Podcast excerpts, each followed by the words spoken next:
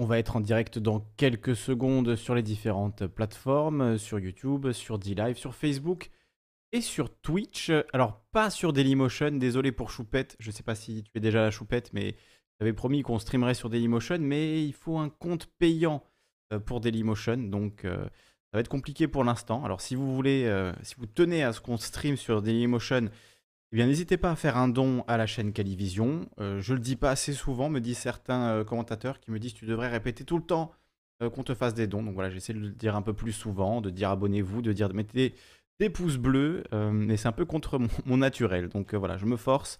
Si vous appréciez ce travail que je fais chaque lundi à 21h et que je fais aussi de plus en plus fréquemment en semaine, en dehors de l'horaire à 21h, et je vais peut-être solidifier d'autres rendez-vous, parce que pour l'instant c'est un peu selon euh, euh, mes envies, euh, mon temps libre euh, et, euh, les sujets évidemment, mais je vais essayer de solidifier pour me, forcer à faire un peu plus d'émissions régulières.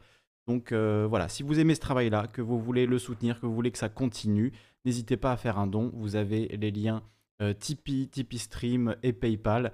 Euh, si vous préférez PayPal, c'est possible également. Je l'ai ajouté à la demande de, de certains.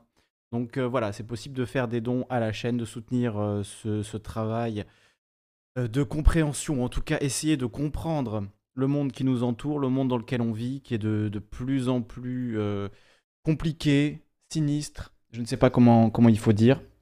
Je me mets un peu plus de volume, voilà, on devrait être pas mal là pour, pour l'émission. Donc rendez-vous eh bien, ce soir, maintenant, on y est, 21h01, 30 novembre 2020 pour euh, vous lire ce soir un article dont je vous avais promis la lecture euh, il y a quelques jours de ça.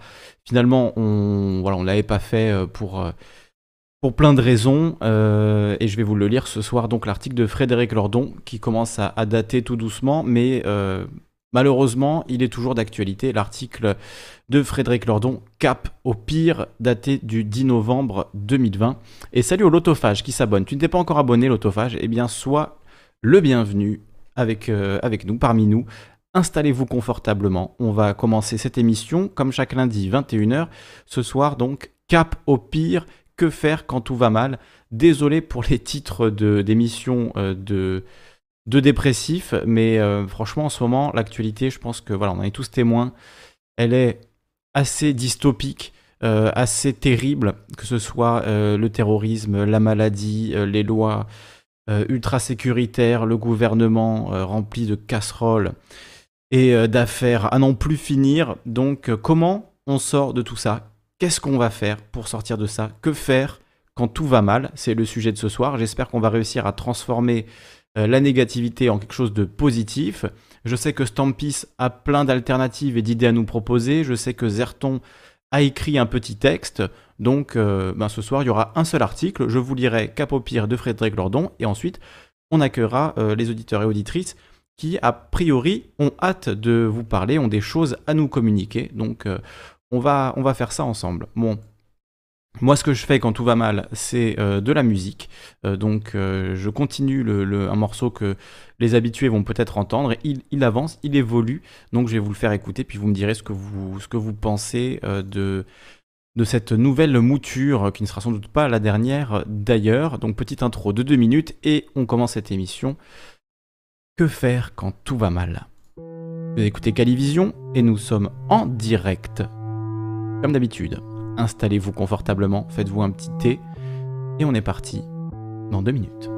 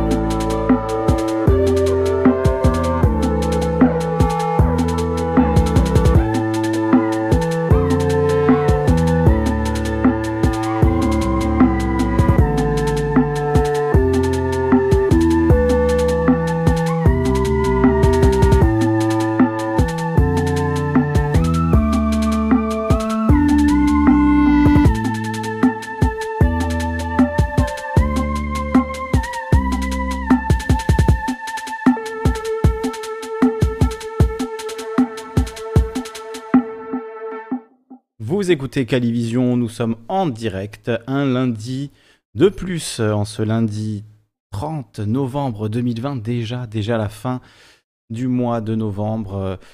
Alors on devrait avoir dans les, dans les jours, les, les deux semaines à venir normalement, euh, la fin de ces élections interminables aux États-Unis, avec a priori la victoire de, de, Biden, ça semble fait, mais, mais Trump pousse jusque dans les derniers retranchements, donc euh, on aura des éléments, de nouveaux éléments cette semaine, euh, voir si c'est définitivement terminé pour, euh, pour l'ami Trump. Il y en a encore beaucoup qui, qui y croient, qui poussent derrière, mais a priori, selon les juges qui se sont prononcés pour l'instant sur les différents cas, sans aucune preuve solide, sans aucun élément factuel sérieux. Donc, donc voilà, on, on, en parlera dans une autre émission, mais je tenais à le dire. c'est peut-être un bon, un petit côté positif aussi qu'on arrive à sortir de cette élection interminable. Enfin ça, je parle plutôt pour moi parce que c'est moi qui fais le suivi euh, de tout ça. Bref, on va parler ce soir donc euh, de la situation euh, en France qui depuis quand même quelques mois se, détériore à vitesse grand V, que ce soit la crise sanitaire, la crise économique, la crise écologique. Bon, ça c'est pas c'est pas qu'en France évidemment, mais en tout cas la, France, si on regarde si on se regarde le nombril un peu ces derniers jours, c'est quand même pas terrible. Euh, d'où le titre de cet euh, article de Frédéric Lordon, Cap au pire, qui a été écrit le 10 novembre 2020, donc il a 20 jours, mais il n'a pas, pas vieilli tant que ça, euh, bien au contraire. Et, puis si, si vous pensez que ça a trop vieilli, ben, j'ouvrirai le micro juste après et vous pourrez intervenir et nous dire ce qui manque dans cet article de Lordon, peut-être, qui est quand même assez long et qui parle de pas mal, mal d'éléments. Donc euh, écoutez, je vais me lancer dans la lecture tout de suite et comme ça, on ouvrira le micro au plus vite euh, aux, différents, aux différents intervenants. Lecture euh, promise donc de cet article de Frédéric Lordon Cap au pire. Alors lui, il a choisi euh, La porte des enfers, euh, La porte de l'enfer euh, d'Auguste Rodin, version en bronze. il a mis 37 ans pour les faire ou c'est Rodin qui est mort à 37 ans? C'est ses dates de naissance ou de... Attendez, j'ai un doute. On va apprendre des choses ensemble ce soir, merci Wikipédia. Regardez, on est sur DuckDuckGo, pas sur Google. non, il est mort beaucoup plus vieux, Rodin. il est né en 1840 et en et il est mort en 1917. Donc euh, c'est bien cette, euh, statue euh, qu'il a mis pas moins de 37 ans à réaliser, cette porte en bronze, porte de l'enfer. Et donc j'ai choisi un peu, voilà, comme un clin d'œil, cette statue de, Lucifer, le mal incarné, qui se, prend la tête comme s'il se demandait comment... comment lui-même pourrait faire mieux que tout ce qui est en train de se passer en termes de mal, en termes de choses de choses déprimantes qui se passent. Voilà, donc euh, ce, Lucifer qui se gratte la tête, je trouve qu'il illustre bien la situation actuelle. Même lui est dépité, euh, même lui ne, ne, sait plus où il habite euh, avec voilà ses gouvernements. Ses, décisions irrationnelles, le terrorisme, la crise économique, j'en passe et des meilleurs. Donc on va lire cet article de Frédéric Lordon. Je vais essayer de pas trop faire d'incises et de pauses et de voilà d'aller directement euh, à l'essentiel et de, vous faire simplement cette lecture. Je m'arrête de parler, je vous lis donc ce texte Cap au pire. Il est accessible gratuitement sur le blog de Frédéric Lordon, les blogs euh, du monde diplomatique. Il y a deux manières de tenter, littéralement, de reprendre ses esprits, c'est-à-dire de se remettre à penser après des atrocités comme le meurtre de Samuel Paty ou l'attentat de Nice. La première interroge le faisceau des causes, en veillant d'abord à ne pas oublier la cause de premier rang, une force théologico-politique violente, stratégique, déterminée à poursuivre un agenda conquérant, peut-être même pourrait-on dire impérialiste, qui imbibe des désaccès de rencontres ou arme des fanatiques prêts à tout, mais en prenant toute autre garde de ne pas nous en tenir à ça, et de nous demander également quelle part nous avons, ou plutôt nos gouvernants ont, de longue date, prise à la fabrication de notre propre malheur. La seconde reprise d'esprit tâche de réfléchir ce que nous sommes en train de faire sous le coup de ces abominations. Et dans quoi, croyant y répondre, nous sommes en train de nous jeter. Nous étions déjà bien engagés dans le SAS, mais le choc terroriste semble nous y précipiter irrésistiblement. Le SAS vers quoi? Le SAS vers le fascisme. Nous n'y sommes pas encore, mais tout nous y pousse, à commencer par ceux qui ont été mis là supposément pour nous en prémunir. C'était l'époque du barrage. L'ennui, cependant, avec fascisme, c'est d'abord que, comme une sorte de loi de Gresham, et alors justement j'étais en train de regarder sa loi de, Gresham, euh, donc c'est une loi économique qui dit que la mauvaise monnaie euh, chasse la bonne, une expression euh, proverbiale, donc un théorème d'économie dit loi de Gresham. Celle-ci constate que lorsque dans un pays circulent deux monnaies dont l'une est considérée par le public comme bonne et l'autre comme mauvaise, la mauvaise monnaie chasse la bonne, puisque les gens dépensent en fait plus la mauvaise monnaie pour s'en débarrasser que la bonne qui va être conservée. Donc en fait, la bonne monnaie va moins circuler euh, que la mauvaise qui va eh ben, être du coup plus utilisée alors qu'elle est considérée comme mauvaise entre guillemets. Donc euh, voilà un paradoxe euh, intéressant. Donc cette loi économique dite loi de Gresham. Donc effectivement, comme le dit la loi de, de Gresham, les mauvais usages ont chassé les bons. Donc euh, l'usage du mot, du mot fascisme, euh, on en parlait d'ailleurs la semaine dernière, euh, finalement on l'utilise tellement à tout bout de champ, le, fascisme, que ça ne veut plus dire grand-chose, en tout cas ça ne veut plus dire, ça ne permet plus de, définir et de déterminer ce qu'on entendait auparavant par, par fascisme, quand on, le, on, le, colle un peu à tout. C'est ce qu'il explique par la suite. Ensuite, qu'on n'en a que des concepts incertains, semble-t-il, mal taillés pour l'époque. Donc est-ce que le concept de fascisme est, bien taillé euh, pour, pour cette époque? Quand on voit la loi de sécurité globale, effectivement, on peut se dire qu'on y glisse, qu'on, vient s'y lever dans ce, dans ce fascisme euh, nouvelle, nouvelle époque. Euh, qui, enfin, en tout cas, on, y avance de plus en plus. Et effectivement, voilà, cet article a été écrit à 20 jours. il n'est que renforcé par tout ce qui s'est passé ces 20 derniers jours et qu'on a suivi assidûment sur cette chaîne. De Gaulle était fasciste. Giscard était fasciste, Chirac était fasciste. Il est certain que la catégorie y a perdu une bonne partie de son tranchant. No Passaran, ça donnait une consistance, et peu coûteuse avec ça. Il n'y avait rien à empêcher de passer. Mais s'il y a de nouveau quelque chose, c'est la question piège par excellence. Le scepticisme a toujours le recours de ses arguments formels. Tant que le fascisme n'y est pas, il n'y est pas, et ceux qui y crient se vautrent à nouveau dans l'inanité. Le problème de la tautologie sceptique, c'est qu'elle loupe les transitions, quand certes on n'y est pas encore, mais qu'on en prend le chemin. Même Françoise Giroud, qui pour avoir fini Baderne n'avait pas si mal commencé, avait vu le risque. Ainsi commence le fascisme, il ne dit jamais son nom, il rampe, il flotte. Quand il montre le bout de son nez, on dit C'est lui, vous croyez? Il ne faut rien exagérer. Et puis un jour, on se le prend dans la gueule et il est trop tard pour l'expulser. Avec le fascisme, le problème du diagnostic formel, c'est qu'avant l'heure, c'est pas l'heure, et qu'après, ça ne l'est plus. En tout cas, ça n'est plus l'heure de faire quelque chose pour l'éviter. Dans la gueule. La vigilance bien ajustée, celle qui ne voit le fascisme ni partout ni nulle part, n'est pas tout. Encore faut-il qu'elle ait une idée un peu précise de ce qu'elle a à voir venir. Or, pour l'essentiel, la catégorie de fascisme est restée collée à sa première réalisation historique. Alors on cherche les chemises brunes, les brassards et les défilés au pas de loi. On n'en trouve pas, bien sûr. D'où l'on conclut logiquement qu'il n'y a rien. Orwell, le point Orwell, Orwell avertissait pourtant qu'il ne faudrait pas se laisser avoir, car quand un fascisme reviendrait, il pourrait fort bien porter chapeau melon et parapluie roulé sous le bras.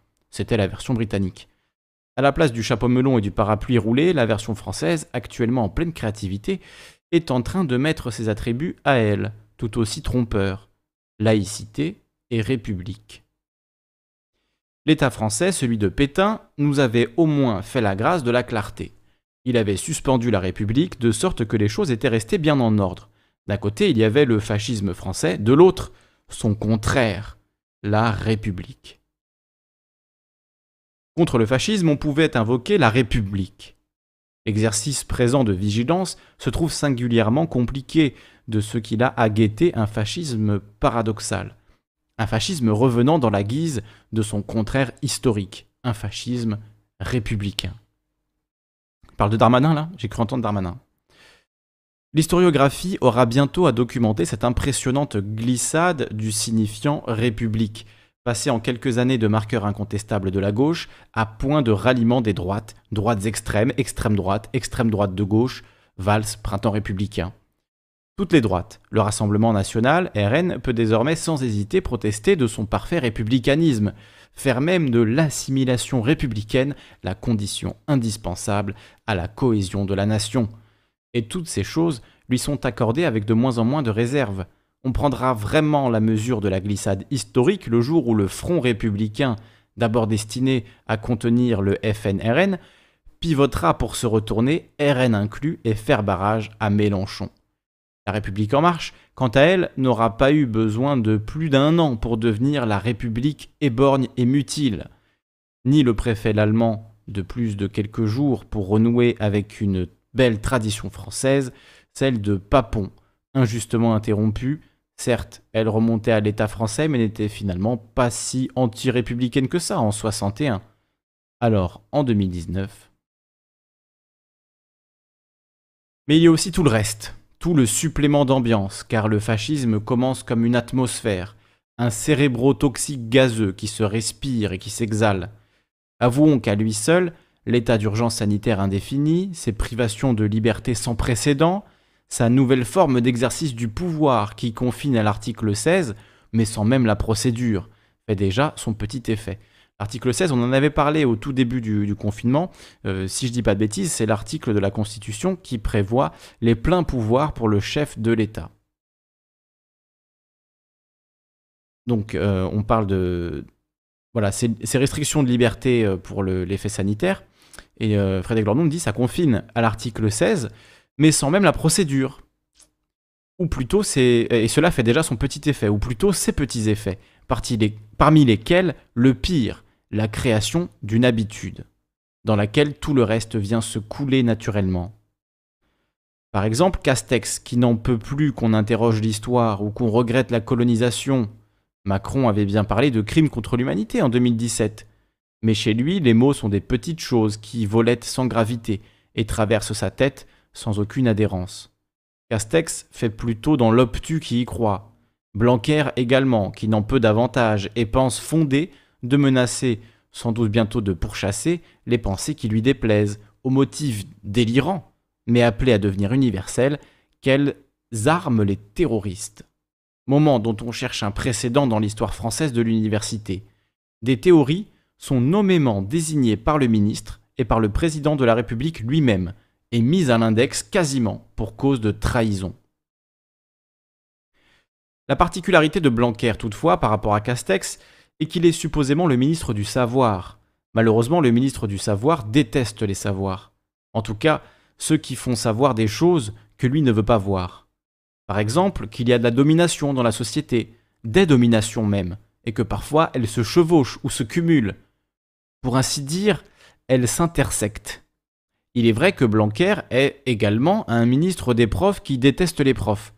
En tout cas, qui n'hésite pas, au lendemain de l'attentat, à les renvoyer à l'écarissage viral, sans protocole, sans matériel, mais avec déni, avec mensonge, et pour finir en s'asseyant sur le minimum symbolique d'un hommage à peu près digne, où les profs ne seraient pas que des prétextes et auraient leur part. On aura noté qu'il n'est pas une défense de la République qui ne se drape dans les lumières et la raison, mais pour aussitôt éteindre la lumière et se torcher avec la raison. On écoute Castex, Blanquer ou bien Bruckner agressant Rocaille Diallo. Et on se demande s'ils sont plus fous que dangereux ou bien l'inverse. Cette séquence entre Bruckner et, et Diallo était euh, extraordinaire de, de, violence, quoi, de lui dire, euh, de l'accuser littéralement d'être complice des assassins de Charlie Hebdo parce qu'elle avait signé une tribune en 2013. Enfin, on est dans l'absurdité absolue. On reconnaît aussi une musique de fond, lointaine mais déjà entendue et entêtante, derrière les hommages opportunistes aux Lumières, à bas la raison. Vive l'ignorance, ne réfléchissons surtout pas à ce qui nous arrive. Là-dessus, Darmanin confirme son républicanisme d'époque. Après celui du sarkozysme, celui du macronisme, qui ne le voit parfaitement à sa place dans un gouvernement Le Pen En tout cas, il est indiscutablement l'homme de la situation. De quelle situation?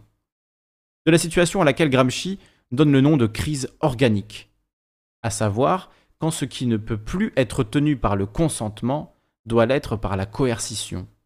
Dans un régime qui demande tout à la police, sa survie, il est logique qu'on accorde tout à sa police. à la police. On lui accordera donc ce droit à la tranquillité qu'elle réclame à corps et à cri depuis si longtemps, droit de violenter comme elle veut, sans l'angoisse de ces reproches absurdes qu'on vient lui faire régulièrement. On rêve d'une mise en présence, mais pourquoi donc BFM ne nous organise-t-elle pas ça? De Darmanin et de la veuve de Cédric Chouviat Car on voudrait voir si le ministre de la Police en roue libre parviendrait à regarder la femme de l'assassiné avec la même malassurance que devant Jean-Jacques Passeplabourdin. bourdin On voudrait lui faire revoir la séquence du Burger King et lui demander s'il considère que les CRS, pris d'un élan de contrition, seraient allés se dénoncer de même à l'IGPN. Oui, mais je crois que dans le cas du Burger King, il me semble que les CRS agissaient parce qu'ils ont eu peur. Euh, en fait, ils ont eu peur euh, des manifestants qui étaient au sol, donc ils se sont dit, bon, il faut qu'on les tabasse à mort. Je crois que c'est ça hein, euh, qui s'est passé. À mort, non, hein, mais les laisser pour mort en tout cas. Alors, je reprends.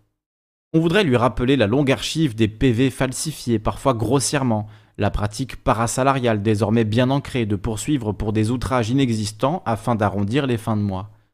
Pour savoir s'il maintient la, proposition que, par définition, la parole des policiers vaut plus que la parole de celui qui ne l'est pas. Phrase de Darmanin qui est hallucinante. Par définition, la parole des policiers vaut plus que la parole de celui qui ne l'est pas. Je vous laisse méditer hein, cette euh, citation de notre ministre de l'Intérieur. On voudrait lui demander ce que ça lui fait qu'un film entier comme celui de David Dufresne se voit d'un coup précipité dans l'illégalité. En tout cas, nous distinguons plus clairement ce qu'il reste de la devise de la République défendue par ces républicains. Liberté. Les libertés les plus fondamentales sont fermées, les unes après les autres, ou en voie de fermeture liberté de manifester, sinon au péril de sa vie ou de son intégrité physique, liberté intellectuelle de l'université, gravement menacée, liberté d'informer, amputée des images d'exactions policières, c'est-à-dire finalement liberté d'expression, du dissentiment politique, de la pensée et de l'information, écrasée, comme il se doit, au nom de la liberté d'expression. À cet égard, on pourrait déclencher le chrono. Maintenant, par exemple, top, pour voir combien de temps il va falloir aux médias défenseurs du monde libre pour s'apercevoir de l'émergence d'un tableau d'ensemble, en dire quelque chose, peut-être songer à remiser les photos de l'illibéralisme où l'on ne voit Corban, Erdogan et Salvini, ou bien de les compléter. Effectivement, on pourrait rajouter peut-être le visage d'Emmanuel Macron euh, dans ses portraits euh, illibéraux. Quand on parle d'interdire euh, la diffusion ou l'intention de diffuser des images, euh, donc comment on détermine l'intention, euh, qui va procéder à l'arrestation de quelqu'un qui est en train de, réaliser un film des policiers. voilà, tout ça c'est quand même illibéral et on peut, juste poser la question au gouvernement, mais si la police euh, ne fait pas de violence, s'il n'y a pas de violence policière, comme le disent les gens du gouvernement, quand même, comme l'a dit euh, Castaner, comme l'a dit Macron, il n'y a pas de violence policière. Donc, euh, en fait, où est le problème à ce qu'on filme et diffuse des images de, la police? C'est absurde. Donc, la, devise de la République, je le rappelle, hein, je pense qu'on est nombreux à l'avoir peut-être oublié liberté, égalité, fraternité. Donc, deuxième mot de la devise, égalité. Dans la République néolibérale, l'égalité est devenue une telle fable qu'on ne trouve même plus utile de discerner l'outrage à la devise. On ne parle pas seulement de l'égalité économique, dont il n'est pas sûr qu'elle ait jamais eu titre à entrer dans la devise d'une république bourgeoise, mais de l'égalité en droit, celle qui est normalement l'objet de sa déclaration, et qui n'est pas moins foulée aux pieds, entre passe-droit grossier pour les riches, droit non exercé pour les pauvres, comparution outrageusement différentielle devant la justice, traitement spécial de certaines catégories de la population par la police, etc. La fraternité enfin. Celle-là également, il y a longtemps qu'elle est entrée dans le registre des choses dont la liquidation ne se remarque même plus. On dira d'un point de vue d'anthropologie politique que la fraternité n'a jamais été vraiment le fort des sociétés modernes, spécialement des sociétés capitalistes. Alors, elles font des phrases, mais accompagnées du codicile tacite qu'il ne faut tout de même pas les prendre au pied de la lettre. Il y a un moment cependant où, prise au pied, en haut ou au milieu, la lettre se rappelle à notre souvenir et dit quelque chose dont la violation au-delà d'un certain point est une disgrâce. Ici se trouve le nouveau point républicain, mais de ce républicanisme inverti, le point où les amulettes de la laïcité, de l'universalisme et de la liberté d'expression ne peuvent plus cacher la réalité de leur mobile, le point d'islamophobie, le point du supplément raciste qui fera la différence entre un simple régime autoritaire et un fascisme en marche. Logiquement, puisque c'est par excellence le point disgracieux, c'est celui qu'il a fallu recouvrir le plus longtemps. Mais cacher demande des efforts, et des efforts, on n'a plus envie d'en faire. Maintenant, on veut s'adonner sans entrave, et jouir très fort. Les Arabes, ça suffit, et c'est un bonheur de pouvoir le crier à plein poumon avec rien en face. La psychanalyse appelle jouissance, cette sorte de joie trouble qui, venant satisfaire certains intérêts pulsionnels très profonds, peut survenir même à la faveur d'événements malheureux. Les attentats islamistes, c'est atroce, mais il y a quand même un petit quelque chose de bien agréable à gratter là-dedans. La formule de la jouissance aura été livrée par Bruckner, qui, en toute sa personne, signale une époque tellement imbibée de racisme anti-arabe qu'elle n'estime même plus utile de se mettre en frais d'habileté, et dit tout, bien cache. Son inquiétude à Bruckner, c'est qu'un imbécile ne vienne tirer sur une mosquée, parce que ça nous ferait perdre l'avantage moral. L'avantage moral ou l'asile de la pulsion politique.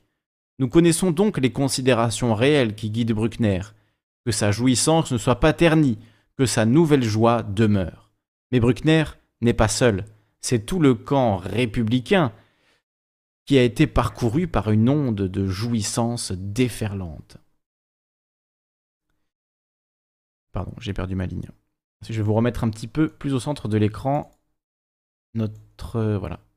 Il n'y a pas de webcam ce soir, je la mettrai. Dites-moi dans le chat si vous voulez que je la mette, la webcam. Vous voulez, je la mettrai pendant la, pendant la première pause. Désolé, je reprends, je retrouve ma ligne.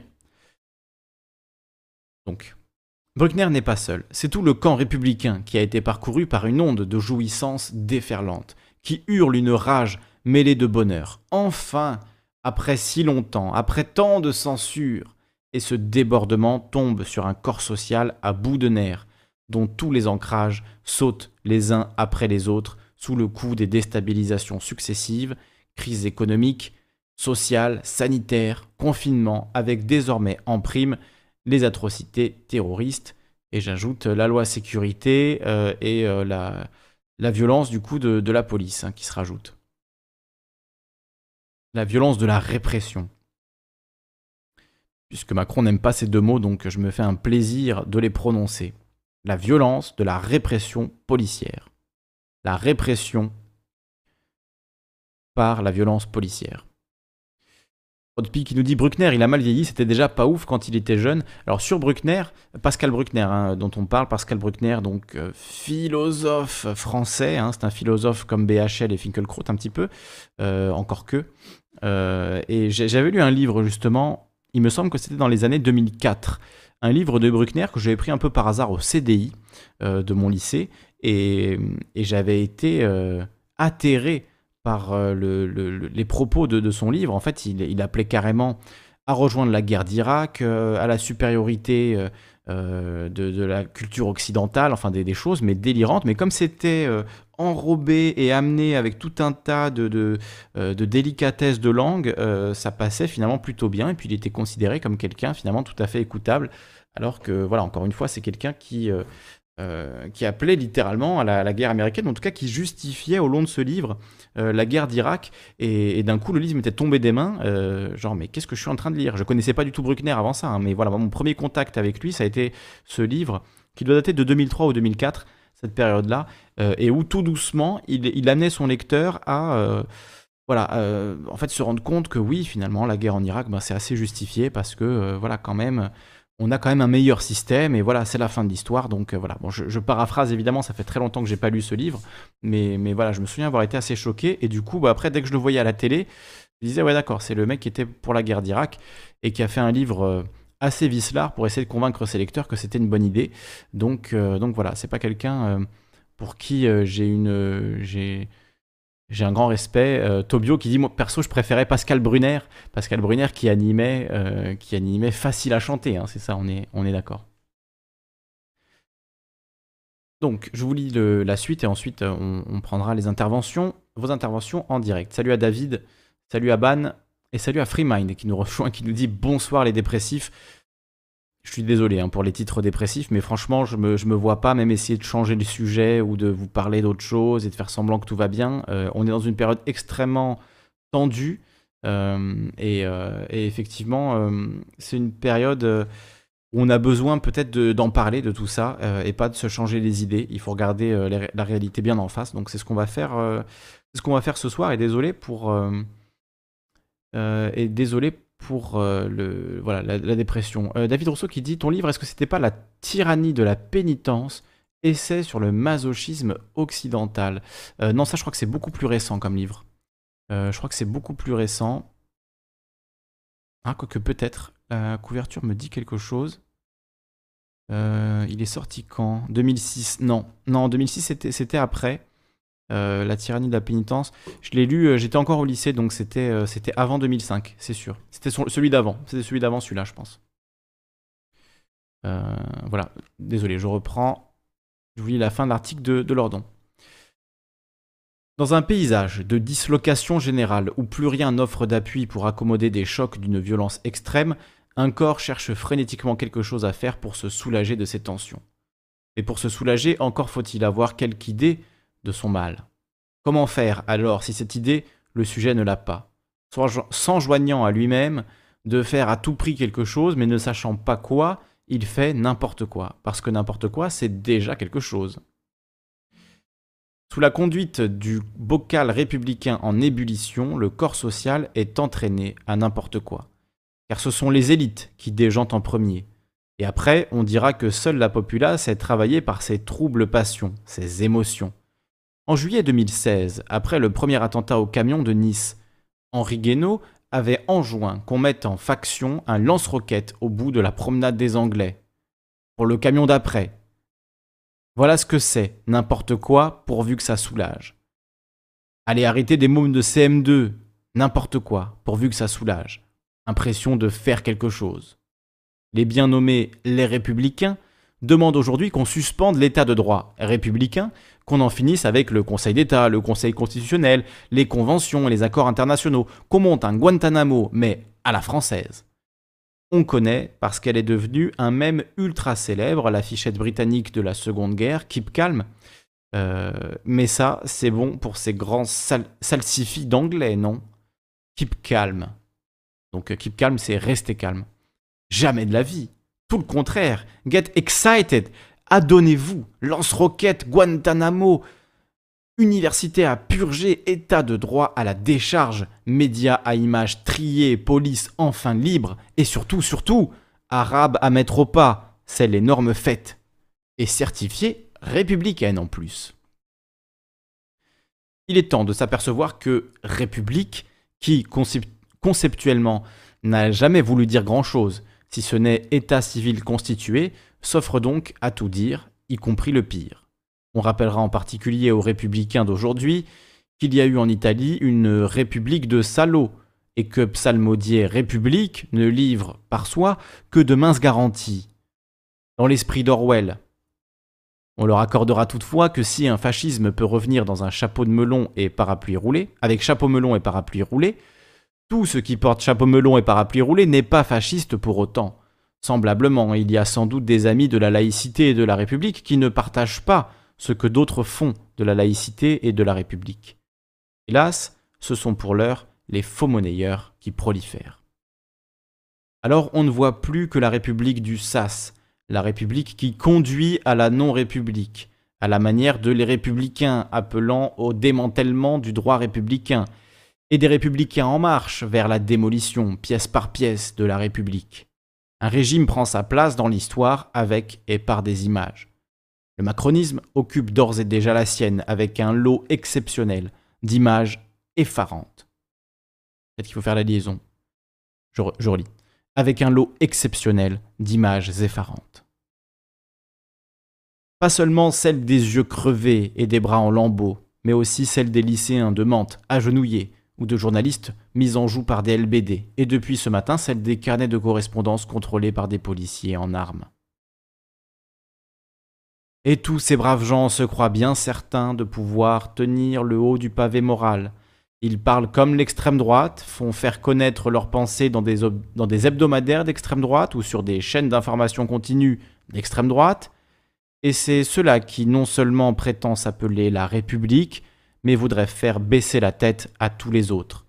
Bien sûr, les fascismes historiques, non, là il n'y a pas de liaison justement, bien sûr, les fascismes historiques n'ont jamais eu grande considération pour les antifascismes. Et jusqu'à présent, ils se contentaient de les écraser.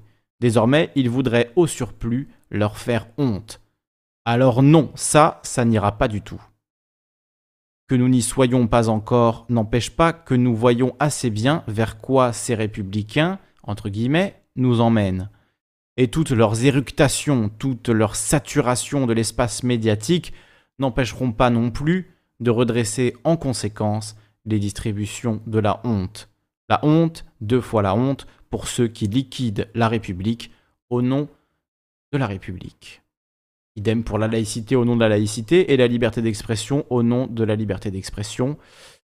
Donc euh, voilà, désolé, c'est pas réjouissant, réjouissant euh, de fou. Euh, j'en suis bien conscient, mais c'est l'époque dans laquelle on est. Et encore là, il manque la dernière séquence de 20 jours. Mais voilà, Lordon, il a tellement gros cerveau qu'il fait une chronique il y a 20 jours et elle est toujours d'actualité 20 jours après. Et j'ai bien peur qu'elle soit encore d'actualité dans un an, deux ans, cinq ans, dix ans. Euh, si on n'arrive pas à trouver, euh, de, de, solutions euh, à, tout ça et qu'on arrive, qu'on n'arrive pas à parler d'autre chose. Alors, domination, j'ai l'impression que tu fais du prosélytisme là. Je regarde juste tes messages, je vois que les gens étaient en train de te répondre et tout. le prosélytisme, non, s'il vous plaît. Vous avez le droit de parler, évidemment, de témoigner de, vous, euh, ce que vous vivez, etc. Euh, mais le prosélytisme euh, qui vise à insulter les gens qui ne partagent pas la même la religion, etc. non, non, non, non, non, pas de ça dans le, pas de ça dans le chat. Alors, on a Zerton. Pour la chronique de Zerton, est-ce que tu m'entends Zerton? Est-ce que tu es là avec nous? Est-ce que ton micro est allumé? Normalement, oui. Normalement, oui, on t'entend bien. Ton son est très correct. Je vais mettre le Discord. Ok, donc tu, m'as dit tout à l'heure que tu avais écrit un petit texte, euh, voilà, d'environ 5 minutes. Donc, euh, donc écoute, bah, je pense que c'est le moment. Comme je l'ai dit, euh, voilà, moi j'ai qu'un article ce soir, j'aurais pu faire une revue de presse comme d'habitude, mais au final, voilà, pour parler de quoi? Du fait qu'on a retrouvé 2 grammes de shit dans la poche de, de Michel. Bon, je pense que ça c'était assez prévisible que l'extrême droite allait nous jouer le coup habituel euh, du euh, mais ce n'est pas un ange, il fume des joints. Bon, voilà, donc je sais pas si ça vaut vraiment le coup d'en parler, je viens de le faire. donc Zerton, je pense que c'est le mieux, c'est que tu nous lises toi ta petite chronique. Ça sera la chronique de Zerton. voilà, les gens, les gens t'écoutent. Bon, bah écoute, c'est super, même si c'est dur de passer à, de passer après quelqu'un comme, euh, Ah oui, après celui de Lordon. après Lordon, oui, c'est sûr. Tu m'as pas facilité la tâche, mais bon, je vais quand même. Euh, Écoute, euh, comme ça, au moins, le, voilà, le, la barre est haute et à toi de jouer. Voilà. Bon, bah, écoute, bonsoir à tous. L'actualité nous a pas épargné, ces derniers temps, voire ces dernières années. De crise en crise, les soubresauts de notre cité ont conduit à un raidissement de nos dirigeants qui semblent redoubler d'imagination pour nous faire accepter contre notre gré une doctrine mortifère qui nous mène à notre perte. Du coup, ils nous concoctent des millefeuilles aberrants, à l'image des privatisations et des allègements de cotisations qui viennent priver l'État de ressources, créant des déficits qui, à leur tour, justifient plus de privatisation et d'allègements de cotisations. Ce cercle vicieux plonge le pays dans une crise économique qui ne mérite plus le nom de crise, tant elle s'étale dans la durée et est intrinsèquement fonctionnelle. En ce moment, on dit systémique. Cette pseudo-crise provoque logiquement une profonde colère et une indignation au sein de nos sociétés. Sous diverses formes, ZAD, les indignés, Nuit debout ou dernièrement les Gilets jaunes, une partie non négligeable de la population tente de changer le cours de leur destin. Ce qui permet à nos dirigeants, jamais à court d'idées géniales pour mettre un peu plus le bordel, de créer un nouveau millefeuille kafkaïen de répression et de lois sécuritaires, l'une alimentant l'autre. Pris dans cette spirale, infernale, on en viendrait à oublier que le pire est à venir, et que si le choc est aujourd'hui inévitable, il est de notre devoir d'amortir ce choc si on veut avoir une chance d'y survivre en tant qu'espèce. On nous a fait accepter de manière dogmatique toute une série de préceptes qui nous enferment, comme par exemple que l'argent est rare alors que c'est une convention sociale, les quantités et sa circulation n'est limitée que par la volonté d'une bande de voraces insatiables. Ils en sont à posséder tant d'avoir et de pouvoir que seule une immortalité illusoire semble encore éveiller un intérêt dans leur vie. J'ai parfois le sentiment que cette petite classe dirigeante, qui a su si bien préempter notre avenir, est tellement obsédée par le désir de posséder qu'elle préfère détruire ce qu'elle ne peut s'accaparer plutôt que de le laisser aux autres. Bien sûr, dit comme ça, le pronostic peut paraître sombre ou exagéré, mais ce qu'il devrait éveiller en nous, ce serait plutôt une volonté farouche de ne pas nous laisser spoiler un avenir qui pourrait être enviable ou du moins viable pour nos descendants. Même si chacun doit trouver son propre chemin, je reste persuadé que le premier pas est de cesser de croire en la possibilité de se sortir facilement de ce guépier, soit par le biais de l'extractivisme et du libéralisme économique, ou sauvé par un homme providentiel qui, une fois élu, nous montrera la voie vers un monde meilleur. Cet avenir enviable existe sans doute aujourd'hui, sous nos yeux, dans une forme embryonnaire.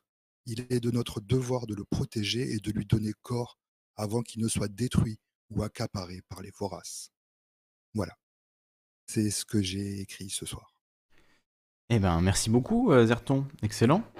C'est bien ce genre d'intervention écrite. Euh, au moins, c'est maîtrisé de, bout en bout. Il n'y a pas de, a aucune hésitation. Donc, euh, ça fait plaisir. Du coup, c'était très dense également. Donc, est-ce que tu veux qu'on revienne un peu point par point sur, euh, sur ce que tu as dit? Bon, je pense sur le début, on est, on est à peu près tous d'accord. Euh, même si, euh, voilà, pour me faire l'avocat du diable et pour engager un peu la, discussion, tu dis à un moment, on nous concocte des lois. alors, j'ai pas ton texte sous les yeux, donc il faudra que tu me, tu me redises. Mais tu nous dis, on nous concocte des lois dont, nous ne voulons pas. moi, malheureusement, alors c'est peut-être voilà, une perception de, de, mon point de vue, mais j'ai l'impression qu'il y a quand même pas mal de gens qui ne sont pas plus choqués que ça euh, de, ces lois qui passent et que il y a aussi des gens qui demandent en fait euh, plus de plus de sécurité pour la police, moins de moins de liberté, plus de contrôle parce qu'ils ont parce qu'ils ont peur en fait. Donc donc il y a aussi le gouvernement sait aussi jouer sur ces peurs là, les peurs de certains électeurs âgés notamment, la peur de l'insécurité. Donc Qu'est-ce que tu penses de ça, du fait qu'il y a aussi beaucoup de gens en France qui, qui voilà, demandent ce genre de choses? En fait, ce dont je parle, c'est vraiment d'un millefeuille kafkaïen. Donc pour moi, c'est vraiment l'idée que oui, il y a une peur, on va faire une loi sécuritaire qui va déclencher donc un rejet d'une partie de la population qui va essayer de se défendre, qui va essayer voilà de casser. C'est les images des casseurs. Ce qu'on a vu samedi, oui. Voilà, qui va donner prétexte à une nouvelle loi sécuritaire, etc., etc. Mmh.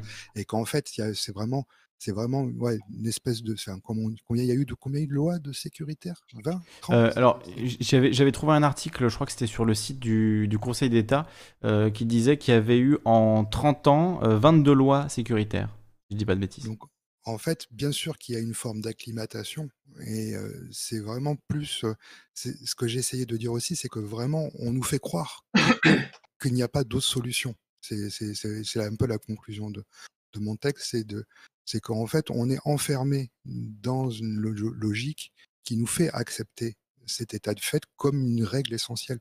Et que finalement, si jamais on arrivait à briser un petit peu ce cercle vicieux, les gens peut-être verraient qu'ils vivent mieux euh, sans, toute cette répression au-dessus de la tête et sans cette épée de Damoclès permanente qui fait que euh, à la moindre incartade, ils risquent de se retrouver euh, au poste tabassé que finalement, ça détendrait certainement l'atmosphère et on vivrait bien mieux les uns avec les autres et ça nous permettrait de nous sortir de là.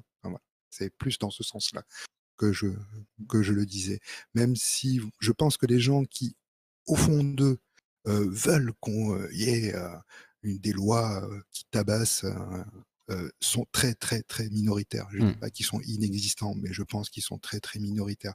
Et sans la peur qui est insufflé derrière via les médias, via les images, via bah, juste la peur de manquer, ces lois ne passeraient pas si facilement au sein de la population. Et tu vois, un autre aspect de, de ce que j'évoquais, et tu as raison, je pense aussi, enfin j'espère en tout cas que c'est une minorité, mais il y a aussi des gens, par exemple, j'ai vu ça sur Facebook, alors Facebook c'est vraiment devenu une poubelle, quoi. C'est ignoble.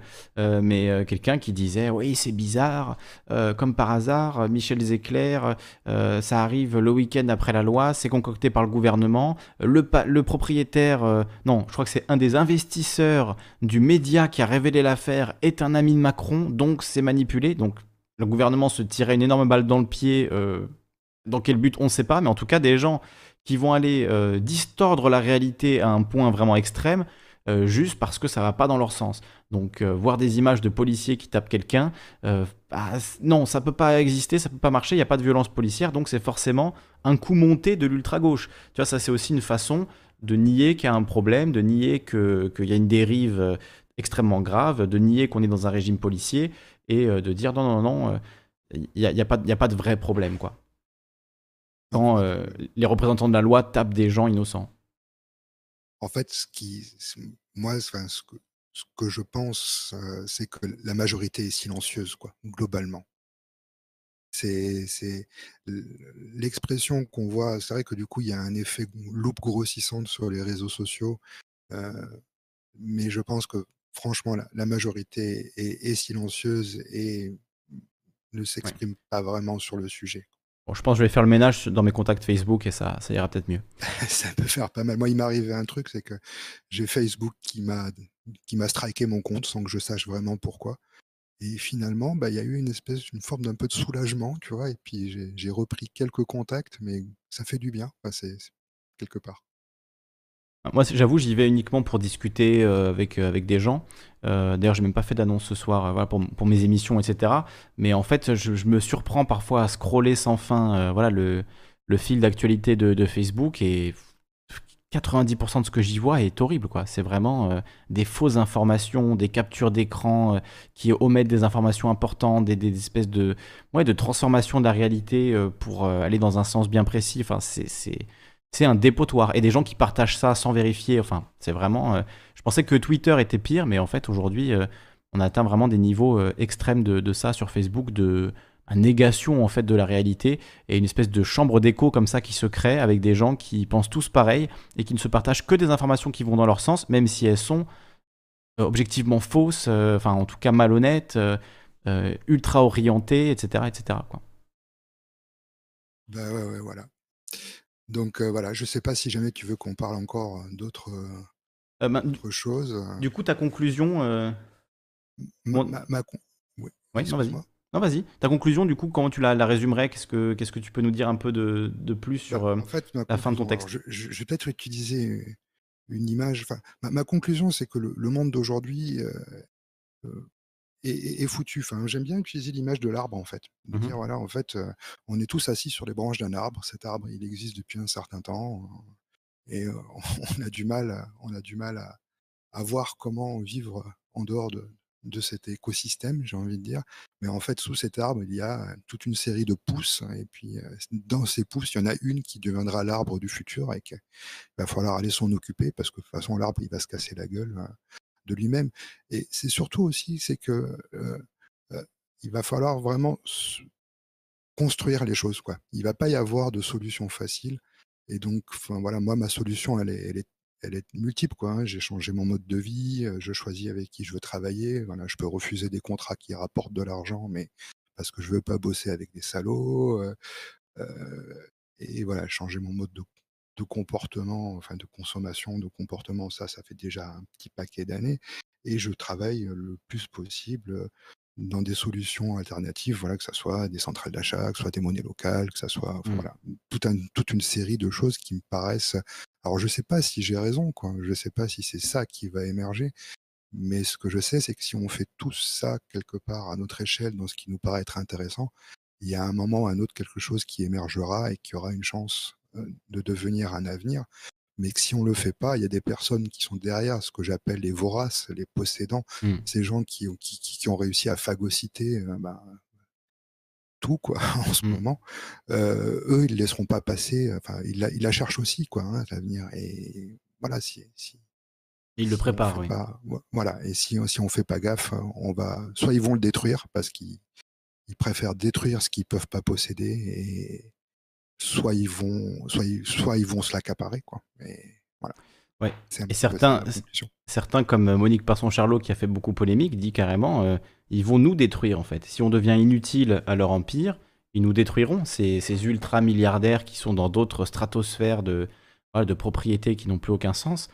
Euh, au final, si on leur sert à rien, si on est juste euh, des gens qui grattons leurs ressources, ce qu'ils peuvent identifier comme étant leurs ressources, parce que euh, quand tu as 200 milliards sur ton compte, euh, tu vois, toutes les ressources de la Terre sont potentiellement apportées. Donc quelqu'un euh, qui, avec ses, son SMIC, s'achète... tu vois ce que je veux dire? Il vient gratter sur tes ressources que tu as accumulées. Je mets à la place d'un Jeff Bezos, tu vois. Je me dis, ce genre de personne n'a pas intérêt à ce qu'on continue d'exister si on si on ne lui rapporte pas d'argent en fait. C'est ça qui est assez qui ça c'est peut-être une dérive complotiste dans mon raisonnement mais je- j'ai de plus en plus de, de mal à croire que euh, effectivement cette guerre de classe euh, n'est pas une vraie guerre quoi.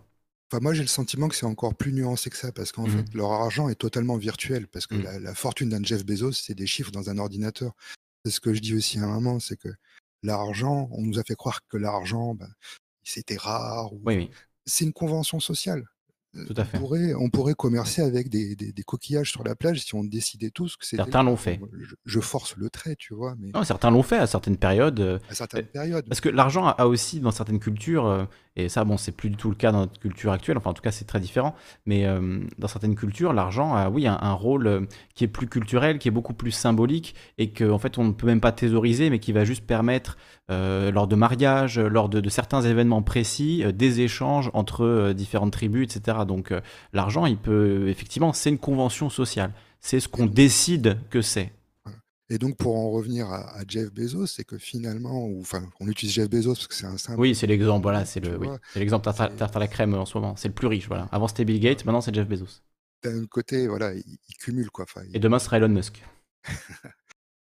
et, donc, et donc, en fait, derrière tout ça, c'est c'est plus, euh, voilà, c'est justement peut-être ça qu'il faut réussir à rompre, c'est d'arrêter d'avoir, de leur donner ce pouvoir, parce que finalement, sans notre croyance en, en, en, en ces valeurs, euh, l'argent qu'il a ne vaut rien. C'est le, le- le paradoxe, c'est que finalement, il, il est riche, mais euh, il est riche parce qu'on on le veut bien, quoi, finalement. Mm. tout Oui. Oui, parce qu'on a décidé de s'organiser comme ça. Il n'y a pas une loi naturelle, c'est pas la gravité, quoi. Le- Les lois économiques ne sont pas les lois physiques, hein, soyons bien d'accord. Et, et justement, c'est tout l'apport de, de Jean Covici sur ce sujet, c'est de dire que justement, Ouais. l'aspect physique euh, a été écarté volontairement de, l'aspect économique. Donc en fait, on vit dans un monde économique qui est euh, chimérique, qui est complètement euh, utopique dans, le sens où c'est pas quelque chose qui est possible à long terme. On s'imagine vivre comme ça pendant encore 3000 ans.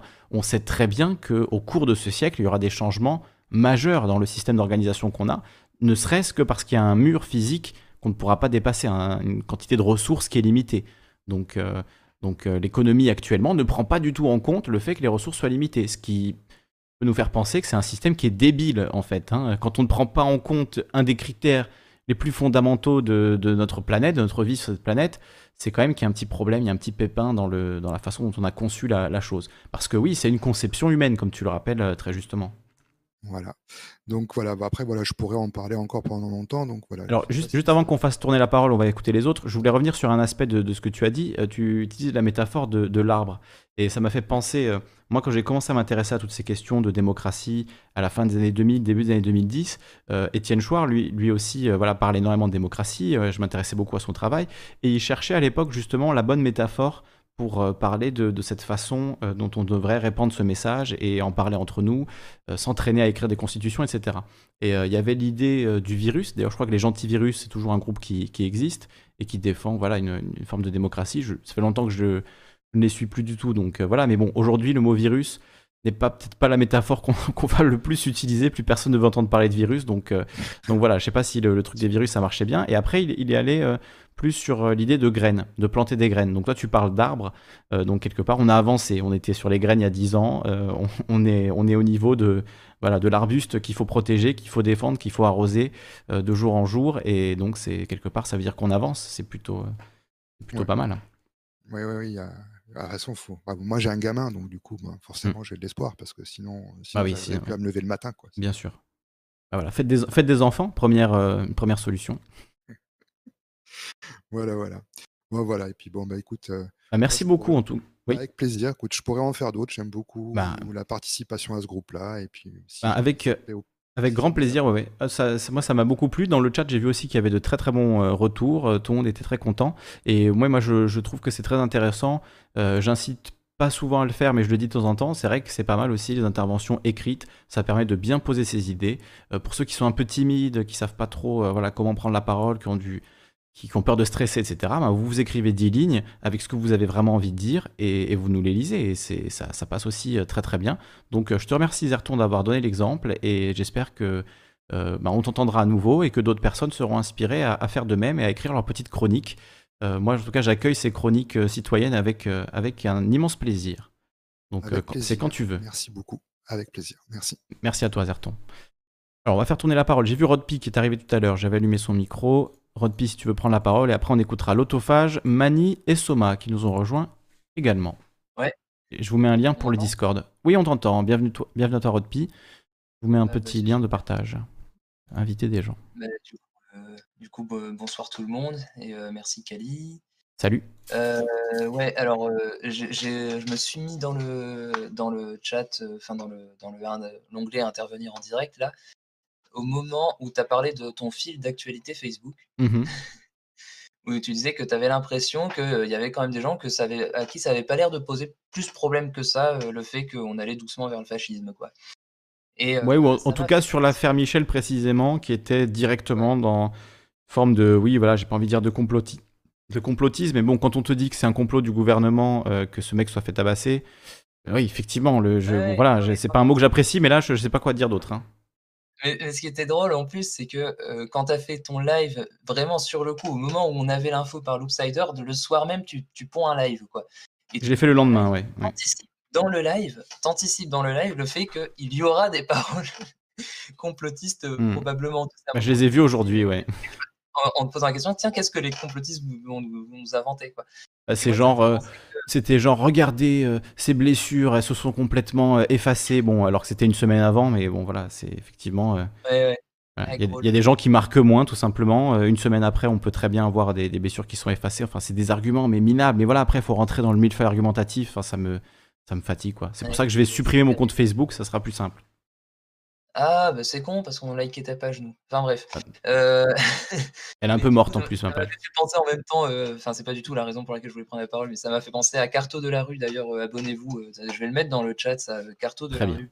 C'est intéressant ce qu'il fait de désolé, on entend mon clavier, voilà, on n'entend plus mon clavier. Carto de la rue, donc c'est une chaîne sur YouTube, assez sympathique. on lui fait des gros bisous, Carto. Il intervient de temps en temps. Tu sais que Carto, c'est un des tout premiers à être intervenu sur la chaîne Calivision, hein. C'était vraiment un des un au tout, tout début, c'était un habitué. Il venait tous les il venait tous les lundis, on discutait ensemble. On a eu plein d'excellentes discussions avec Carto. C'est quelqu'un que j'apprécie beaucoup, donc heu, voilà.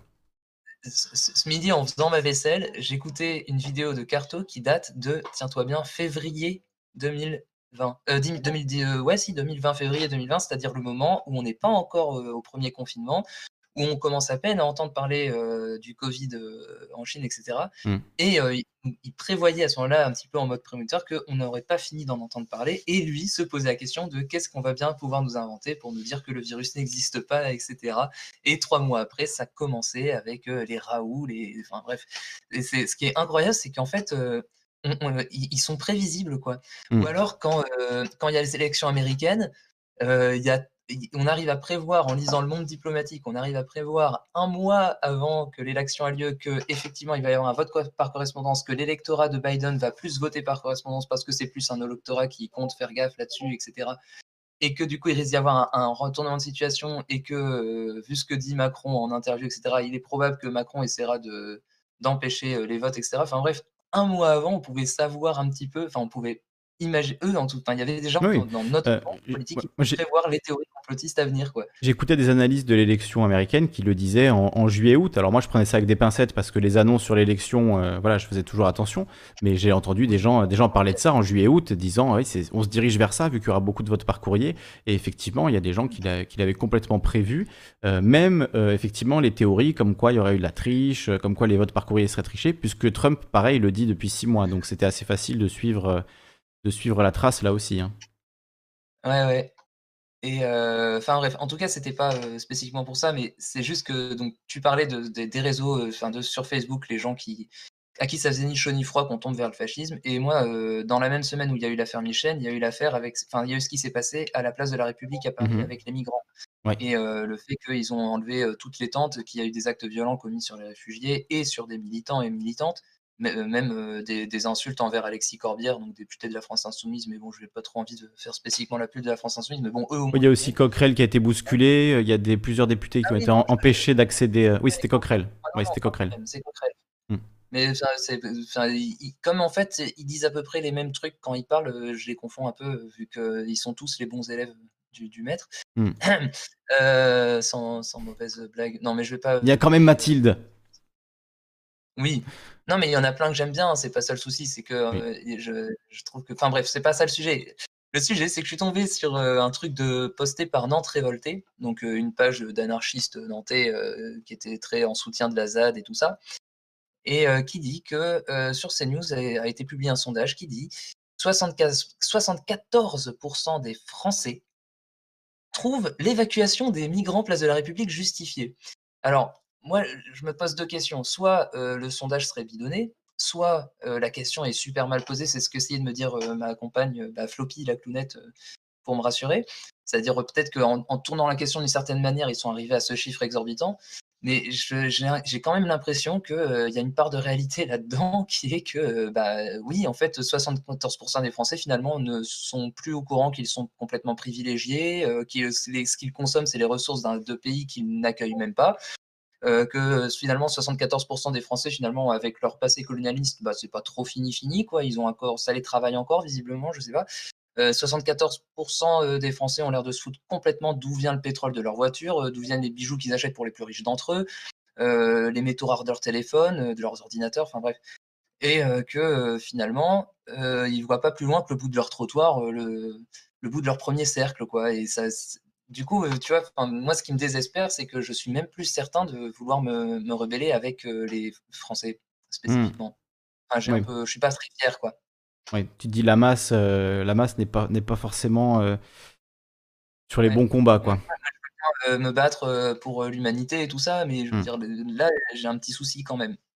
Après, peut-être pour relativiser effectivement les sondages, bon, on peut, on peut les, les orienter selon comment tu poses la question, etc. Ça te donne des réponses qui sont drastiquement différentes, tu vois, selon comment est formulée juste la question, selon aussi, euh, et ça on en parle moins, mais les questions qui précèdent et qui, sont, et qui viennent après, tu vois, c'est-à-dire enfin, la façon dont les questions sont organisées, euh, ça peut très bien t'amener sur une ligne, et au bout d'un moment, quand on t'a posé des questions qui graduellement vont vers un point, euh, finalement, tu, tu vois, selon la manière dont elles sont formulées, en fait, presque on te dit quelque chose. et en fait, on te demande juste de le valider, tu vois. Donc ça devient quelque chose qui est moins exploitable en termes de oh, 70% des gens pensent ça. 70% euh, des 900 euh, et quelques personnes qui ont été sondées par euh, l'institut en question, tu vois, c'est pas non plus.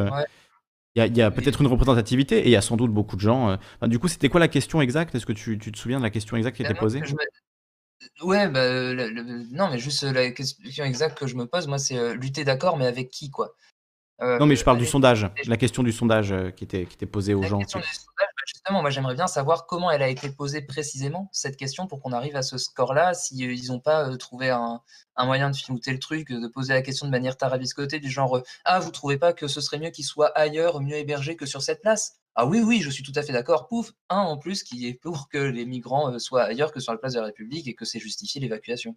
tu vois, mais après, c'est parce que aussi le. le... Sens pour pour, pour niquer le truc. Quoi. Alors, soit c'est ça, soit on est vraiment un pays de, de, de, FAF. Quoi. Enfin, je sais pas comment dire les choses, mais pour moi, LREM, LR, RN, UPR, UDI sont en train de tous dire exactement le même truc.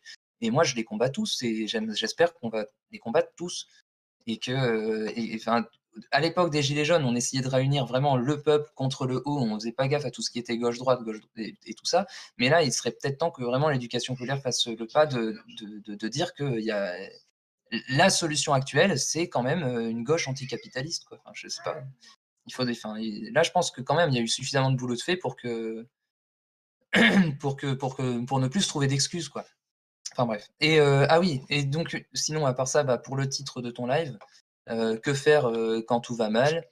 Il y a un truc que j'ai déjà dit moi dans l'émission et que je continue de faire, bah, c'est que je fais de l'hébergement citoyen, mais bah, enfin, ce truc-là, c'est un combat. Il y a mille et un combats à mener. Et le problème, c'est qu'en fait, on fait trop de combats en même temps et qu'on est un seul militant et qu'on est dispersé dans mille causes. Bah, en fait, on fait tout pas bien. Enfin, on fait tout à, demi-mesure parce qu'en fait, on n'a pas le temps. Euh, je me rappelle que Flo avait fait une chronique à Radio Campus, une chronique radio à l'époque, un, billet où à chaque fois il y avait le faut que j'y aille, c'est important. Faut que j'y aille, c'est important. C'était un moment donné où l'actualité militante était très forte sur tous les sujets en même temps, que ce soit euh, le sujet euh, des réfugiés, le sujet de l'écologie, euh, le sujet de la ZAD, le sujet de la loi travail. Enfin, tout se passait vraiment en même temps. Il y avait une convergence d'élus et, on n'arrivait pas à se, à se diviser en 12. Quoi.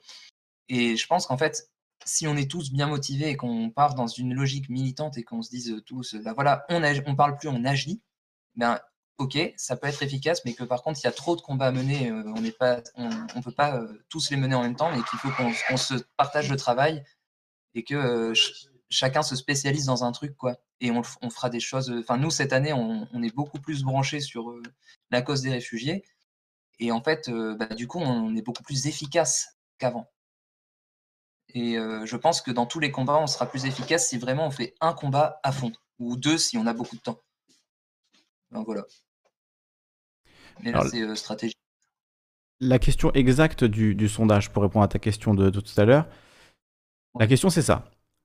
Dans, un sondage qui n'est pas complet, on ne sait pas sur combien de personnes, euh, il est couvert n'importe comment le sondage. Je crois que c'était obligatoire de mettre le nombre de personnes sondées euh, dans l'article. là, à moins que j'ai mal lu, je l'ai parcouru des yeux, je vois à aucun moment. ah si, c'est à la toute fin, 1049 personnes. 1049 personnes, donc qui sont en plus divisées en, en sympathisants des différents partis politiques. Donc la question c'est celle-là. Dans la soirée du 23 novembre dernier, des associations ont organisé un rassemblement de migrants sur la place de la République à Paris pour protester contre l'évacuation du camp de Saint-Denis. Les forces de l'ordre ont évacué la place. Certains ont contesté la méthode utilisée. Chacun des éléments suivants était-il selon vous justifié ou pas justifié L'évacuation de la place par les forces de l'ordre, donc l'ensemble des Français, 74% euh, des, Français euh, ont trouvé ça justifié, dont, dont 93% de République en marche, 93% de Républicains et seulement 90% de Rassemblement national. Donc officiellement, si tu crois ce sondage, selon ce sondage, bon voilà, c'est, je dis ça pour troller, mais selon ce sondage, les, euh, les, militants républicains et la République en marche sont 3% euh, plus, euh, trouvent ça 3% plus justifié, donc sont 3% plus faire un front républicain au deuxième tour en Ah, il est beau le ah, putain, il est beau. Hein. pour, échapper à l'extrême droite, voter Le Pen contre Macron, c'est magnifique. Ah, là, tu vois, le, front républicain, on le, on le voit bien. 93% LREM, 93% LR, 90% RN. Ah oui, oui, c'est un beau front républicain. Ils sont bien. Donc en fait, c'est le front républicain contre Mélenchon, comme euh, comme c'était dit euh, auparavant. Contre Staline. Hmm. Contre, c'est ça, c'est le, c'est le mur, c'est le mur de Berlin euh, bis, le mur des castors. Donc, euh, tu vois, la question, on aurait pu la formuler autrement. Euh, parce que est-ce que c'était euh, uniquement pour protester contre l'évacuation du camp de Saint-Denis ou est-ce que c'était pour protester contre les conditions de... Tu vois, si tu avais formulé la question en disant, euh, dans la soirée du 23 novembre dernier, des associations ont organisé un rassemblement de réfugiés, au lieu de migrants, tu utilises le mot de réfugiés par exemple, sur la place de la République à Paris pour protester contre les conditions de vie insalubres et le manque de moyens qui sont donnés pour héberger ces migrants, ou le manque d'hébergement disponible et le fait qu'ils sont obligés de dormir dans la rue. Euh, est-ce que vous trouvez justifié que la police les fout dehors à coups de, à coup de tonfa? Oui, non. Est-ce que vous trouvez justifié que des associations euh, essayent d'aider ces migrants qui sont euh, dans la détresse? Oui, non. Et là, tu auras des résultats drastiquement opposés, c'est juste sûr. Enfin, drastiquement, je pas à quel point, mais c'est certain que le, le, pourcentage ne sera pas le même. Ouais, ouais. Sauf que au final, quand tu lis la formulation, leur formulation de la question, oui. quelqu'un de non politisé va trouver que l'objectivité est de leur côté. Parce que les mots qu'ils utilisent sont hmm. des mots neutres pour une situation certes scandaleuse, mais comme eux emploient des mots neutres alors que toi tu. oui, j'ai utilisé des mots un peu, mais tu pourrais, tu pourrais le dire de manière plus neutre aussi. Euh, c'est toi qui es plus proche de la réalité, c'est eux qui vont gagner la palme de l'objectivité. Donc de toute façon, on est niqué en fait. Franchement, je pourrais te le réécrire de manière euh, pseudo-objective, même s'il n'y a pas d'objectivité. Euh, mais c'est vrai qu'ils rajoutent, par exemple, certains ont contesté la méthode utilisée. Euh, mais ils auraient, ils auraient pu dire de manière très objective aussi que les policiers ont été violents avec des journalistes, tu vois. L'ultra-gauche islamo-gauchiste. L'ultra-gauche, un coup de l'ultra-gauche. Peut-être qu'il faut qu'on crée notre propre institut de sondage, ultra-gauche sondage, et comme ça, on, va, on aura peut-être des réponses qu'on veut, tu vois, c'est... Ah, un peu comme euh, ils ont fait pour compter les gens en manif avec le nombre jeune, c'était une bonne idée ça. Mmh. Parce que bon, le, le coût des 14 millions selon la CGT, 12 selon la police, au bout d'un moment, c'était quand même un peu fatigant. Ouais, mais du coup, maintenant, ils arrivent à avoir des résultats à peu près, à peu près fiables? Bah, j'ai l'impression quand même. Genre, il y avait une manif là, il n'y a pas si longtemps où, selon les organisateurs, c'était 500 000, selon la police, 100 000. Le nombre jeune, c'était 292 000. Là, ça me paraît plutôt réaliste. Mmh. Ouais, on coupe bien la poire en deux. Il faut toujours faire ça, de toute façon, avec ces résultats. Forcément, les organisateurs ont intérêt à, dire qu'il y avait plus de monde et la police et l'État ont toujours intérêt à dire qu'il y avait moins de monde. Donc, il faut toujours couper un petit peu la poire en deux. Du coup, ça, semble un résultat raisonnable. Ouais. Mais du coup, comment ce, nombre jaune, comment c'est calculé?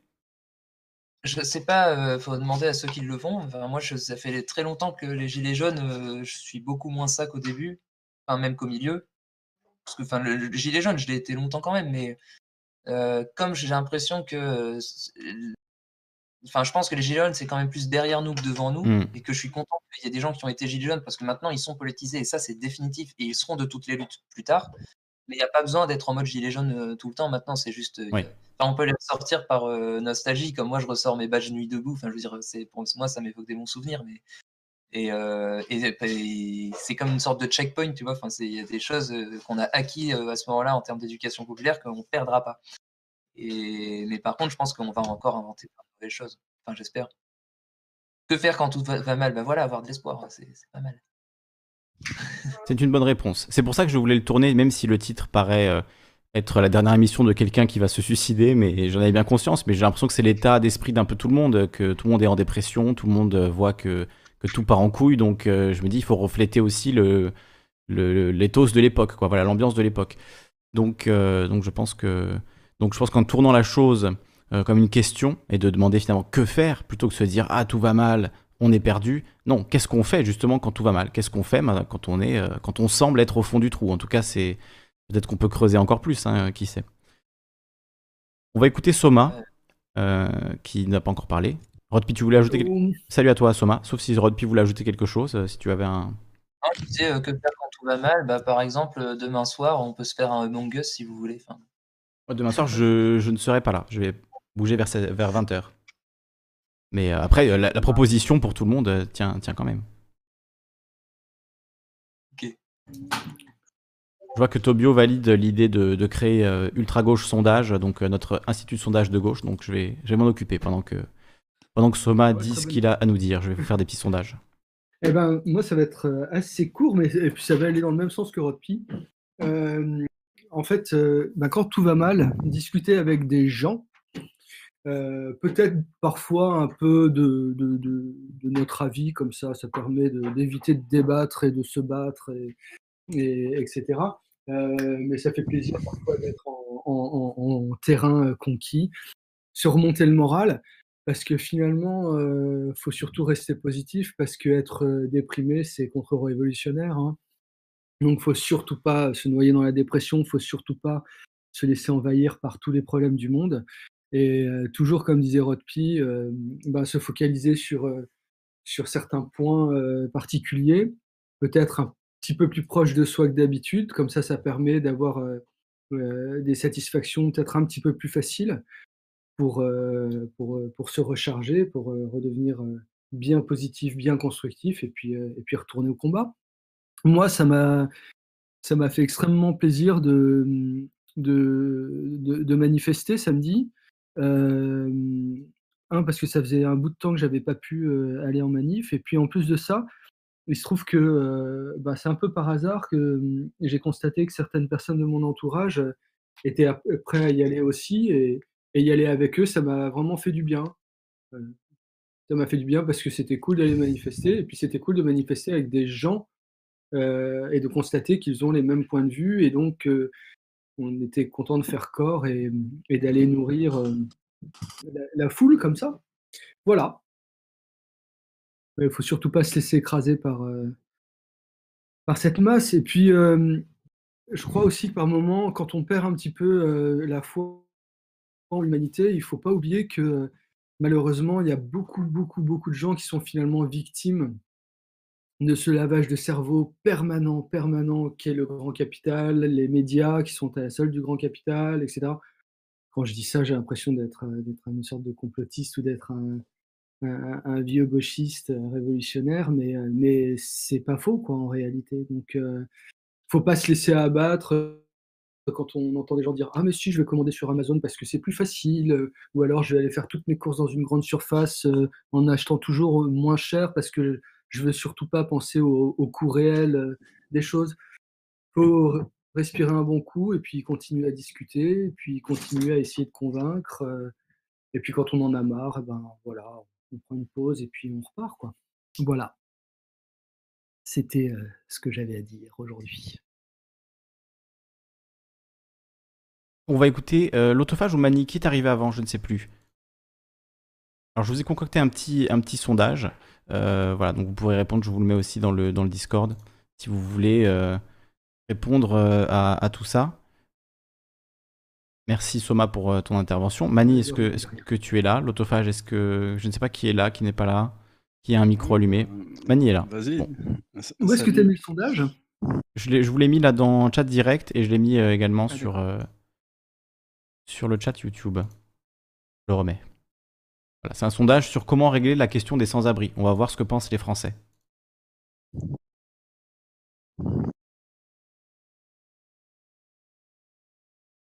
Alors Mani, est-ce que tu veux nous parler? Est-ce que tu es là? Est-ce que Ouais, tu m'entends là?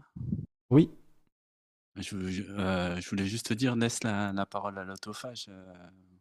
Moi, euh, Ouais, mais il moi, allume je pas son micro. que-. Ça y est, il a allumé. L'auto. Bienvenue à toi.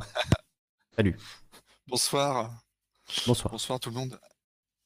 Euh, oui, euh, tout à fait. Non, j'ai euh, écouté euh, religieusement la- tout ce que tout le monde disait. C'était, c'est très intelligent et c'est c'est très, c'est très enrichissant. Donc c'est pour ça que je, je, je vous suis. Et, euh, oui, je- je- j'apportais juste une, une, une remarque. Bon, déjà sur les sondages, j'ai regardé récemment euh, la dernière conférence gesticulée. Euh, celle de Franck Lepage, là, euh, c'est un, jeune qui, euh, a fait cette conférence-là, et le, sujet, ce sont les sondages, les statistiques. Donc, euh, je, vous, la conseille. Euh, J'essaierai de mettre le lien là dans, la description. Donc, ça, c'est, euh, ça permet de d'avoir un, un, un regard de quelqu'un qui fait qui était dans le métier, quoi. Il était euh, sondeur. et- Hmm. donc, ça, c'est intéressant. Je l'ai- ça doit être euh, très intéressant. C'est récent comme, euh, comme conférence gesticulée? Ah bah oui, je l'ai regardé, j'ai regardé la semaine dernière. Elle est sortie récemment, je veux dire? Oui, oui, oui, oui, oui. Ok. Ouais, c'est super intéressant parce que c'est vrai que les chiffres, euh, on dit souvent les chiffres, on leur fait dire ce qu'on veut, mais euh, n'empêche que beaucoup de gens ont du mal à se retenir de donner des chiffres qui vont dans leur sens, même si en fait ils sont pas forcément euh, très, très raccord avec la réalité ou en tout cas qui sont formulés d'une telle manière. Et à force de les répéter, on, change légèrement l'int- l'intitulé et on passe de. Euh, euh, Enfin, j'ai pas d'exemple là en tête, mais tu vois, de 65% d'une telle catégorie de population euh, qui pense que peut-être ceci serait bon à 90%. Tu vois ce que je veux dire quand, quand il y a ce téléphone arabe en plus qui se rajoute aux statistiques, ça, de- ça devient souvent euh, n'importe quoi. Donc, euh, donc voilà, enfin l'exemple que donnait Rodpi tout à l'heure, euh, euh, voilà, 74% des Français euh, pensent que c'est justifié. On a posé la question, qu'est-ce que- qu'est-ce qu'ils savaient de ce qui s'est passé sur la place de la République? Est-ce que tu peux vraiment au téléphone résumer en deux phrases euh, cet événement-là? Est-ce que si tu leur montres une vidéo avant de ce qui s'est passé, le résultat est le même, etc., etc. Donc euh, c'est représentatif de quoi au final? Bah, c'est ça, c'est ce qui, c'est ce qui raconte. Il raconte l'histoire du, du sondage, l'histoire comment c'est né, Mhm. et puis bah, il, il dit à peu près comment ça s'est un peu, euh, comment dirais-je, euh, les sondeurs se sont fourvoyés, enfin comment, comment ça a changé quoi. Et donc euh, c'était bon, c'était euh, très très intéressant. Et euh, oui, sur l'intitulé de ton de, ton de, la séance de ce soir, oui, c'est un peu qu'est-ce qu'on peut qu'est-ce qu'on peut faire. Bon, moi j'ai ma donc moi j'ai ma méthode, c'est j'éteins la télé et puis je me recentre sur sur la vie réelle, on va dire, et puis je m'informe que par des canaux euh, que je que je connais bien, mais après il faut rester, enfin je trouve vrai que l'époque est un peu déprimante, mais après, il faut rester un peu. Il faut prendre du recul parce qu'on se dit que l'histoire. Enfin, moi, j'aime bien étudier l'histoire et l'histoire n'est fait que de, que de, que de haut et de bas. Hein, ça dépend de quel côté on se, on se situe. Mais je dirais que là, en ce moment, bon, bah, pour les, les gens de gauche, c'est pas forcément la fête. Et bon, tout simplement, il faut prendre son mal en patience. Et puis, il faut se dire que c'est le jeu parce que ils sont. Voilà, M. Macron a le pouvoir, donc il en profite. Et puis, il fait en sorte de passer des lois pour éviter que bah, la gauche ne vienne pas au pouvoir. Mais si la gauche arrive au pouvoir, je pense qu'il y a des choses aussi qui vont changer dans ce sens-là. Donc, en se disant, bah, on va éviter que la droite repasse aussi. Bon, faut se dire que c'est un, c'est un peu le, c'est un peu le jeu. C'est, euh, faut, patienter. C'est, c'est, c'est compliqué, mais regardez, bon, si on prend les cas extrêmes de, de, gens qui ont vécu des dictatures, euh, que ce soit en Espagne, au Portugal, ou au Chili, mmh. bah, ils, se, ils, se, disaient à l'époque, bon bah, bon, soit ils quittent le pays, mmh. ils se disaient à l'époque, bon bah, il y aura des gens meilleurs, et puis, euh, faut, faut faut espérer que. l'ultra positivisme là. Mais c'est vrai que pour, pour aller dans ton sens, tu vois, tu parles du Chili, tu parles du Chili. Euh, le Chili en 73, euh, leur président euh, socialiste démocratiquement élu et voilà se fait subtiliser le pouvoir et, et assassiner et c'est une dictature qui prend qui prend la place, qui met en place une nouvelle constitution en 2020. Donc c'est quoi? C'est 50 ans plus tard, presque 50 ans plus tard, ils sont en train de d'écrire une nouvelle constitution et de, lancer ce processus d'une nouvelle constituante, d'une voilà un nouveau processus. on l'espère le plus démocratique possible et on l'espère avec un modèle de société qui, qui, soit plus proche de, de ce qu'on de ce qu'on espère. Et voilà, peut-être que le Chili sera un phare un phare dans la nuit d'un pays qui est en train de prendre. La Bolivie, oui, bien sûr, bien sûr. L'Amérique latine dans, dans, son ensemble, il y a des choses. L'Amérique latine, c'est Ouais, mais c'est spécial, eux, parce que c'est le précaré, c'est l'arrière-cour des États-Unis. C'est vrai. Hein, y a... Les Russes n'ont pas de base euh, militaire euh, en Amérique du Sud. Quoi, hein. mmh. Enfin, il n'y a aucun pays d'ailleurs du monde qui a de base militaire en Amérique du Sud. Et je salue Monica qui nous écoute de Colombie et qui voilà, souvent euh, m'envoie des, des, trucs sur Twitter et tout. et voilà, qui, qui aime l'émission. Et voilà, on, salue bien bas tous ceux qui nous écoutent dans le reste du monde, évidemment, et en Amérique latine. Mmh dans ces pays, effectivement, tu cites la Bolivie, le Chili, euh, voilà, c'est peut-être des, lueurs d'espoir. L'Équateur a un, un, bon, avant de ressombrer. avant de Ouais, c'est compliqué en Équateur aussi, oui. Mais bon, euh, s'appelle le président, euh, c'est un président Bader qui est en exil d'ailleurs, un président d'Équateur. Bon, il a quand même réussi à relever, de, quand il était là, à relever un peu son pays. Donc après, bon, bah, ça retombe, bon, ils n'ont pas de chance. Mais nous, bon, on a la chance de ne pas avoir les États-Unis à côté de nous, donc euh, on peut encore. Euh, bon, je pense pas qu'on descende aussi bas qu'une dictature, c'est pas, c'est pas ça, quoi. Mais, euh, mais c'est pas le. Ah, je veux dire, ça pas. En tout cas, un militaire dans les rues. Oh, il y a des militaires dans les rues déjà. Hein. les, sentinelles, sentinelles, c'est quoi? Oui, j'en ah oui, mais bon. vu, hein ouais, j'en ai, Dans les grandes villes, tu vis dans n'importe quelle grande ville, il y a des militaires dans les rues. Hein. Tu croises des militaires toute la journée qui sont deux par deux, dans des petits groupes, euh, sentinelles, quoi. Euh, après, j'ai des potes qui ont fait ça, c'est des gens qui s'ennuient à crever, hein. ils, font, ils, font, ils font rien de leur journée, mais dans les gares, dans quasiment toutes les gares de France, il y a des militaires, les aéroports. Aujourd'hui, il y a des militaires qui gardent des synagogues, qui gardent des lieux de spectacle, qui gardent euh, voilà, la, la, ah la, rédaction de Charlie Hebdo, je crois, à valeur actuelle aussi. Enfin bon, voilà, c'est. Mm. Non, y a, y a, ça existe déjà en fait. Kali Oui. Enfin, Alissandre, euh, Soma. juste un petit point de, précision par rapport à ça. Effectivement, il y a des militaires, euh, ça fait maintenant un certain temps, depuis les, attentats du Bataclan, euh, etc. Même avant. Là, Et puis Mohamed Merah. Il y a Vigipirate, le plan Vigipirate, mm. donc des, des, rondes permanentes. Et je me souviens avoir lu un article sur le fait qu'il y avait des gros problèmes euh, avec les cantines de, de, ces, de ces militaires, c'est-à-dire qu'ils ils étaient quasiment en permanence sous-alimentés. Mmh. Et euh, euh, je réfléchissais à ça à, une époque sur le fait que ben, quand on est sous-alimenté, on est psychologiquement très vulnérable. Voilà, c'était mmh. juste pour dire que, et c'est souvent d'ailleurs en fait ce qui permet à une dictature de bien s'installer, c'est quand on sous-alimente le peuple, parce que ça facilite en fait l'installation de la dictature. Et euh, c'est vrai que les militaires, ça fait partie de, leur entraînement. Moi, j'ai quelques potes qui ont fait, euh, qui ont fait l'armée. qui en sont sortis bien heureusement, mais voilà, qui auraient pu partir au Mali ou effectivement leur cauchemar c'était de faire sentinelle, c'était le pire truc possible pour, pour eux. Et tout le long de leur entraînement, ils sont sous-alimentés pour justement être plus malléables et, devenir de bons petits soldats. Donc c'est une stratégie, une stratégie qui est connue. Quand, on regarde les, dictatures, il y a des, des Ceausescu, tout ça, bon, bah, si on prend l'extrême, ce, sont des, ce sont des gens qui ne, qui ne sont là que parce qu'il y a des, forces de l'ordre qui, lui obéissent. Ah, bien sûr. Mais, mais si, euh, enfin, je veux dire, quand, on évacue, quand on demande à des CRS, des policiers d'évacuer une euh, n'importe quel endroit, enfin une place, dire, vous avez euh, sur le spectre de la de, de, de l'action, ça peut aller de s'il vous plaît, bon allez, poussez-vous, machin, jusqu'à au tabassage. Je veux dire, vous avez un panel, vous n'êtes pas obligé de forcément se dire allez-y les gars, on va, on va, prendre, on va prendre du plaisir. Quoi. Je veux dire, vous pouvez le faire, comme vous pouvez le faire aussi en disant non, comme ça a été fait dans la commune, ce que s'appelle mettre la crosse en l'air, en disant non, bah non, je tire pas.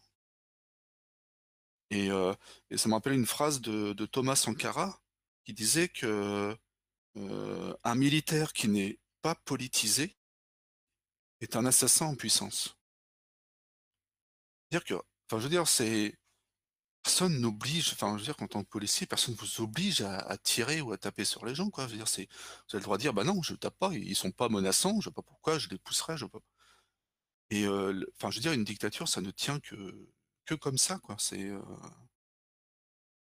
et je, enfin, moi, je me pose la question, parce que quand on dit, oui, bon, les racismes dans la police, tout ça, ils sont pas tous comme ça. Ils sont pas tous comme ça, oui, c'est un vœu, c'est un souhait. On, espère qu'ils sont pas tous comme ça. Mais bon, jusqu'à la preuve du contraire, j'ai pas vu de défilé de militaires en disant, je sais pas, là récemment, je suis Michel ou mmh. le racisme passera pas. J'ai entendu même même Darmanin de, de police. Oui, non mais. Même Darmanin n'a pas dit un mot pour la victime, toujours aujourd'hui, il n'a pas dit un mot, enfin à ma connaissance en tout cas, il n'a pas dit un mot d'excuse ou de, de, juste de, de, regret ou de quoi que ce soit euh, envers cette personne, même de juste de, tu vois, symboliquement de dire, euh, voilà, euh, je suis en pensée avec toi, j'en sais rien, n'importe quel, n'importe quoi, juste une phrase, mm. même pas ça, c'est que, oui, je soutiens quand même les policiers, hein, parce que policier, c'est pas facile comme métier, oui, mais enfin, en l'occurrence, c'est, tu vois, c'est. J'ai, écouté pendant une petite demi-heure là. Ouais, j'ai écouté un petit peu aussi. Euh, ouais. ouais. moi j'ai pleuré. Enfin, il m'a fait. Euh, ouais, il m'a fait mal à la tête. C'était, c'était du pathos. Enfin, je veux dire, le... il parlait des enfants qui mettaient les médailles euh, sur le cercueil de leur. Oui, oui, oui. oui. Bon, il suffit d'aller voir sur le site Bastamag pour, ça, pour voir que se rendre compte que c'est depuis 2018. En moyenne, une personne par mois, une personne tous les mois meurt sous le coup de la police, quoi. Hmm. Oui, c'est ça. depuis, enfin, statistique. Ça fait même pas un an que Cédric Chouviat est mort. Euh, tu dis, tu dis oui. Alors les, les enfants des flics, euh, évidemment, c'est triste et c'est horrible euh, que, que, bah, des, que des enfants perdent leurs parents, mais c'est tout aussi horrible quand c'est des gens qui se font appréhender par la police et qui, qui finissent morts. Ça devrait jamais arriver en fait, et ça arrive, comme tu dis, une fois par mois, quoi. Et sans parler de voilà, parce que Michel heureusement n'est pas mort. sans parler des tabassages en règle, de tous ces trucs. Quoi, C'est pyramidal. Hein c'est pyramidal. Hein. Pour un mort, vous savez en dessous, euh, les mutiler et puis les euh, jusqu'à les traumatiser. Quoi. Enfin, et puis les gens pour qui il n'y a aucune preuve, qui étaient de qui étaient dans une petite ruelle sombre, il n'y a aucune preuve, aucune vidéo, et, ils sont peut-être en prison aujourd'hui avec euh, outrage à agent, rébellion, tout ce que tu veux. et ils n'ont rien fait, quoi. c'est ça. Mais donc voilà, moi je me pose la question quand on dit oui, ils sont pas tous comme ça, bah ils sont où les autres? Enfin, ils témoignent pas, j'entends rien, donc pour moi, euh, non, je, crois qu'il y avait un sondage il y a longtemps où il disait que la moitié, euh, enfin, la moitié des policiers et, militaires euh, votent Front National. Mais bon, ce qui me, ce qui me surprend pas, parce Oui, c'est ça, c'est pas, c'est pas très étonnant que les militaires et les flics soient plus de droite. Enfin, c'est, c'est voilà, et les comédiens plus de gauche, tu vois. voilà, les comédiens de théâtre. voilà, il y a des tendances sociologiques comme ça, effectivement, qui sont indéniables. Après, le, sondage auquel tu penses, je crois que c'était sur les intentions de vote dans la police. Et effectivement, de mémoire, c'est 40% pour le Front National. donc. Il y a Manuel Todd qui en a parlé aussi, donc je ne sais pas trop. Mais, quand on regarde l'histoire de la, de la police, quand on, je sais que dans les, euh, en 45, ils avaient viré tous les communistes des, des CRS, parce qu'à l'époque, il fallait lutter contre le communisme, mais par contre, tous les collabos, ils les ont laissés. Quoi. Mmh. Tous ceux de ils ont laissé parce que bon, heu, De Gaulle était là avec tous ces tous ces policiers qui ont collaboré, Oui. joyeusement, enfin ou pas, enfin ou contre leur gré, mais ils sont restés et puis, puis après, bah, du coup, bah C'est la fameuse idée de la de la banalité du mal, quoi. C'est les fonctionnaires qui ont qui ont fait les pires trucs et au final, après, on leur dit: «Bon, bah, vous étiez juste fonctionnaires, donc finalement, vous restez» et puis, heu, voilà, des gens comme Maurice Papon qui sont restés effectivement au pouvoir par la suite, heu, qui symbolisent un Voilà, peu un peu ça ça, ouais. donné 1967 là, en je en Guadeloupe, en Martinique, Mmh. ils ont tiré à bon bon, c'était des gens de couleur, donc là, quand c'est des gens de couleur, on tire, hein et puis, heu, déjà en 61, en Oui. 61, là, ça c'est, On pourrait parler de l'Algérie, on pourrait parler de beaucoup de choses. mais en 62, heu, en 62, quand il y a l'indépendance de l'Algérie, bah, tous les fonctionnaires de police, en Algérie, bah, ils sont arrivés en France. Fallait bien les recaser. Donc, ils sont tombés dans les bras de, bah, de de collabos de de de 45 et puis, et après, bah, Mmh. ça a continué. Enfin moi, pour Mmh. moi, il y a une il y a une ils appellent ça la maison, hein, heu, ils sont chez eux, heu, c'est la maison, heu et puis ça ça se cultive, quoi. Enfin, c'est ça donne, les réseaux sociaux là où ils sont, je sais plus combien, la Street Press en a parlé, Arte aussi, enfin c'est, ça devient mais, Et comme le dit Karl la comme le dit Karl, rêvez pas, les syndicats d'extrême droite font la loi et c'est vrai que pour voir les tendances, politiques dans la police, il suffit de voir les la représentation syndicale et on voit que les les syndicats majoritaires, c'est effectivement les syndicats de droite et le syndicat Vigie qui existent. Donc, heu, comme tu dis, Mmh. heu, c'est pas, voilà, heu, 100% des flics, heu, d'ailleurs, je crois qu'on n'a jamais dit ça. Même quand on est en colère, même quand on est voilà, on on fait pas quand même cet amalgame-là, mais il y a malheureusement une tendance, voilà, une tendance sociologique lourde, ouais, sont effectivement sont de une culture qui est comme ça dans le dans la police, quoi. C'est ça qui est c'est en fait le comment dire? Les brebis égarées, c'est ceux qui sont, ni racistes, ni ni fachos, ni, heu, à tendance violente, ni, heu, tu vois, qui ont un désir de vengeance, heu, et sont cetera, quoi. voilà, C'est. Ils sont où? Enfin, on les enfin, je je les entends pas, c'est c'est assez étonnant. Enfin, après, il y a peut-être une raison, heu heu, sociologique, mais enfin, je Après, oui, c'est les le les rares flics qui ont témoigné comme Alexandre Langlois, il a fini par démissionner. Il y avait, heu, Noam Anwar aussi qui qui parle assez souvent. Je crois qu'il est, en instance de démission. Enfin voilà, il est aussi sur, Alors oui, dès dès que tu alors commences à parler contre la maison, comme tu dis, tu peux pas rester dans la maison, tu vois? C'est voilà. J'ai écouté une un reportage de Les Pieds sur terre, un très bon, heu, très bonne émission sur France Culture. Les Pieds sur terre de Sonia Kronrod et elle a interrogé il y a un il y a un policier qui témoignait. Alors c'était, à Paris, je sais plus, c'est là où il c'est bah, c'est le quartier général de la police, je crois. En dessous, il y a des prisons et il témoignait de ses collègues, mais racistes, mais à des points, heu, que ceux qui étaient les prévenus qui étaient dans les cellules, heu, ils lui disaient, heu: «C'est, heu, c'est me sors pas, sinon je vais la tuer, quoi». Heu, parce que c'était insupportable, quoi et il a il remonté ça et puis, résultat des courses, bah, lui, bah, il est, blacklisté, enfin il est, il est prêt à à être viré de la police et les collègues, donc en l'occurrence, c'était 2 femmes, heu, bah, elles ont, heu, elles ont elles sont parties, mais elles ont elles ont rien eu, quoi. Protégées par la hiérarchie Mmh. et Ouais, il y a aussi le phénomène, bon, qu'on a évoqué plusieurs fois, mais effectivement de de fausses accusations pour se faire un petit billet sur le dos des des victimes, alors oui, il y a il y a du business sur le site là-bas, si j'y suis, ils en parlé. Il y a un petit business aussi, surtout dans ces dans ces moments de manifestation.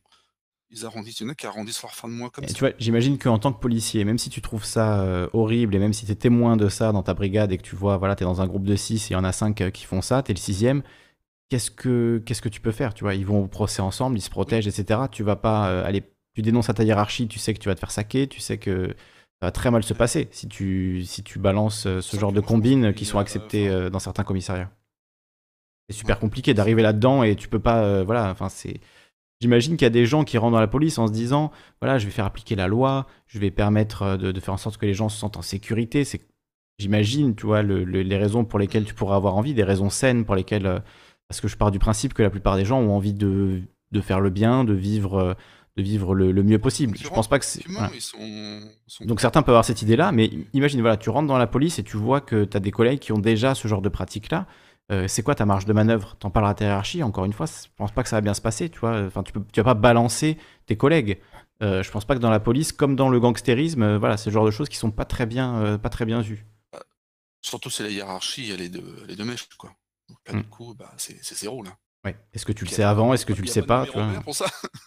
Ouais. Il y a pas de numéro vert. Non.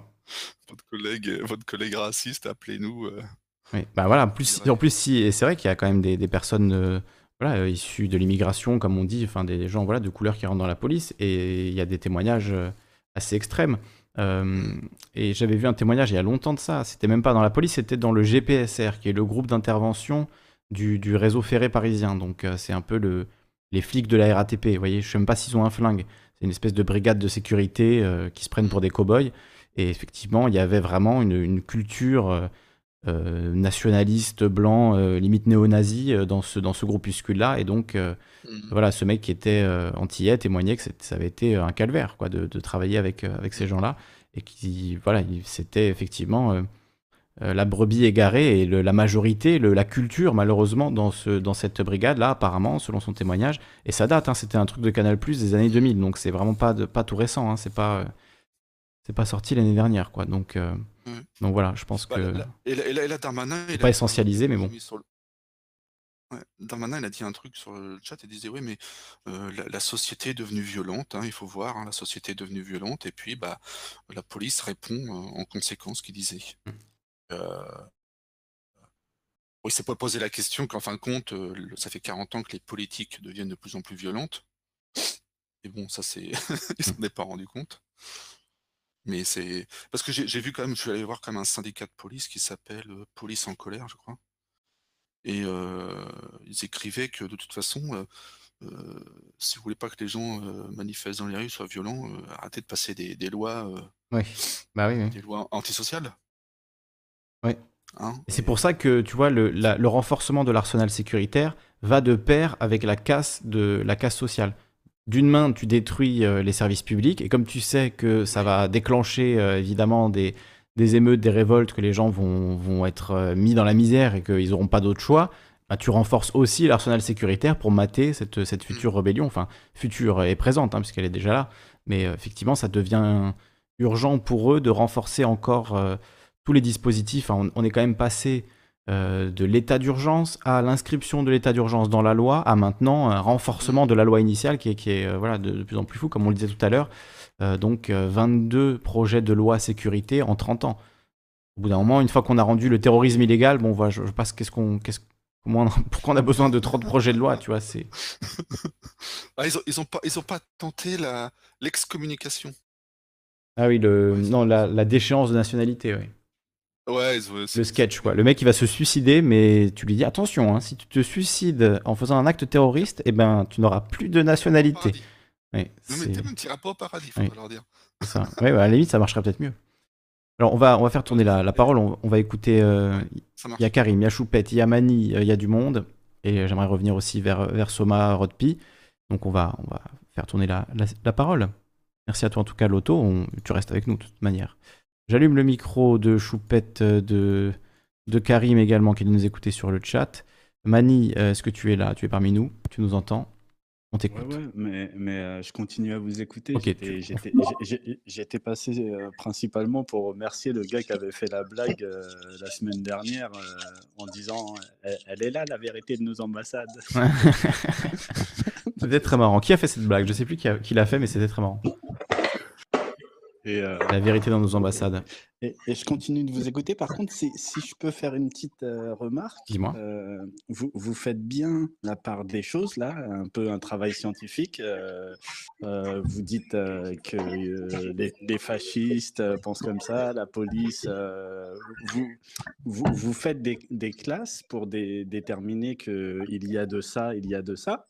Mais, euh, mais moi, quand je- quand, quand j'entends euh, vos, vos échanges, je me dis, une fois qu'on a fait bien la part des choses, eh ben, est-ce qu'on ne devrait pas se concentrer sur, euh, sur euh, ce qui relie tout, tout, tout le monde? Parce que je veux dire, tu, tu parles avec un, un facho, peu importe la classe que vous avez déterminée, le- leur but commun, c'est tous une forme d'amélioration. Après, c'est les biais des points de vue, etc., ou, ou même leur histoire personnelle. Mais, mais le, lien entre tout ça, c'est des gens qui veulent, euh, qui veulent un, meilleur, quelque chose de meilleur euh, à, leur sauce.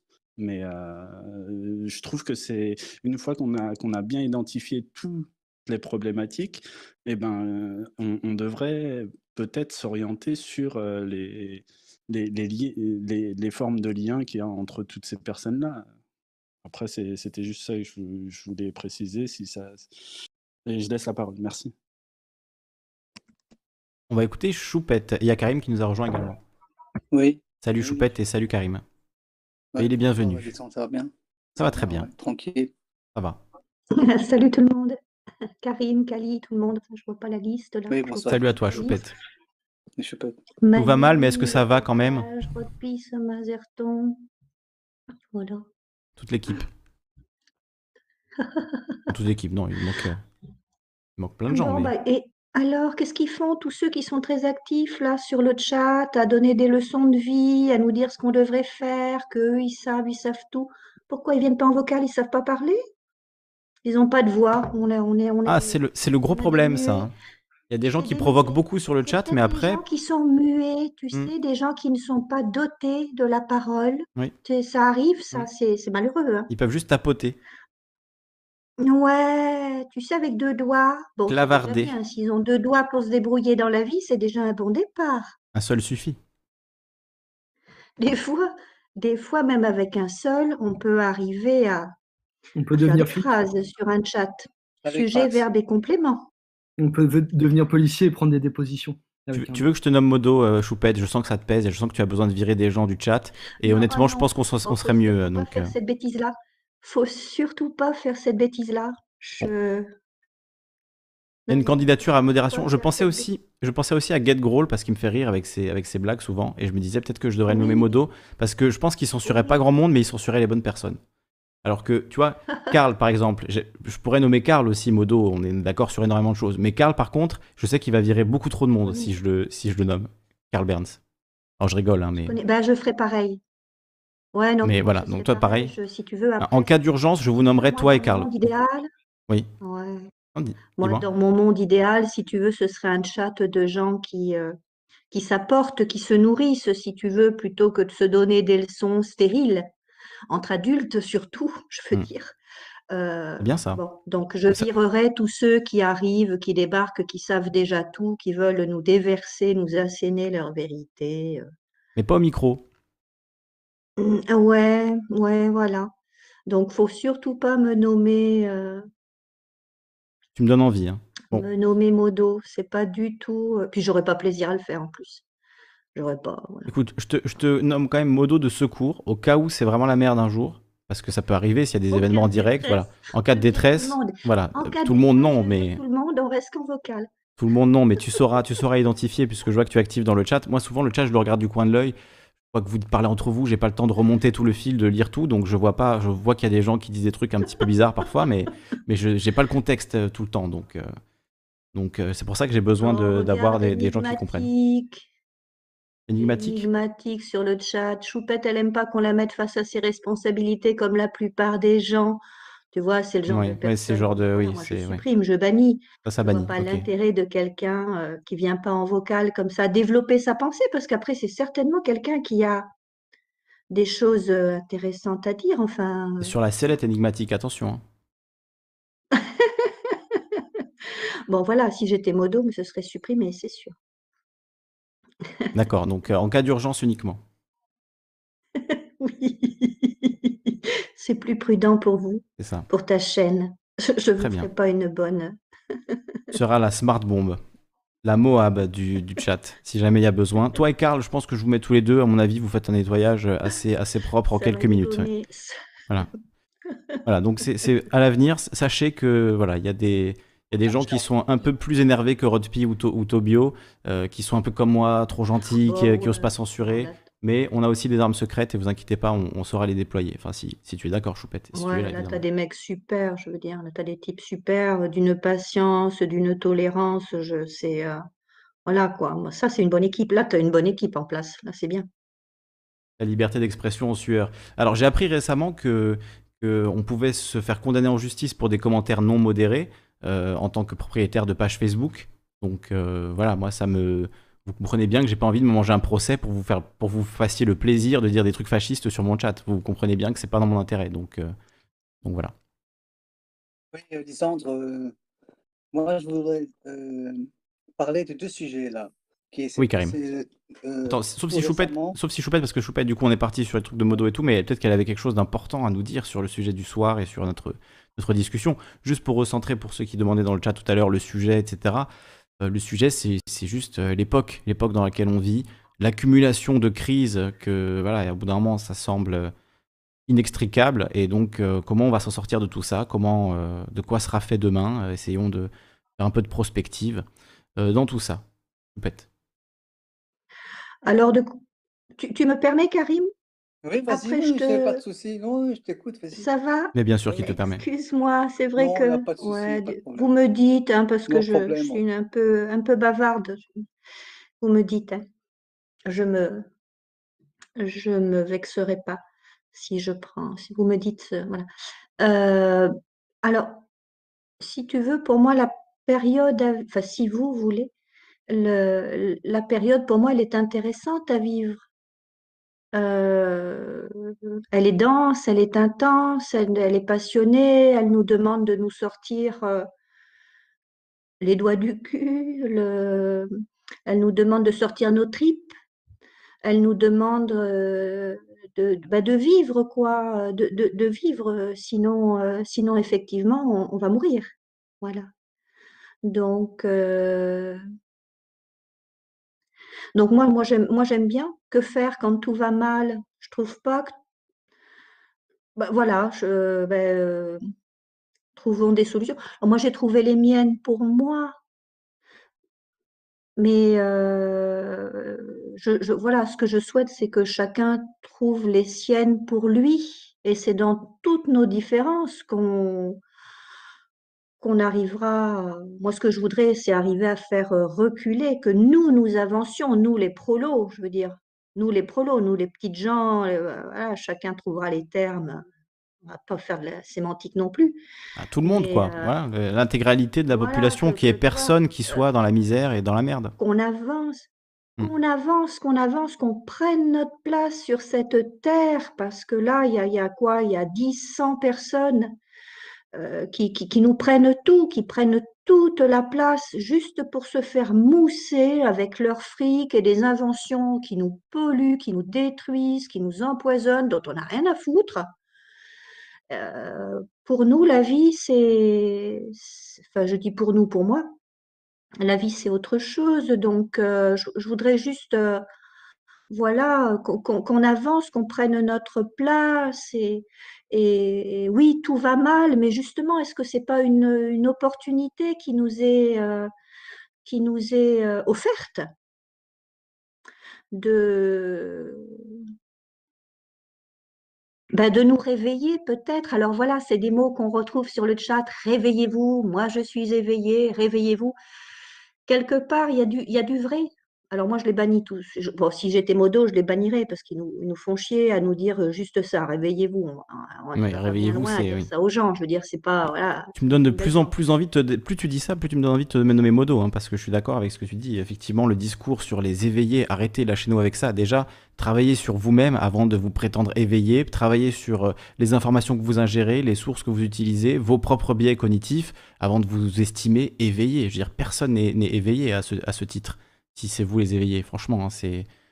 euh, Il y a un moment, euh, arrêtez de vous, de vous Ouais, palucher avec des mots comme ça, quoi. Mais euh, voilà. Après, pris dans un autre sens, je trouve que s'éveiller à nous-mêmes, à notre capacité chacun de, de prendre nos vies en main quand tout va mal, comme Mm. en ce moment. Bien sûr.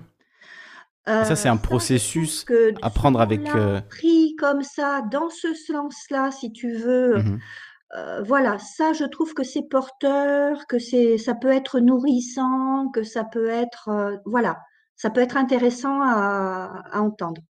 Donc on tombe pas dans des je- catégories euh, du genre euh, moi je suis éveillé, les autres c'est des moutons qui dorment, etc. Ça c'est vraiment c'est des poncifs euh, Ouais, au bout d'un voilà, moment. c'est bon. Ouais, ouais. Mm. C'est c'est la panique pour tout le monde. hein. ce que j'avais à dire Voilà. euh, sur euh, bah, le, le thème de ce soir, que faire quand tout va mal? Eh bien, prenons nos vies en main, euh, exprimons comment nous voyons l'avenir, construisons euh, l'avenir ensemble, euh, avançons et puis Mm. on reculer. Hein, parce que pour l'instant, ils prennent toute la place, là. Ils sont quoi, 10, 20, 30, 100 personnes dans le, dans, sur, la, sur la Terre à prendre toute la place. Si nous, on prend la nôtre et puis qu'on laisse, je veux dire, après, bah, les, les- les Africains, les, enfin, que chacun prenne sa place, je veux dire, il n'y a pas de. Euh, c'est. euh, voilà. Voilà. Pour moi, c'est ça. C'est ça qui, qu'il faut faire. Et puis c'est tout. Et chacun à notre façon, chacun euh, euh, avec euh, toute sa créativité, son inventivité, sa personnalité, son originalité. Voilà, on n'est pas des robots et on, on- on ne souhaite pas être réduit à être des robots. Voilà. Merci Choupette. C'est Et, ce que j'avais à dire sur le thème du soir. Merci Kali, à toi Karim. Merci beaucoup Choupette. Bisous. Et ju- juste pour revenir euh, d'un mot après, euh, on va donner évidemment la, Ah. la parole à Karim.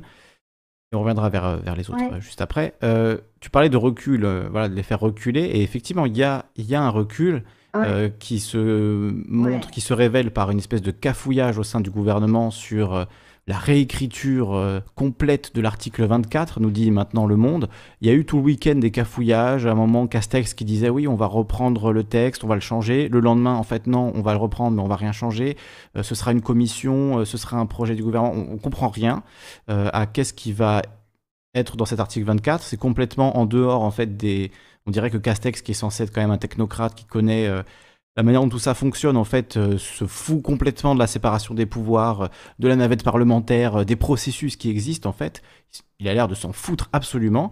Et donc, il nous propose tous les jours un truc différent. On va la réécrire, on va faire un- une commission qui va réfléchir, mais sans réécrire la loi. Si, en fait, on va réécrire intégralement l'article 24. Euh, bon, j'ai- rien compris. Darmanin, lui, est contre.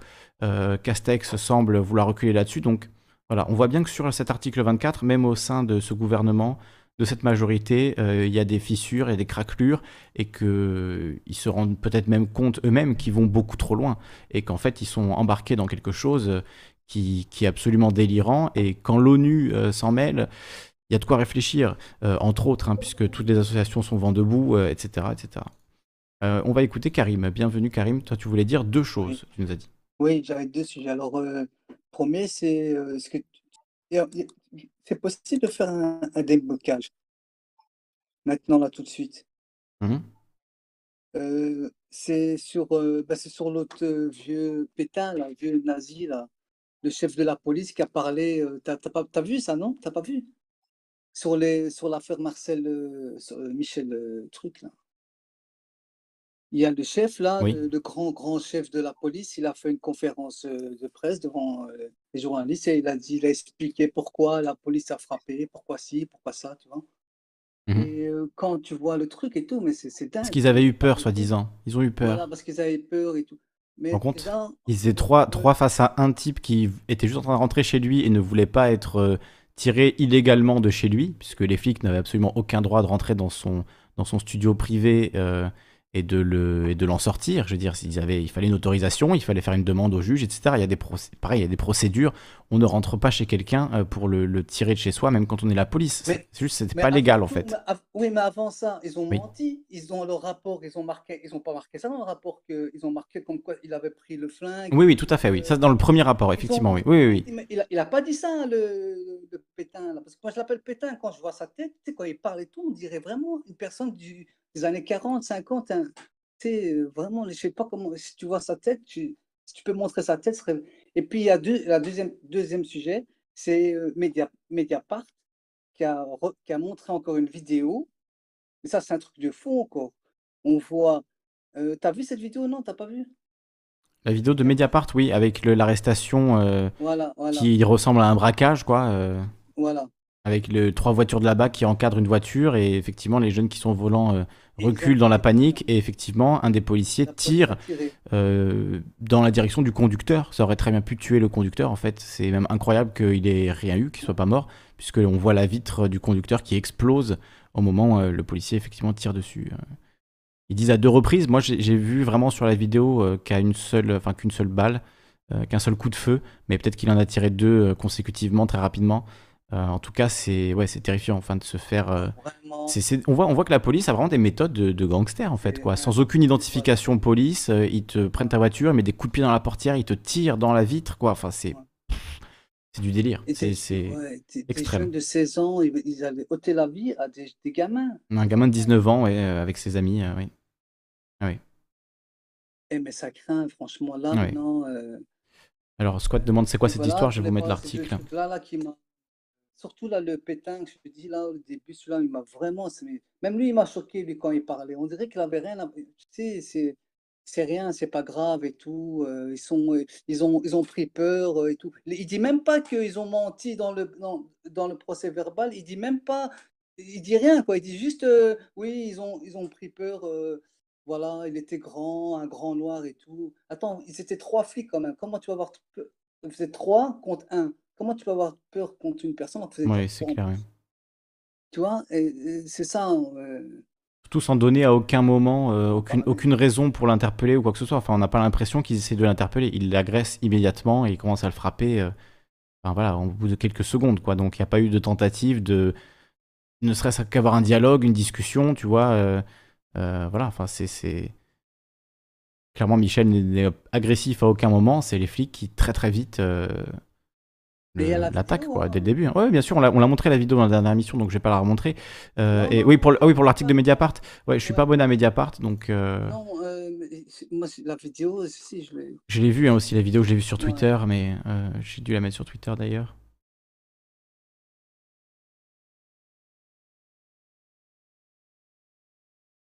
De quel pétain parle-t-il? Eh ben, Je parle du chef de la police qui a fait une conférence de presse, je ne sais pas si c'est aujourd'hui. C'est Didier. Lallemand, du coup? J'ai pas vu. disculper, disculper, disculper, moi, il voulait euh, Disculpé euh, ses, ses, ses, ses chemises brunes.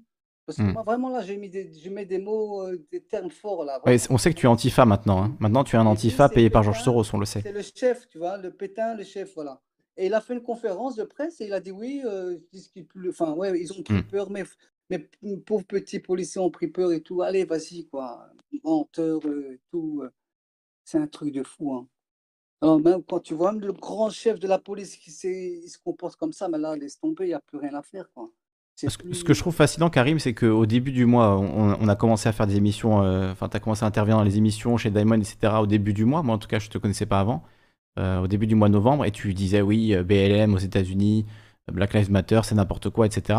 Euh, c'est euh, financé par Georges Soros, machin. Et là, au final, tu tiens un discours que pourrait très bien tenir euh, n'importe quel militant antifa de, de Black Lives Matter. Et enfin, moi, je, voilà, je, Oui, mais j'ai rien contre Antifa, ça, évidemment, mais- Il y a, il y a deux antifas. Je t'avais dit qu'il y a les antifas euh, qu'on connaît et tout, mais il y a des autres aussi qui sont financés par, euh, oui, par Soros. Euh, je- moi, je pense qu'il y a un petit. Je mais pense tu es d'accord que s'il y a un mouvement en France tous, oui. de, de, tu vois, de, contre les violences policières, il est légitime. Tu vois, tu comprends ce que je veux dire Il est légitime le mouvement contre les violences policières. C'est scandaleux toutes ces violences policières. On est d'accord. Là-dessus, on est d'accord à 100%. Donc, tu vois, ça découle juste de ça en fait. C'est juste un mouvement social qui découle d'un ras-le-bol. Et s'il y a beaucoup de gens qui rejoignent, c'est parce qu'il y a beaucoup de gens qui ressentent exactement ce que tu ressens et ce que je ressens quand euh, voilà, on voit les images euh, de, ces jeunes qui se font tirer dessus par, la police, de, ce, mec, euh, bon, il n'est pas particulièrement jeune, hein, Michel, mais qui se fait littéralement tabasser pendant de longues minutes par, par des flics, enfin une agression inouïe. Donc oui, évidemment, euh, quand on voit les images de George Floyd, de, Cédric Chouviat, de, toutes ces violences policières dans le monde entier et qui sont euh, euh, souvent racistes en plus, on peut que peut que s'unir contre ça et là-dessus. Donc c'est pour ça, moi je perçois toujours les accusations de, Soros, etc., comme une façon de nous diviser et de nous vois, de nous disperser. Et je me dis qui ça sert ça, vraiment en fait. Voilà, Exactement, c'est- voilà, c'est ça. Ouais. Euh, Voilà, c'était juste pour dire mis ça. le doigt dessus, là, Mm. bien mis le doigt sur le truc. Ouais, exactement. C'est un truc qu'il faut dire. Ouais, c'est un truc qu'il faut faire. Ouais, ouais. Là, je suis d'accord avec toi. que Mais là, je voulais répondre à Stampy. Mm. Euh, c'est le préfet, je crois c'est ça, le préfet de, de mes deux, là. Oui. C'est lui, c'est pas le Didier, ministre. Didier l'Allemand, Euh, du coup c'est le préfet l'Allemand? Ouais, je crois que c'est ouais, lui. ouais. Là, il a, euh, tu sais, un vieux, il a la calvitie, euh, est tout raide comme ça, là. On dirait qu'il sort des années 40. Mais pétain, quoi, ce type. euh, Je dis, mais c'est pas possible. C'est ça, les chefs de police. C'est pour ça, en fait. euh, c'est quand tu vois le chef, tu dis, mais c'est normal alors, euh, que les autres, là, ils tuent les gens. Ben, quand tu vois le chef, comment il est. Non, mais c'est grave quand même. Il a même pas dit que, un euh, que les policiers ont, ont menti dans le rapport. Ils- il a rien dit de tout ça, quoi. Il a dit non, euh, ils ont pris peur, ouais, voilà. Ils étaient effrayés, les pauvres. Ouais. Les pauvres. C'est vraiment. euh, moi, quand j'ai vu ça, je mais c'est pas possible. Mm. J'y crois pas, quoi.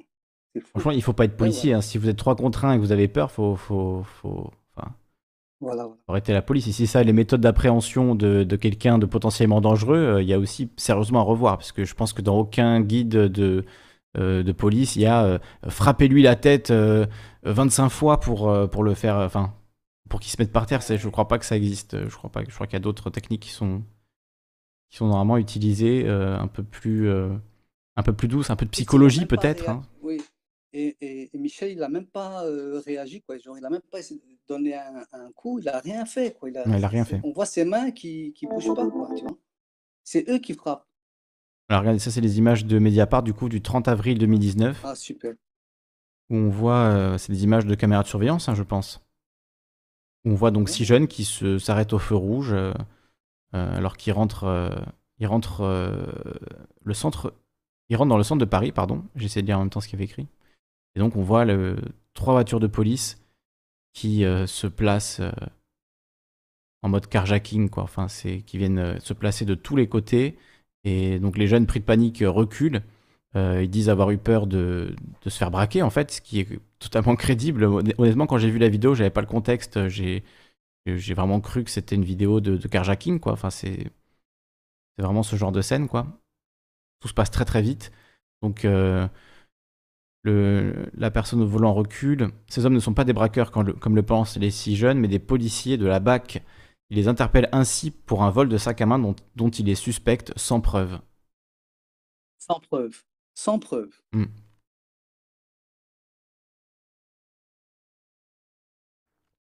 Un des policiers sort son arme et tire sans sommation, pourtant obligatoire, et tire à deux reprises en direction des jeunes. L'une des balles passe à quelques centimètres du conducteur âgé de 19 ans.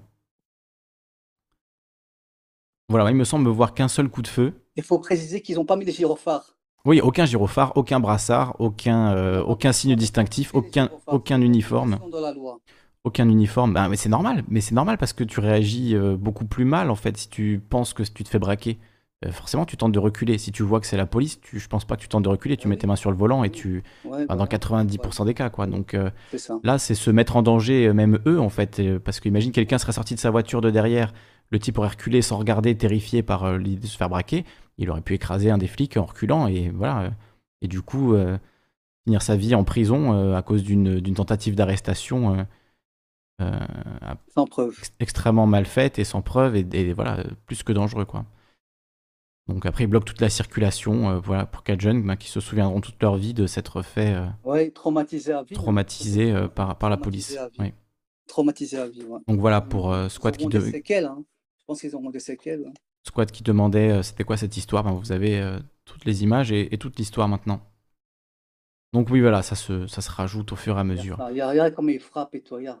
Ouais, non, c'est horrible. Alors, on va écouter Tao qui m'a dit qu'elle voulait nous parler de la manif Alors moi, de, samedi. Ok Karim, merci à toi. On va écouter Tao et on va l'écouter s'il vous plaît respectueusement. Parce que je crois qu'elle est un peu timide, donc euh, on va, on va t'écouter Tao. J'allume, j'ai allumé ton micro, tu peux... Salut à toi. Salut, Bienvenue. merci. Eh bien, euh, non, c'est c'est juste par rapport à la violence en fait que j'ai vue à la manif. euh, Mhm. euh, je suis peut-être un peu flower power, mais je trouve pas que ce soit en, en- en tabassant des, des flics à terre ou ce genre de choses que, que Ah oui, ça des- va avancer. Je de la violence des manifestants. sécurité, enfin, le- Hmm. Bah ouais. Hmm. Après, Oui, j'imagine que c'est les black blocs et tout, mais bon. Il y a eu, des, il y a eu effectivement euh, des magasins euh, saccagés, euh, des, des vitrines fracassées. Toi, tu dis des images de, de violence sur des policiers, ça, je les ai pas forcément vues, mais après, j'ai Ouais, voilà. j'ai pas regardé la manif tout le week-end. À un moment, il a vécu, il a, il a filmé euh, un, un banc de, de- de policiers qui s'est fait séparer du groupe, quoi. Et Mhm. euh, il y en a qui se sont fait prendre à partie, tomber à terre, et les, les mecs qui gueulaient euh, Ouais, on t'a bien mis, espèce de salope, ou des trucs comme ça. Enfin, je sais pas, Mhm. je trouve ça Ouais. nul, quoi. Je Ouais. sais pas, ça fait pas avancer le, la manif, quoi. Enfin, le, le truc. Bah, c'est vrai que d'un certain point de vue, euh, ça renforce le discours du coup sécuritaire, de dire regardez comme les, comme les manifestants sont ultra violents, euh, la police a besoin d'être défendue, d'être protégée. Euh, après, on peut se dire que si ces images sont filmées, a priori, si on a le droit de filmer le- la police, eh ben, on a aussi des images pour les gens qui l'agressent, tu vois, parce qu'en l'occurrence, Vécu, il était en live, il a filmé ces images-là. Mm. Euh, Peut-être même que la police va se saisir de ces images pour retrouver les gens qui, qui ont fait ça. Donc, euh, donc euh, c'est vrai que c'est pour ça que c'est étrange cette notion aussi d'interdire de, filmer la police, parce que finalement, c'est censé pouvoir leur rendre service dans certains cas également. Si eux ne sont pas euh, agressifs inutilement et voilà fracassent des gens sans raison, euh, c'est bon, ça- eux, ils auront leur, leur propre vidéo. Enfin, je veux dire, je Ouais. pense que. Puis ce qui m'effraie aussi dans, dans Mm. le truc des, de ne pas pouvoir filmer, c'est que c'est pas les journalistes, c'est même nous, en tant que citoyens, on pourra plus filmer, en fait. Faudra avoir une carte de presse, ça? Non? Alors ça, c'est pas rentré dans la loi, mais Darmanin et certains ministres le, le suggèrent de plus en plus. L'idée que finalement, si t'as pas de carte de presse, t'es pas un journaliste euh, authentique, t'es pas un journaliste respectable, donc euh, oui, les flics ont le droit de te taper dessus au même titre que les autres manifestants. Quoi. Euh, Est-ce que je peux rebondir? Euh, oui, Rodpi, bien sûr. Euh, ju- juste pour rajouter un truc, il se, trouve en l'occurrence que cette loi, comme l'a dit Marlène Schiappa, elle pourrait même s'appliquer à des journalistes qui diffusent des images de policiers, euh, carte de presse ou pas carte de presse. Donc en fait, c'est même, euh, même pas la caste des journalistes qui serait plus protégée, qui aurait plus de droits, puisque eux-mêmes pourraient se retrouver traînés aux tribunaux, comme l'a dit Marlène Schiappa. En tout cas, c'est ce qu'elle a dit sur BFM l'autre jour. Rodpi. Ouais, non, moi je voulais rebondir sur ce que disait euh, Tao. Bah, euh, déjà pour dire euh, le côté flower power, c'est tout à ton honneur. hein. C'est plutôt bénéfique en soi. Enfin, c'est pas, malsain la non-violence en soi. Moi j'ai juste un petit problème par contre, c'est des fois quand il y a des gens qui ont une non-violence dogmatique du coup, parce qu'il y a des moments où, bah voilà, à l'époque où on était en Seconde Guerre mondiale, euh, enfin voilà, on en a fait dérailler des trains et je pense qu'on en a buté des boches, quoi. Euh, C'est, moi, je pense que la violence, elle se détermine aussi en fonction de la violence euh, de l'oppresseur. Et là, en l'occurrence, dans, dans le cas de la manif de samedi, moi, quand j'ai vu les images, alors après, moi, mon vécu, c'est d'avoir subi une violence policière un jour dans ma vie. et, mais, euh, mais du coup, moi, euh, ça me fait du bien. ça me fait du bien de me dire que, non pas, de, de- non pas, ça me fait pas que ça me fait du bien de manière sadique de voir quelqu'un euh, se faire souffrir par terre et être tabassé, mais ça me fait du bien de d'imaginer que la peur peut changer de camp, que ce ne soit Mm. plus la- nous qui ont, ayons peur de la police, mais que ce soit- ça puisse être parfois que la police ait peur de nous. Parce que si la police a peur de nous, au bout d'un moment, elle va peut-être arrêter de faire son travail, euh, se mettre en grève les jours de manif, et, et que peut-être que là, cette fois-ci, on pourra marcher jusqu'à l'Elysée ou quelque chose comme ça. Donc du coup, euh, je me dis que voilà, je ne sais pas moi si c'était une bonne idée ou pas, j'ai pas un avis tranché euh, sur la question, mais je voulais peut-être nuancer là-dessus en disant que euh, bah voilà, enfin moi je les comprends les mecs qui, qui... ça ne veut pas dire que j'excuse, ça veut juste dire que je comprends qu'on puisse en arriver à ça quoi. Mm. Surtout si on a vécu soi-même une violence policière. Euh, après, il y avait un. un- euh, Moi, je, je peux le comprendre, mais une, une cho- une chose qui me, pre- Juste une chose là-dessus, Ouais. Rodpi, sur ce que tu viens de dire, moi, une chose qui me, qui me fait euh, pas mal peur, c'est que les, les peines contre les personnes qui s'en prennent, s'en prennent aux forces de l'ordre sont euh, extrêmement lourdes. Elles ont été en plus alourdies euh, par la suppression des réductions automatiques de peine pour les gens qui se- qui s'en prennent à des policiers ou à des pompiers. Donc euh, ces, ces peines, elles sont très très lourdes. Et donc il y a beaucoup de gens aussi qui, parce qu'ils ont eu un coup de sang en manif, ben, comme euh, le fameux boxeur, euh, c'est l'exemple emblématique, mais il y a plein de gens à qui c'est arrivé. Euh, L'infirmière aussi qui avait été brutalisée au moment de son arrestation, euh, je ne sais plus son, prénom, et qui voilà qui ont un coup de sang pendant une manifestation parce qu'ils subissent des gaz lacrymogènes, ils voient des violences policières, ils voient des choses affreuses devant eux, des gens innocents qui se font voilà frapper par les flics et ils peuvent péter un câble et ensuite ils vont avoir des conséquences, peut-être des mois de prison, des, des lourdes amendes, des conséquences judiciaires graves pour eux et pour, euh, pour leur famille. Euh, donc, euh, c'est voilà, après, c'est très compliqué, quoi. Je, je le comprends, mais en même temps, je, je vois que c'est un, un bon moyen de réprimer très, très, très violemment euh, tous les manifestants euh, les plus chauds de, de ces, de ces mouvements-là. Et ça a été le cas pour les Gilets jaunes. Il y a eu des, des dizaines de Gilets jaunes en prison. suite à des faits qui n'ont pas forcément été extrêmement graves en soi, mais comme c'était face à des flics, ben, du coup, ça devient outrage à agent, violence contre personne dépositaire de l'autorité. Tout ça, c'est aggravant, donc euh, tu te retrouves très très vite euh, en prison. à faire des mois de prison pour un coup de sang pendant une manif. Donc c'est un aspect voilà, dont il est rarement question, parce qu'évidemment, dans les médias, ils vont surtout parler de, de, la violence qu'ont subi les policiers, etc. mais bon, en l'occurrence, c'est rarement des violences quand même qui entraînent des séquelles à vie pour, pour ces policiers, même s'il y a voilà, des cas évidemment de, de, de violences très fortes. Euh, dans les manifestations, en tout cas jusqu'à présent, les gilets jaunes, etc., il n'y a pas eu énormément d'exemples de flics qui ont été euh, soit tués, soit, euh, soit, qui ont eu vraiment des séquelles extrêmement graves suite à ce qu'avaient fait des manifestants. Par contre, il y a eu énormément de, de manifestants jetés en prison voilà, parce qu'ils avaient jeté un caillou, une canette ou je, ou je ne sais quoi sur, sur des CRS. Et que ça avait été filmé. Et dans le Un pays qui se tient sage de David Dufresne, on a un, passage où il donne quand même la parole au policier qui dit ah, mais regardez ce que les manifestants nous font sur telle ou telle image. Mmh. Et en fait, la même image analysée par un sociologue. Donc, en fait, donc là, ça marche pas pour l'image de samedi où là vraiment ils ont foutu un flic à terre, ils l'ont tabassé comme font d'habitude les policiers avec nous. Mmh. Mais c'est ça aussi, on a vu plus souvent l'inverse se faire. Et donc du coup, il y a un côté œil pour dents, yeux pour mâchoire, quoi. Enfin, œil pour yeux et dents pour mâchoire. une, espèce de loi du talion vénère. Un peu le karma, euh, instant de karma. Pendant les Gilets jaunes, par exemple, il y a eu des cas où on a vu des, manifestants prendre par surprise des policiers, leur mettre des coups, mais ensuite les laisser se barrer, parce que le but c'était surtout qu'ils s'en aillent, c'était pas de, c'était pas de les déglinguer quoi. Mmh. Et mais là, c'est vrai qu'il y a eu cette, ce, passage-là où effectivement c'est un peu regrettable. D'ailleurs, le canard réfractaire, on a parlé dans ce sens-là. Et mmh, mais moi, il y avait il y avait un deuxième truc et genre, je le récupère pas. Je reprendrai peut-être la parole plus tard pour rebondir sur ce que disait Tao et peut-être laisser la parole à Tao, du coup, Ça te reviendra. Si je peux Oui, Tao. Ah bah oui, oui, oui. Non, c'est juste que oui, je comprends, c'est la vengeance pour moi et du coup, je pense qu'il y a mieux à faire de plus constructif que que rentrer dans le jeu du du con, quoi et je comprends qu'on veuille se venger et tout, quoi, mais Mmh. Je sais pas, je trouve pas je trouve pas ça judicieux quoi, pour, pour faire valoir, un message quoi. Et oui, alors et du coup, c'est bon, je me rappelle maintenant, c'était, c'était pas quand tu parlais des violences, c'était quand tu parlais du coup de la loi sur le fait qu'on allait peut-être interdire aux manifestants de filmer et tout ça. Action de désobéissance civile à faire absolument en manif, maintenant c'est filmer tous ensemble. La première rangée de manifestants, tous avec les téléphones en train de filmer, déjà ça aurait de la gueule médiatiquement, ça c'est un coup médiatique en soi mais c'est vraiment un truc à faire, je pense que c'est une super action à faire, partout quoi. de montrer que nous, de notre côté, on cédera pas et même si tout le monde ne filme pas avec son téléphone, le simple fait de tous sortir le téléphone pour le faire, le fait qu'il y en ait parmi nous qui filment et d'autres pas et qui peuvent pas savoir qui filme et qui ne filme pas, en soi déjà c'est bien fandard et ça va bien les ça va bien les emmerder quoi. Et il y aura jamais assez de place en garde à vue pour tout le monde de toute façon. Après ce qui est condamné dans la loi, c'est la diffusion.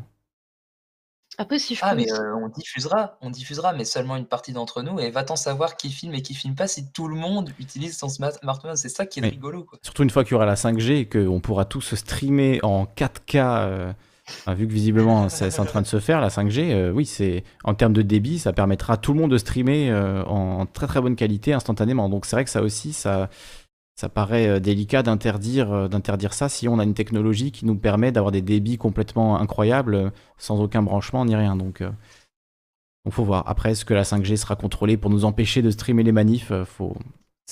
C'est un peu tôt pour se poser la question. Et je voulais juste rajouter un truc aussi, c'est que je suis pas, enfin, je suis pas contre la violence, mais pour se défendre en fait. Et c'est hmm. ça que je trouve regrettable en fait dans l'histoire. C'est que oui, il faut avoir des stratégies, mais c'est pas en leur tapant dessus qu'on en fera des alliés quoi. Tu, tu penses qu'on peut faire de, des flics des alliés? Faire des alliés, c'est trop tard. Bah, Pour moi, c'est euh tout. La, gangrène fasciste est entrée. Moi, je vais, tu veux savoir ce qui m'est arrivé, moi?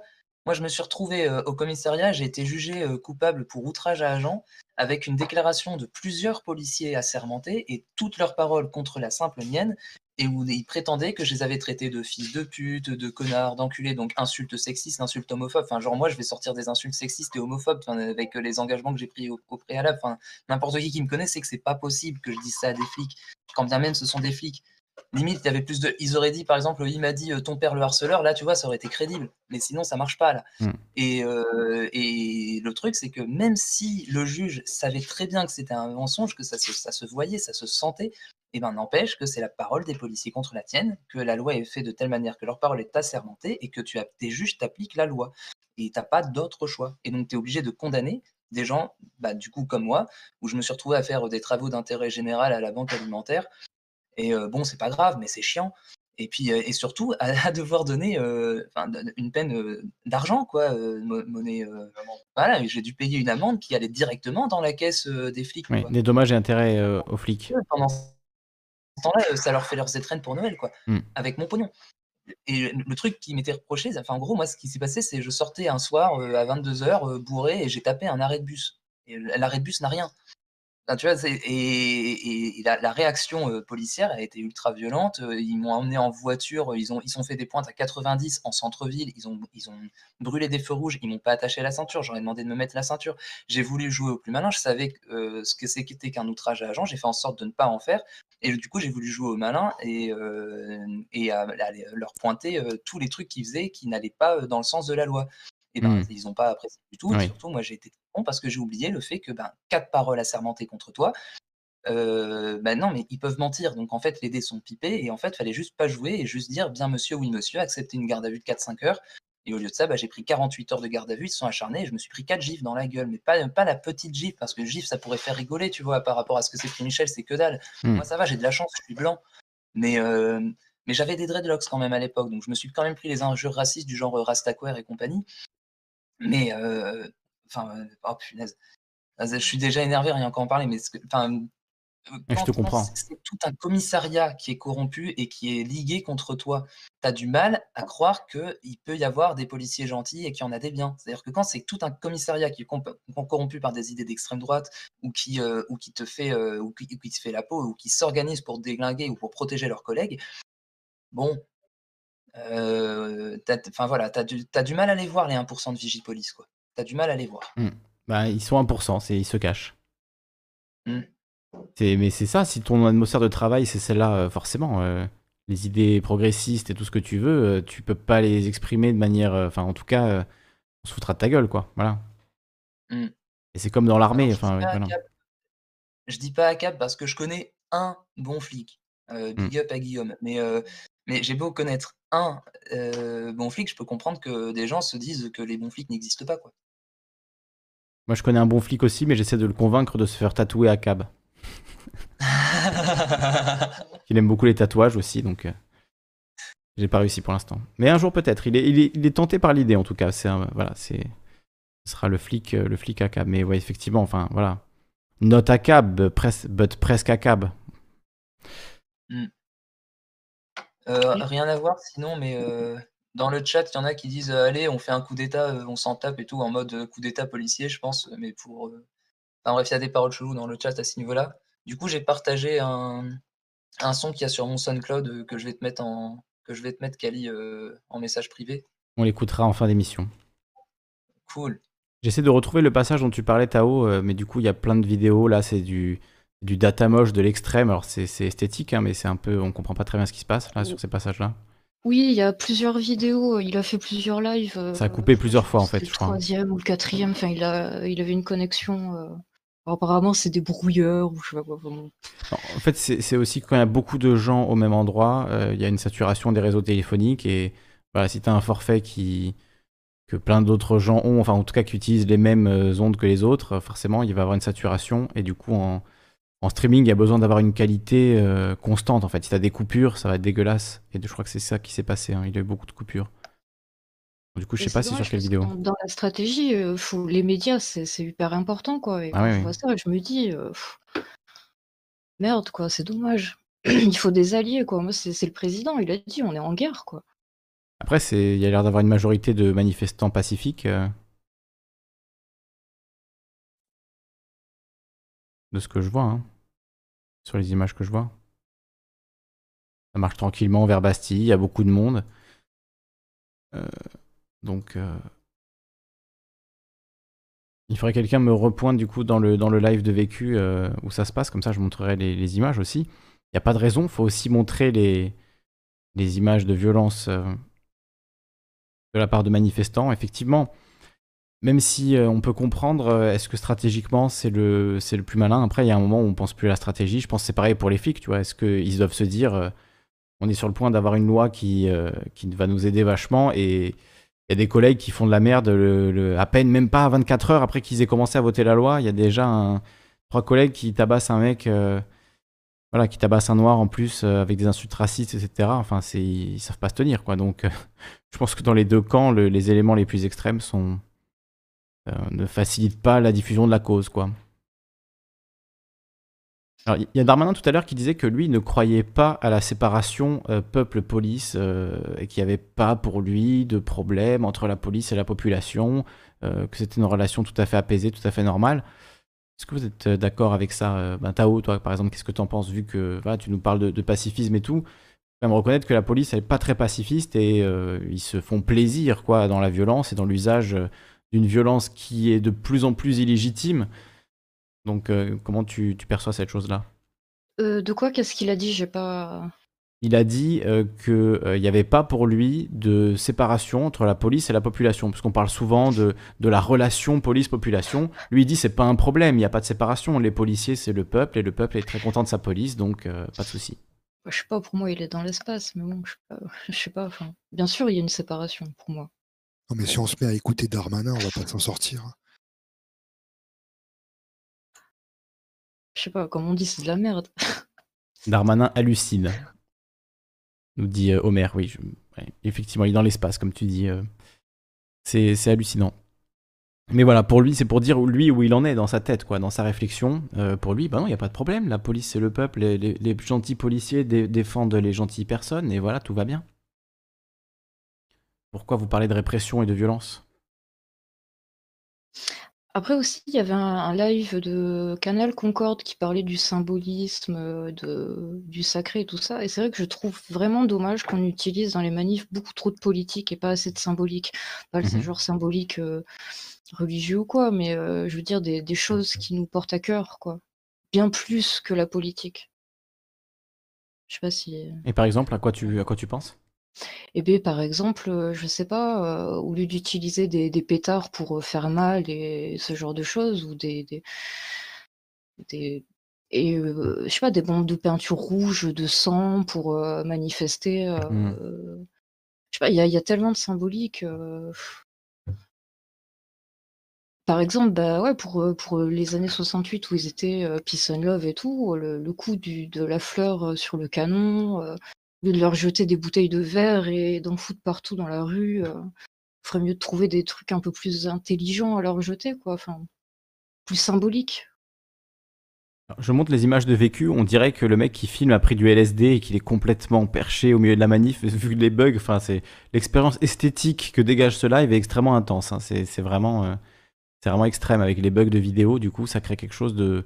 Mais alors justement, il filme un feu là par exemple, Euh, est-ce que faire un feu, tu vois, brûler des trucs, c'est pas euh, une action symbolique euh, aussi euh, pour montrer un ras-le-bol et pour créer une image forte qui va être médiatisée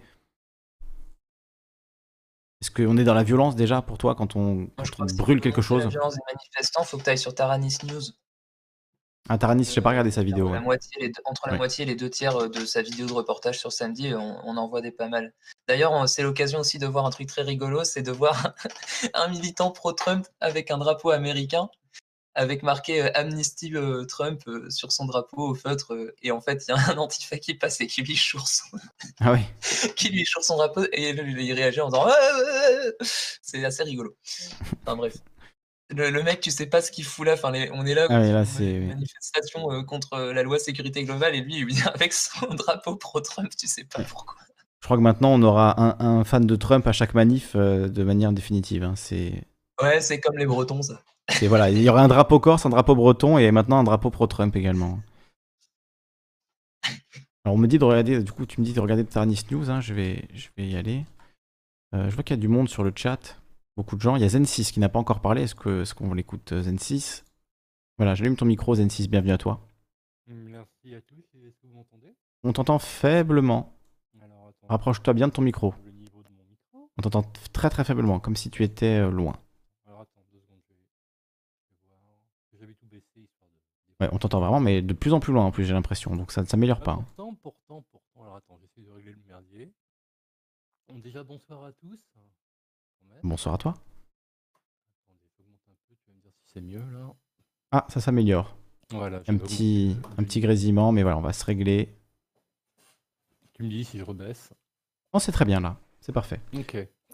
Bonsoir à tous. Alors moi, contrairement au... Vu les voix que j'entends, vous avez l'air plutôt jeune. Je suis un vieux con. Mhm. Euh, ayant un peu l'expérience euh, des luttes. Euh, donc ce que j'entends, me... je comprends. hein, je comprends tout ce qui est dit, mais je voudrais revenir au, au- à ce que tu indiques dans la question de base qui est euh, face au pire que faire quand tout va mal. Mhm. Euh, il me semble qu'il y a une chose qui se, à mon sens, qui se, une- déjà une question qui se pose, qui est la sociologie euh, policière. Euh, parler de bien, de mal, de raciste, de pas raciste, pour moi, est déjà complètement dépassé. Il y avait une évocation tout à l'heure, en effet, des chemises brunes. Mhm. Euh, moi, je l'ai vu, ce changement de l'attitude policière, vu que je suis né en cité. Euh, je suis l'un des rares à avoir la chance de, de me sortir de mon niveau social grâce aux études, etc. Ce qui fait qu'après, j'ai eu des rapports avec la police un petit peu plus rigolos, on va dire, inversés, qui me prouvent que ces gens-là sont des faibles avec les forts et forts avec des faibles. Euh, donc la sociologie, moi je l'ai vu évoluer. C'est-à-dire que dans ma, ma cité à l'époque, j'étais en région parisienne, euh, bah, on était, on voyait deux flics, euh, chemisettes, se balader, euh, qui venaient nous voir pour dire bon les jeunes, qu'est-ce que vous faites? Allez faire du foot. Enfin bon, ils étaient Mm. en train de regarder, mais pas du tout agressifs. Ok? Donc on pouvait parler à cette époque-là de relative euh, bienveillance de leur part, je dirais. De police de proximité? Tout à fait. Je parle de ça. Moi, j'étais jeune ado, donc euh, tu vois, j'ai plus- je vais avoir 51 balais maintenant. Donc euh, il y a, euh, allez, 35-40 ans. tu Mhm. vois. Euh, et j'ai vu arriver euh, avec euh, étonnement euh, les nouvelles méthodes euh, avec les bacs. Et je vais être extrêmement direct, hein, je viens de citer, pour moi ce sont des wesh à qui on a donné des flingues. Mhm. Euh, à mon sens, ces gens-là, euh, le, problème de la population, c'est même pas. Alors, même si je pense bien évidemment qu'il y en a beaucoup, hein, euh, tous les articles qui, sortent sur les, les comment dire, les groupes qu'ils ont, etc., qui sont racistes, oui, c'est évident. Je veux dire, voilà. Mais pour moi, c'est, je vais peut-être vous vérifier, mais c'est même pas le, plus grave problème. Pour moi, j'ai l'impression que ce sont des gens, ce sont en effet les mêmes topologies des chemises brunes qui étaient, pour faire simple, des petites frappes et qui profitaient d'un statut pour pouvoir faire chier le monde, tout en étant, on va dire, en mode chat perché. Mm. Euh, j'ai rencontré des super flics, hein, je connais deux OPJ qui sont super. Bon, c'est des OPJ, hein, ok, c'est peut-être pas tout à fait les mêmes, donc euh, je... Officier de police judiciaire. C'est ça? Voilà. Euh, il est beau de dire pas d'amalgame, pas d'amalgame. Oui, j'en connais, mais je suis désolé. Je vais vous paraître, je vais vous paraître peut-être assez extrême, mais pour moi, un flic actuellement est clairement l'ennemi. Et euh, lié tout simplement par leur sociologie. Qui, qui, pourrait décemment actuellement dire je vais rentrer dans la police pour aider les gens Honnêtement, hein, vu l'expérience qu'on en a au quotidien, euh, vu leur comportement, qui peut décemment se dire je vais être flic pour aider les gens Le truc, c'est ce qu'on disait tout à l'heure, c'est que même s'il y avait quelqu'un qui voulait euh, rentrer dans la police en se disant ça, il va être très vite, euh, voilà, euh, très vite re- refoulé, quoi. il va se rendre compte que c'est pas pour lui, c'est pas pour lui, c'est pas son milieu, voilà. a été dépassé Mm. depuis, je pense, très longtemps. Mm. Euh, bon, je vais pas refaire les causes d'histoire, je pense que tout le monde le sait, tout le monde sait d'où vient, quelle est la, la comment dire, quelle est l'histoire de la, de la police nationale, ok On a eu plein de versions différentes, euh, Vichy, euh, la Commune, euh, la Révolution française. Donc je sais pas quelle version tu vas nous, tu vas nous donner. Bah, disons que sous, sous la forme de police nationale telle qu'elle est actuelle, hein, Mhm. d'accord, on peut toujours remonter, on peut remonter même au dragon, hein, si euh, dans, dans, son, dans le rôle, ou même de la gendarmerie, c'est-à-dire Oui, c'est ça, voilà, les gendarmes, les carabiniers, etc. oui. On peut remonter, non, mais je te parle de la structure actuelle de la police, c'est-à-dire que celle qui, dont l'institution n'a pas été cassée, mais a évolué doucement jusqu'à celle qu'on a aujourd'hui. En effet, elle a été faite sous, sous Pétain. Mhm. Bon, à la rigueur, hein, on peut malner et évoluer. Ce qu'il y a, c'est que, euh, contrairement à ce qui est dit, hein, euh, il n'y a jamais eu vraiment de purge. euh, et ça a été évoqué, je crois, tout à l'heure. Donc, pour moi, la, la première chose, c'est pourquoi j'évoque ce point hein, Parce que, il y a- excusez-moi, je me suis un petit peu, j'ai un petit peu digressé sur le sujet. Euh, pourquoi j'évoque ce point, c'est que euh, j'entends des, des, comment dire, des commentaires en s'effrayant de la violence des manifestants. Euh, on a évoqué 68, les fleurs. euh, 68, euh, regarde les images. Mm. Regarde l'état des rues. C'était pas du tout cool. les bastons, elles étaient sévères et ça n'aurait jamais, ça ne se serait jamais passé comme ça. À l'époque, par contre, il faut pas l'oublier, il y avait un préfet de police qui avait connu la guerre, qui avait connu le fascisme et qui avait expliqué à ses flics qu'il fallait pas taper que, que taper un terre, c'était euh, c'est-à-dire son uniforme. On n'a pas du tout la même typologie de personnes au pouvoir actuellement. C'est-à-dire, c'est quoi la différence pour toi entre 68 et aujourd'hui? La différence, c'est que même si la police, à mon avis, il y avait, alors peut-être euh, peut-être des gens qui avaient connu malgré tout la guerre, donc ça change quand même les gens. Hein, euh, j'ai euh, suivi sur, enfin, dans ma famille, on est assez, c'est une une histoire encore assez vivante, si veux, la Seconde Guerre mondiale. Euh, pour ça que d'ailleurs je suis assez, euh, j'avais un gros gros problème avec tous les tous les fascismes plus ou moins durs ou mous. Euh, à l'époque quand même en 68, je te rappelle que bon même si ça les, les, mouvements étaient violents, mais quand même la police avait été calmée par le préfet de police de Paris de l'époque. Pour dire on ne frappe pas un homme à terre, etc. Oui, et là c'est aggravé par les ministres de l'Intérieur. on est d'accord et le préfet. Mm. Et c'est pas que maintenant. Pour moi, la, pente, euh, c'est la grenouille à laquelle on fait chauffer un mm. l'eau tout doucement. Hein, l'image à l'image euh, d'épinal de ça. Sarkozy a mis un bon coup d'autoritarisme. Pour moi, ça commence sous Sarkozy. Moi, ça a été mes débuts, euh, Sarkozy en politique. voilà, j'ai commencé vraiment la fin de. en vrai, j'ai commencé à m'intéresser à la politique en 2002, quand il y a eu le, le, second tour, et je comprenais pas pourquoi tout le monde était autour de moi épouvanté par le fait que Le Pen soit au second tour, moi je me disais, bah, si les gens ont voté pour ça, c'est normal. Enfin, je comprenais pas la gravité du, truc. Bon, après, voilà, j'ai évolué évidemment, j'avais 13 ans. Euh, mais j'ai vu, euh, voilà, Sarkozy, euh, Sarkozy monter en puissance électoralement en tant que ministre de l'Intérieur, ensuite président, et dire aux flics, vous n'êtes pas là pour faire des matchs de foot avec les jeunes. Oui, on va carchériser. Euh, voilà. Oui, le karcher, je parle même pas du karcher, mais je parlais vraiment au niveau de la politique de maintien de l'ordre, le, changement euh, qui a choqué beaucoup de flics. C'est l'idée, voilà, la police de proximité, c'est terminé. Il y en avait déjà plus beaucoup, mais ça n'existe plus maintenant. Il faut faire euh, du chiffre et il faut taper.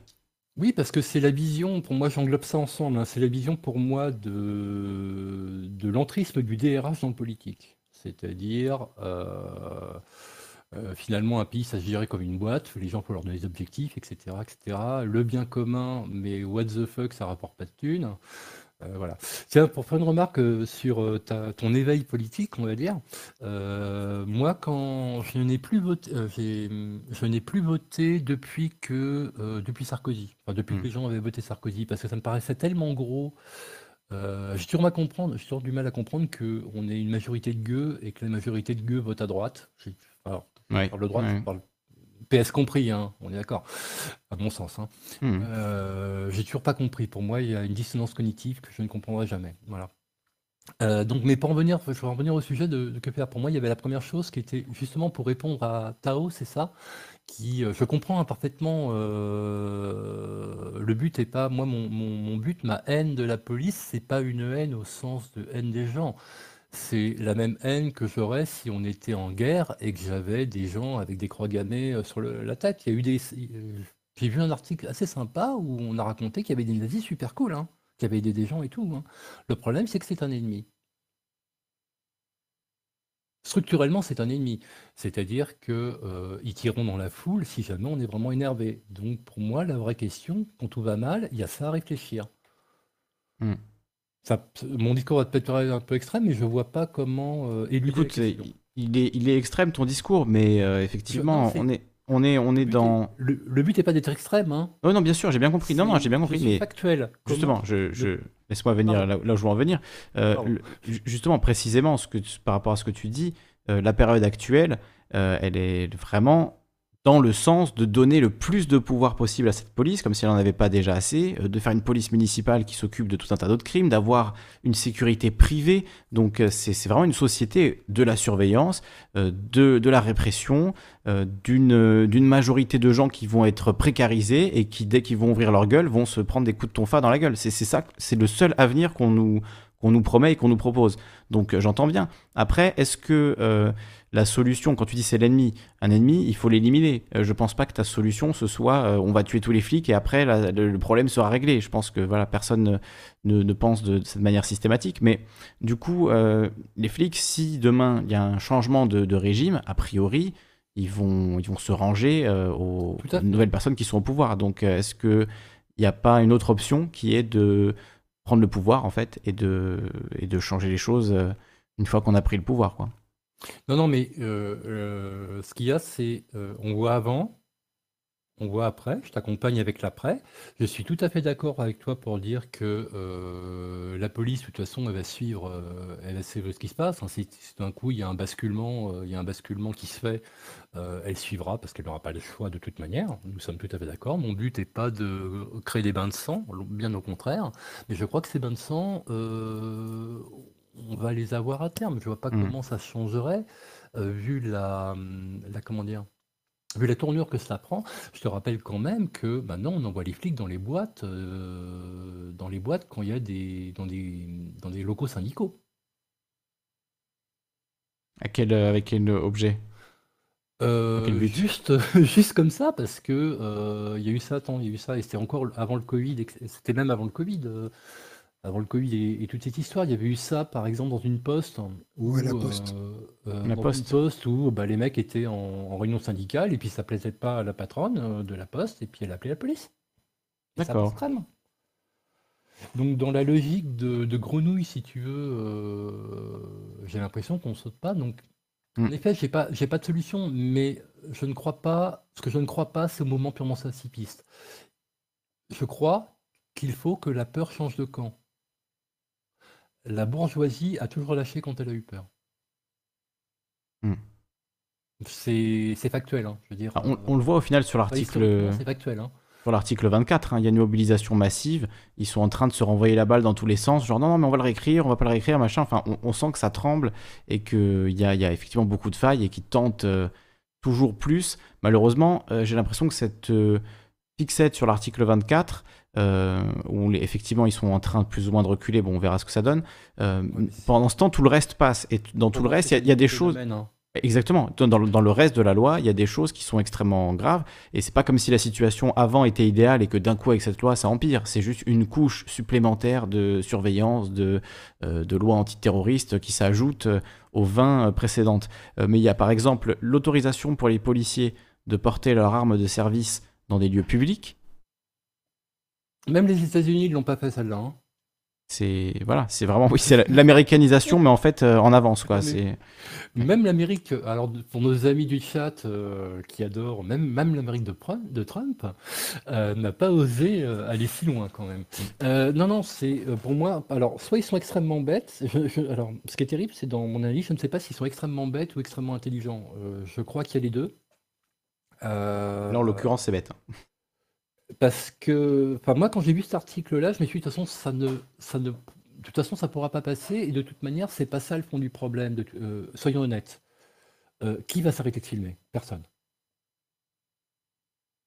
Mettre les images, mettre les images en ligne, c'est pas bien compliqué de les mettre, euh, de les mettre de manière anonyme et de passer par euh, d'autres pays. C'est pas un problème. Euh, Techniquement, c'est tout bête à faire. Donc, c'est un... Donc, soit ils sont extrêmement bêtes parce qu'ils n'ont pas compris ça, soit s'ils sont plus intelligents, ils diront on va agiter un gros chiffon rouge comme ça, tous les gens vont s'exciter là-dessus. En plus, ça concerne la presse qui était plutôt, on va dire, alors je parle pas des, journalistes au quotidien, mais je parle de l'organe de presse en tant que tel, euh, qui, euh, on n'a jamais eu euh, une presse aussi, aussi aux ordres. hein. Pour moi, c'est l'ORTF, l'ORTF privatisé qu'on a actuellement. On va mettre un gros chiffon rouge comme ça, on en parler, tout le monde va s'exciter sur ce chiffon rouge et on passe le reste comme ça, quoi, crème. Pour moi, l'article 24 est un non-problème. Parce que tout le monde continuera à filmer et les images seront diffusées quoi qu'il se passe. Là où ça m'inquiète pour l'article 24, c'est plus dans l'interaction entre une personne qui est seule en train de filmer face à la police et la police qui lui dira T'as pas le droit, il y a la loi qui est passée, t'as plus le droit de filmer et on t'arrache ton téléphone des mains et on t'empêche de filmer. Parce que c'est ce que disait une avocate. Comme le policier est le premier maillon de la chaîne, c'est lui qui détermine s'il y a euh, une infraction euh, au moment de filmer. Et euh, effectivement, si, si le policier considère qu'on est en train de le filmer dans le but de porter atteinte, etc., il peut tout de suite cesser, faire me- mettre fin euh, au crime qui est en train d'avoir lieu, du coup. Alors, pour moi, là où c'est pas si grave, alors, entre guillemets, hein, enfin, Ça le sera dans certains grave, cas, et parfois, effectivement, on aura toujours des images de violence policière, c'est sûr. c'est que de toute manière, c'était déjà le cas depuis très longtemps. Hmm, Oui, Euh, Oui, euh, comme je disais, bon, j'ai euh, vécu en cité, bon, j'ai changé de faire des études, j'ai travaillé dans des endroits où, euh, J'avais des logos, si tu veux, euh, qui faisaient que quand les flics les voyaient, ils se calmaient. Euh, mais j'ai vu leurs deux attitudes à ces gens-là. C'est-à-dire, euh, en effet, si tu as un petit jeune qui se pointe comme ça avec, avec son téléphone, de toute façon, ils vont se permettre tout et n'importe quoi sur lui. et ça, ça fait des années. Ce que je veux dire, c'est euh,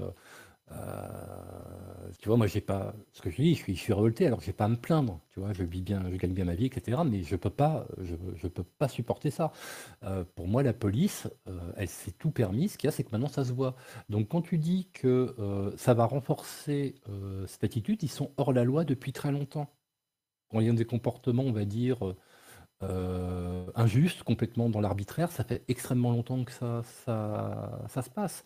Moi, ce qui m'a fait plaisir au moment des Gilets jaunes, maintenant je suis en Isère, j'étais sur Paris, je suis en Isère maintenant. C'est donc bah, les gens du coin, il y a, beaucoup de, de, Raymond, Raymond, euh, Raymond Front National, on va dire, que je rencontrais, qui discutaient c'est qu'ils se rendent moi ça m'a fait plaisir de les voir que finalement, tu sais, pour eux, la France était divisée en, deux, c'est-à-dire qu'il y avait les vilains des cités, il y avait le bon français qui essayait de lutter pour vivre. Bah, quand ils ont commencé à se prendre des coups de matraque dans la gueule, bah, ils ont, moi j'aurais expliqué, bah, vous savez, ça fait 40 ans que dans les cités, c'est comme ça. Donc comprenez que euh, les flics ne soient pas super tolérés. C'est l'université de lutte sociale accélérée pour Gilets jaunes. Exactement. Donc non, pour répondre, en effet, tu, tu, tu, tu disais, la, police suivra, bien évidemment. Euh, mais euh, je ne vois pas actuellement, sans un réel débordement de, violence, c'est-à-dire, euh, honnêtement, 10 millions, 10 millions de, gens sur Paris mettant le dawa, mais de manière. et où là, il y a toute la bourgeoisie qui a peur, je ne vois pas vraiment comment ça pourra changer autrement. Hélas, parce que nos structures, euh, nos structures politiques euh, ne sont plus l'écho des décisions des gens. Enfin, c'est pas nouveau, mais c'est de pire en pire. Donc il n'y a plus d'autres moyens. Euh, tu peux plus passer par les syndicats, tu peux passer par les politiques, l'Assemblée est verrouillée. Donc il n'y a plus, plus d'autres moyens d'expression que l'expression violente. Et à la rigueur, la manif pourrait marcher si la manif avait encore un impact. C'est qui qui disait? C'est Fillon qui disait Moi j'ai mis je sais pas combien de millions de personnes dans la rue. Euh, ouais, selon euh, entre 1 et 3 millions selon les manifs. Voilà. Pour les retraites en 2011, ouais, 2010-2011. Donc, euh, donc quand tu évoquais le truc, et je ne vois pas, je, ne je, veux pas que, mes paroles soient interprétées, je ne m'en réjouis pas. De Sarkozy avait dit quand il y a une grève en France, plus personne se rend compte. Exactement. Euh, bah, t'es en Corse, toi? Oui. Je crois, à ce que j'ai compris. Oui.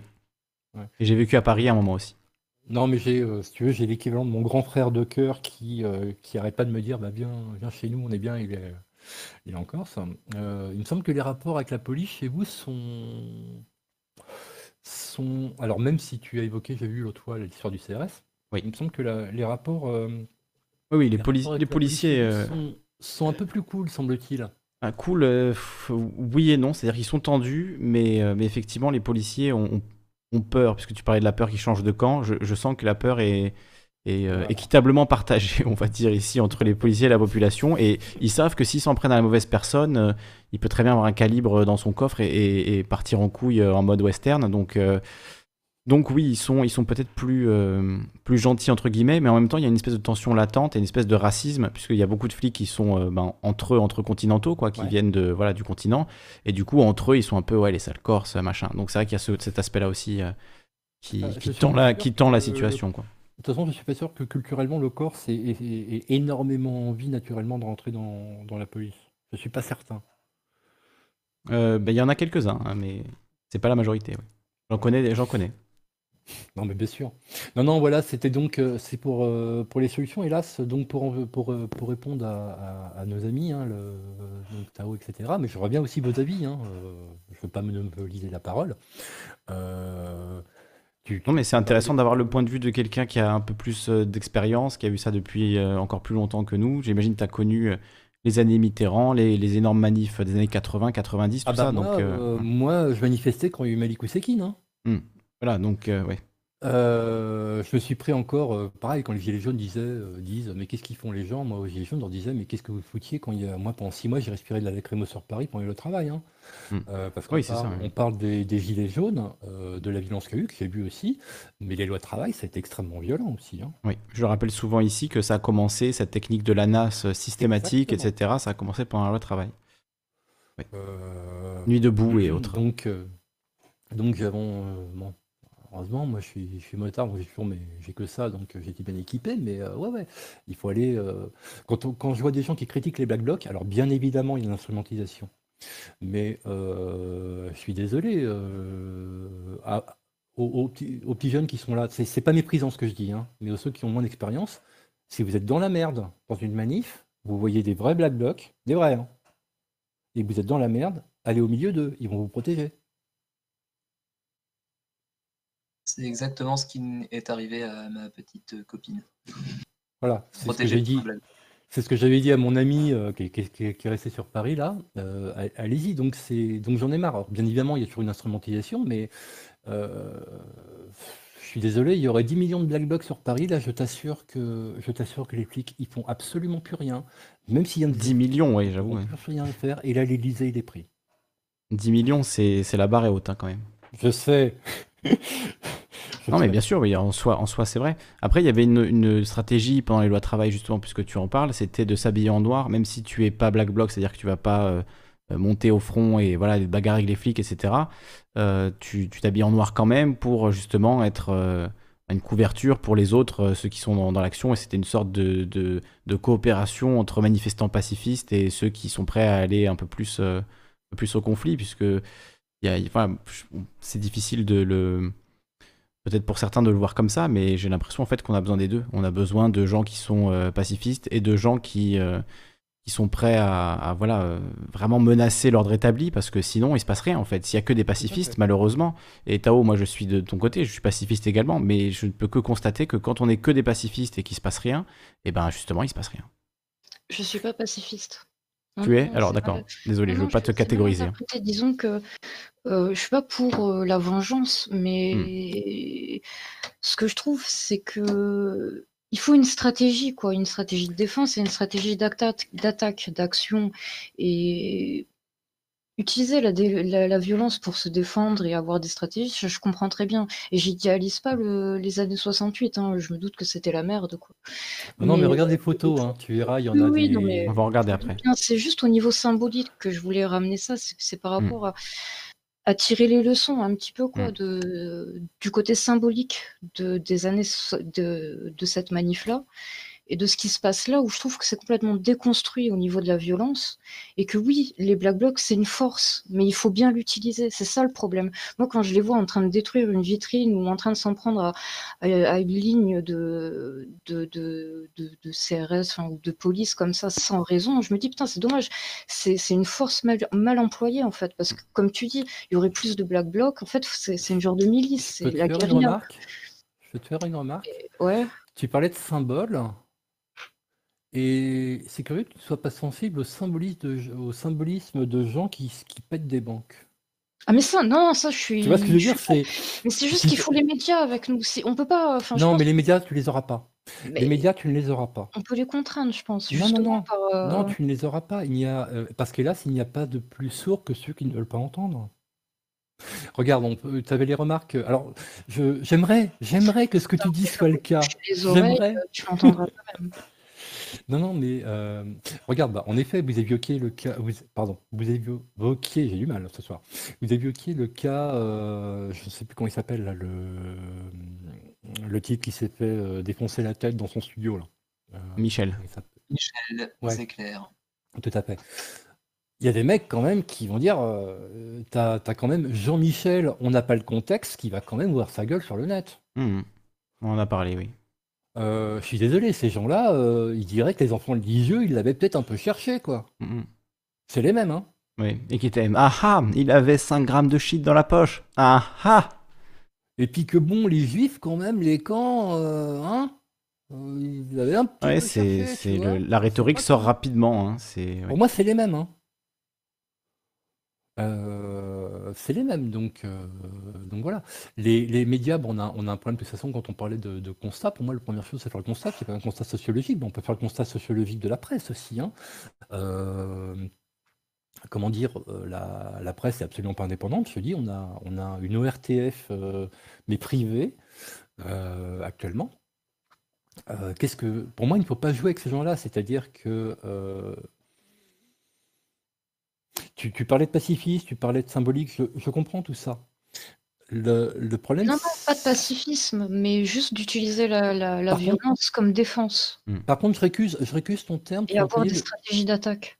Tu as, appelé- tu as employé ton terme de vengeance. Dans, dans ma vision des choses, c'est pas une question de vengeance, hein, c'est une question de lutte. Tu vois, c'est-à-dire, euh, euh, à la rigueur, moi je m'en fous qu'un qu'un flic il soit facho. À partir du moment où il se sent obligé de se comporter de manière républicaine. C'est- Elle rebondissait sur le fait que moi, intérieurement, euh, j'ai re- ressenti un goût de vengeance. euh, donc, euh, Non, mais c'est normal. C'est normal, on est humain. hein. ouais, mais Ah du oui. coup, c'est pas, c'est oui, pas c'est ça. forcément ce qu'elle elle a dit. Elle disait ça, mais pas en général, elle disait ça par rapport à. Enfin, je pense pas que c'était ça que Tao. euh, Si Non, je sais pas. Tao, moi je comprends euh, complètement son message dans le sens où la violence rédemptrice, cette idée que euh, ils nous ont fait du mal, donc on va leur faire du mal et puis c'est comme ça qu'on ira mieux. Effectivement, elle, elle n'apporte que plus de violence et plus de volonté de cette même violence rédemptrice et à l'infini et on n'en sort jamais et c'est pas comme ça qu'on se réconcilie et qu'on construit autre chose. Euh, la violence aléatoire, c'est-à-dire je suis pas contre le fait de péter une banque, mais il faut que ce soit réfléchi, pas Oui. le faire comme ça. euh, Après, tu pourras jamais un mouvement comme les je suis d'accord. un mouvement comme les Black Blocs euh, qui voilà euh, est protéiforme, sans leader, etc. Tu pourras jamais empêcher quelques opportunistes euh, de venir s'habiller en noir et de casser une boutique de fringues pour pour voilà se payer euh, se payer des fringues gratuites. Euh, tu vois ce que je veux dire? C'est malheureux, mais on peut pas non plus euh, tout mettre sur le même plan. Tout comme on parlait la dernière fois de l'hôpital Necker avec euh, voilà un débile avec son marteau qui a cassé la vitrine de l'hôpital Necker et ça a décrédibilisé tout le monde. Parce que justement, euh, c'est la nature même de ce mouvement qui euh, voilà, n'a pas de visage, donc, donc forcément peut être approprié par, par n'importe qui. Quelqu'un connaît l'histoire quand même des Black Blocs? C'est en Allemagne que c'est né, il me semble. c'est né et C'était le- rôle? Les meetings du G7 euh, à la base, euh, quelque chose comme ça Exactement. Exactement. C'est quand il y a eu. Alors, il y a eu ça en Allemagne, je crois. Et en Italie aussi. au- Ouais, Italie, exact. Euh, C'était à Mi- Gênes, Milan, au Gênes, oui. Gênes. Euh, c'est né, euh, c'est né, né à cette époque-là. Ouais, non, je suis pas en train de faire l'apologie du Black Bloc, hein, mais c'est pour recentrer un petit peu le, le comment dire. L'idée, quoi. En fait, c'est un concept, hein, plus que. C'est un concept est- plus qu'une organisation vraiment, vraiment formée. Oui, tout à fait, parce qu'au ben, au- donc CFU, c'était le G7 et le G20, où il y a eu euh, des images, alors là, pareil, euh, ben, un peu ce qu'on a actuellement, de répression euh, extrême contre des manifestants qui étaient venus contre altermondialistes, etc. Et la réaction de la police avait été tellement violente que c'est fait assez naturellement des gens un petit peu plus, on va dire, motivés, qui se sont dit, on va faire ce qu'on appelle le cortège de tête, c'est-à-dire euh, les gens qui, les gens qui, vont protéger les manifestants. C'est ça la naissance du Black Bloc. Voilà. Au départ, c'est pour protéger les manifestants contre les violences policières. Alors, je suis d'accord avec toi. Je pense que dans les Black Blocs, il y a tout et n'importe quoi. Il y a, euh, il y a, il y a peut-être des gens, il y a peut-être, il y a des vrais, il y a, il y a des gens qui sont là juste pour casser, il y a des gens qui n'ont pas vraiment de conscience politique, euh, mais il y en a d'autres. Mais ce qui m'ennuie, c'est qu'à chaque fois, euh, on ait le même discours finalement, qu'on se sent tous obligés de dire. Et c'est là que je voulais te dire, ce qui m'ennuie un petit peu, c'est j'ai l'impression qu'on nous vole, on nous vole les idées, euh, on nous bloque les idées en nous intimant des choses à ne pas penser. C'est-à-dire, la violence, c'est pas bien. Pour moi, en soi, ça veut rien dire. Quel contexte Quel Euh, type de violence? Parce que, vous parlez de casser une banque, c'est pas du tout la même chose de casser une banque que d'assassiner quelqu'un avec une arme à feu, tu vois. C'est pas. Mais c'est de la violence dans les deux cas, mais c'est pas. Ou violer, exactement. exactement. Non, non, non, ou tout simplement ce qui se passe au quotidien pour plein d'employés euh, qui euh, Oui, oui. qu'on donne des conditions, qu'on donne des conditions horribles de boulot et puis qui peuvent Mm. fermer leur gueule parce que euh, voilà, vous parliez, vous parliez par exemple, vous parliez par exemple de D'ailleurs, il y avait une remarque sur pas aller, euh, sur pas aller sur Amazon ou pas, Mm. euh, ou pas comment dire, ou pas aller dans les, les supermarchés. Moi, je peux me le permettre. De toute façon, je boycotte Amazon. Ok? Euh, je peux me permettre parce que bon, je suis ingénieur, je gagne correctement ma vie, mais je vois la caissière. Ok? La typologie du pauvre en France, déjà, c'est pas un pauvre, c'est une pauvre, classique, femme seule avec deux enfants. Voilà. elle va lui dire, euh, bah, tu comprends, il faudrait que tu manges, euh, tu vois, il y a attention, attention aux idées, il faut y a le réel, le réel, il a un putain de défaut, c'est qu'il est réel. Heu, il tient pas dans un Excel, là, donc heu, attention attention à ça, tu vois? Aux idéaux, il faut faut pas se masquer le réel et pour moi, c'est l'ennui de nos mouvements actuels. On nous vole nos mots, on nous vole nos idées, on nous empêche de penser. Parce qu'on reprend les les dire? Les, les leitmotifs des médias et finalement on passe notre temps qu'à lutter contre, alors que pour moi, il faut être en dehors. Je sais pas si j'étais extrêmement clair sur, heu, sur ce Euh, sur ce tu point. je veux bien que tu développes. Exemple, quand on parle de violence je joue pas dans le jeu de la violence. Pour moi, c'est pas un problème de violence, c'est un problème de lutte. Qu'elle soit violente ou pas violente, pour moi, c'est juste une question de stratégie. Elle doit être les 2. Point barre. Pour inverser la Mmh. peur, il faut qu'il y ait du bourgeois qui ait peur que sa blende la crame. Mmh Ouais, Et il faut aussi un discours structuré politiquement, pour pas que ce soit juste pour qu'en effet que ce ne soit pas juste du n'importe quoi. Ouais, Donc c'est-à-dire qu'il faut un message qui va avec, quoi. quand on dit, qui soit audible et compris. Mmh. quand on dit, «Oh les pauvres flics et cetera, ils ont un métier difficile», mais putain, je suis désolé, moi j'ai eu des boulots où j'étais en désaccord avec tourneur avec la tournure que prenaient les boîtes, ben j'ai démissionné. Parce qu'éthiquement, heu, je pouvais plus faire, ce qu'on me demandait. Alors c'est un peu plus compliqué de démissionner, heu, de démissionner quand on est policier. jusqu'au jour où je me suis aperçu que je créais de la misère par mes actes. J'ai démissionné du jour au lendemain, point barre. Mmh. Donc Ça, non, ces gens-là sont coupables. hein. Ouais, Ne rien dire, c'est c'est être coupable, c'est être complice. Dans Juste ces gens-là, il peut aussi y avoir de potentiels lanceurs d'alerte sur ce qui se passe dans la police. Bah, tu vois bien ce Heu, qui se passe, par exemple, heu, bon, certains vieux policiers, commettent des violences atroces et du coup, la majorité des policiers découvrent et que, de ce fait, on pourrait considérer que théoriquement, ils sont tous pourris, mettons. Mais en attendant, tu fais tu fais quoi d'un d'un Gendreau, par exemple? Enfin, d'un journaliste infiltré, heu, chez les flics, heu, qui, heu, du coup, pourrait être amené à être confronté à toi par, le métier de flic, alors qu'en fait, derrière, il est en train de monter un dossier sur ce que fait la police en interne, tu vois? C'est chaud quand même. D'ailleurs, c'est un témoignage intéressant, hein, celui de ce de ce Mmh. journaliste, heu, tu as dit le nom, c'est Valentin Gendreau, je crois. Valentin Gendreau. Plus Je vais retrouver le J'ai pas lu, j'ai oui. pas lu j'ai pas eu le temps. J'ai juste vu des sur Arte interviews aussi, mais c'était c'était intéressant. heu, tu as un truc en audio sur Arte qui est qui est assez long, heu, sur un témoignage d'un d'un flic qui est pas du tout un flic, hein. Alors oui, il y a eu un y a eu une infiltration, mais même sans ça, hein, tu as des, heu heu, mais la plupart, mais là encore là encore, je m'en fous. C'est-à-dire, pour moi, ce sont des épiphénomènes. Dans les nazis, il y avait des gens bien. Je je te dis ça, je suis juif, hein. Enfin bon, je suis athée, mais techniquement, heu, voilà, techniquement, je suis pour ça que je suis un peu sensible à au au comment dire? Au au comment dire? Aux fascistes de toute base, heu, quel que soit le pays, même Israël, j'ai eu mal avec eux, tu vois, pour ça. Heu, donc non, je je moi, ça fait un bout de temps que que je dis qu'on est en que je sens du 36 arriver. Pour moi, ça a commencé avec Sarko. Tout le monde foutait de ma gueule et 36 arrive. Il y a aucune raison, l'histoire se répète. On a les mêmes symptômes, crise, appauvrissement, heu, population on a trouvé une population à, à comment dire? À stigmatiser, OK? Mmh. Heu, sachant bah, point Godwin, mais on est en plein dedans, hein. Heu, c'est pas non plus un argument, hein, le point Godwin, hein. Des fois, il existe. Hem, je dis ça par rapport au chat. Le Il y a aussi le fait que que même, clairement dans une situation de du même type, hein, je trouve, hein. Il y a aussi le fait qu'avec toutes les lois que vote ce gouvernement, toutes les voilà, les aggravations de la situation, heu, on va avoir forcément enfin, il suffit de regarder aux États-Unis, ils ont eu Donald Trump, on va avoir forcément une forme de Donald Trump à un moment, heu, en France et qui sera à la tête d'un outil de contrôle extrêmement puissant, de de la population et bon, en plus, on n'a même pas besoin d'attendre ça puisque le gouvernement actuel, comme tu le dis, voilà, tape sur les musulmans, heu, toute la journée, heu, donne tous les pouvoirs aux flics, heu, détruit l'économie et cetera et cetera. Bon, c'est après, c'est mondial, hein, l'économie, c'est pas forcément la faute que du gouvernement, mais Non, mais non, mais il y a une nuance quand même. On a il y a une, y a une comment dire? En tout cas, il y avait une spécificité française quand même. Heu, ce qui est très drôle, par exemple, si tu t'intéresses aux aux boîtes qui viennent en France, enfin les premières boîtes qui viennent en France, heu, contrairement à ce qu'on pourrait dire, c'est pas à cause des réductions d'impôts ou autres, hein. C'est que tu as des boîtes qui ont besoin d'avoir des gens en bonne santé, des routes, etc. Et puis ben, en France, c'est pas trop mal pour ça. Donc c'était un avantage d'investissement de, boîtes qui s'installaient. Parce qu'il y a déjà eu un investissement de la part de l'État dans l'éducation, dans les infrastructures. non, mais je veux dire historiquement.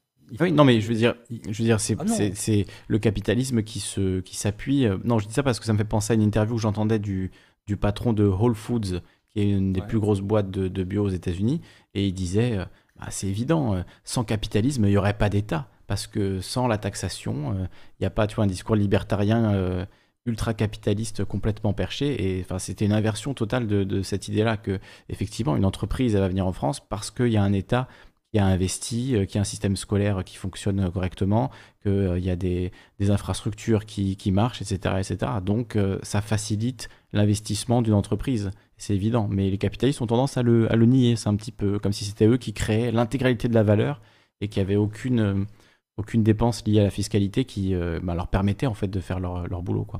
C'est une parenthèse. D'ailleurs, non, non, mais tu fais bien, tu fais bien de, le signaler ça. D'ailleurs, je fais une, petite remarque euh, en mode parenthèse. Excusez-moi, des fois, je fais beaucoup de parenthèses. Euh, c'est que l'investissement justement dans les euh, dans les des infrastructures est le, le plus gros, la plus grosse source de redistribution. C'est-à-dire, si tu si tu fais les calculs, tu regardes, tu sais, c'est cette fameux ce fameux, comment on appelle, comment on appelle ça? Quand les riches sont censés nous faire pipi dessus, de plein d'argent. Ruissellement. Ce fameux tout à fait, ce fameux ruissellement, en vérité, il existe depuis le seul qui, existe réellement et factuellement, c'est le ruissellement via les infrastructures de, santé, euh, des infrastructures générales. C'est la plus grosse somme que tu as actuellement. C'est pour ça d'ailleurs qu'on que les mecs se sont dit putain, il y a des thunes à se faire là parce qu'il y a des sous qui sont distribués, c'est pas cool, on pourrait le privatiser. Sinon, on pourrait dire aussi que c'est uniquement les biens publics que les grosses euh, entreprises capitalistes euh, investissent, les marchés publics. Euh, bah attends, il y a, y a autre chose. Bah, je sais pas si tu as vu quand même ce qu'ils veulent nous faire. Privatiser. Bah, déjà, la, je suis désolé, la santé est, est quand même sacrément privatisée maintenant. Euh, les infrastructures autoroutières ont été privatisées, les routes, ils parlent de les privatiser. Euh, la police maintenant, d'ailleurs ça m'amuse, hein, les flics qui défendent ces lois-là, ils seront. J'attends, j'attends qu'ils se fassent virer par des boîtes privées, on va rien. Euh, qui est en train de voir. Tout, tout veut être absolument démonté et tout veut être privatisé. Je, ne dis pas le contraire. Ah non, non, mais on est d'accord. Initialement, c'est, enfin, c'est ce que refusent de voir les, néolibéraux, c'est que initialement, toutes ces grandes euh, infrastructures qui soi-disant sont inopérantes parce que bureaucratiques, euh, au passage, le privé aussi a de la bureaucratie qui fonctionne très bien. Ok, eh oui. bien, eh bien, elles, elles, euh, elles sont à, l'origine des, des biens publics. Et donc, c'est c'est démantèlement automatique. bon ben, je sais pas. Bah, ils, ont, ils refusent de le voir, quoi. Non, ce qui est terrible, c'est à la rigueur, tu sais, euh, pour moi, ça me choque pas outre mesure qu'ils essayent de le faire. Euh,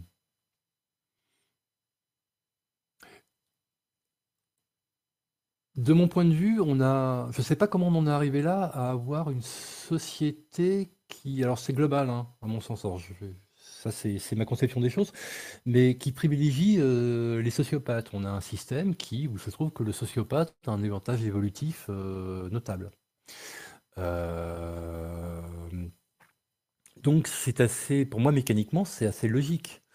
qu'à notre finalement c'est pas les plus compétents tu vois ça dans le milieu privé tu vois ça dans le public tu vois ça même dans la recherche viens J'étais sur Orsay, donc je connais assez, bien ce milieu, euh, où finalement, c'est pas forcément les, plus, les, gens les plus compétents qui, sont, euh, qui grimpent, mais euh, finalement, les, bah, je dirais les plus sociopathes au sens clinique du terme, dans le sens où c'est les plus gros manipulateurs, etc. Je dis pas que les gens sont bêtes, hein, mais qui n'ont aucune empathie envers, les autres. c'est pour pas simple, tout pour ma gueule. On a, on a par nos, nos mécanismes actuels créer une société de ça, je trouve. Euh, donc on ne s'étonne pas des conséquences.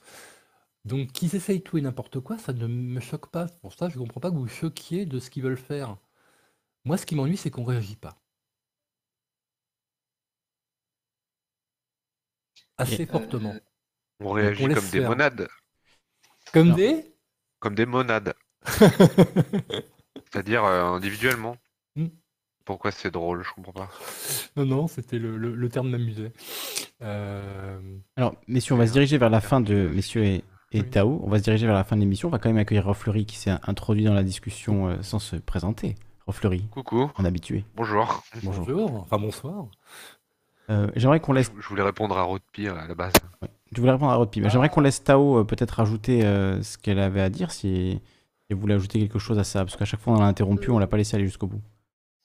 Eh bien, euh, non, oui, non, enfin, je sais pas, je trouve ça assez catégorique de dire que la police est euh, par définition euh, mauvaise, quoi, parce que je pense qu'on peut s'engager par naïveté ou pour vouloir la paix, sauf, je sais pas, enfin, même si ça paraît. et je me dis que les montrer une image de, de, de militants s'en prendre à la police, c'est c'est passer à côté des alliés, euh, des 1%, si on veut, de tous ceux qui sont, euh, malgré eux, euh, dans, dans le cercle vicieux de la mauvaise police. Quoi. Et je pense que comme, je sais plus, Monade, oui, c'est ça, on est complètement... Il n'y a pas de collectif, il n'y a aucune organisation, je trouve.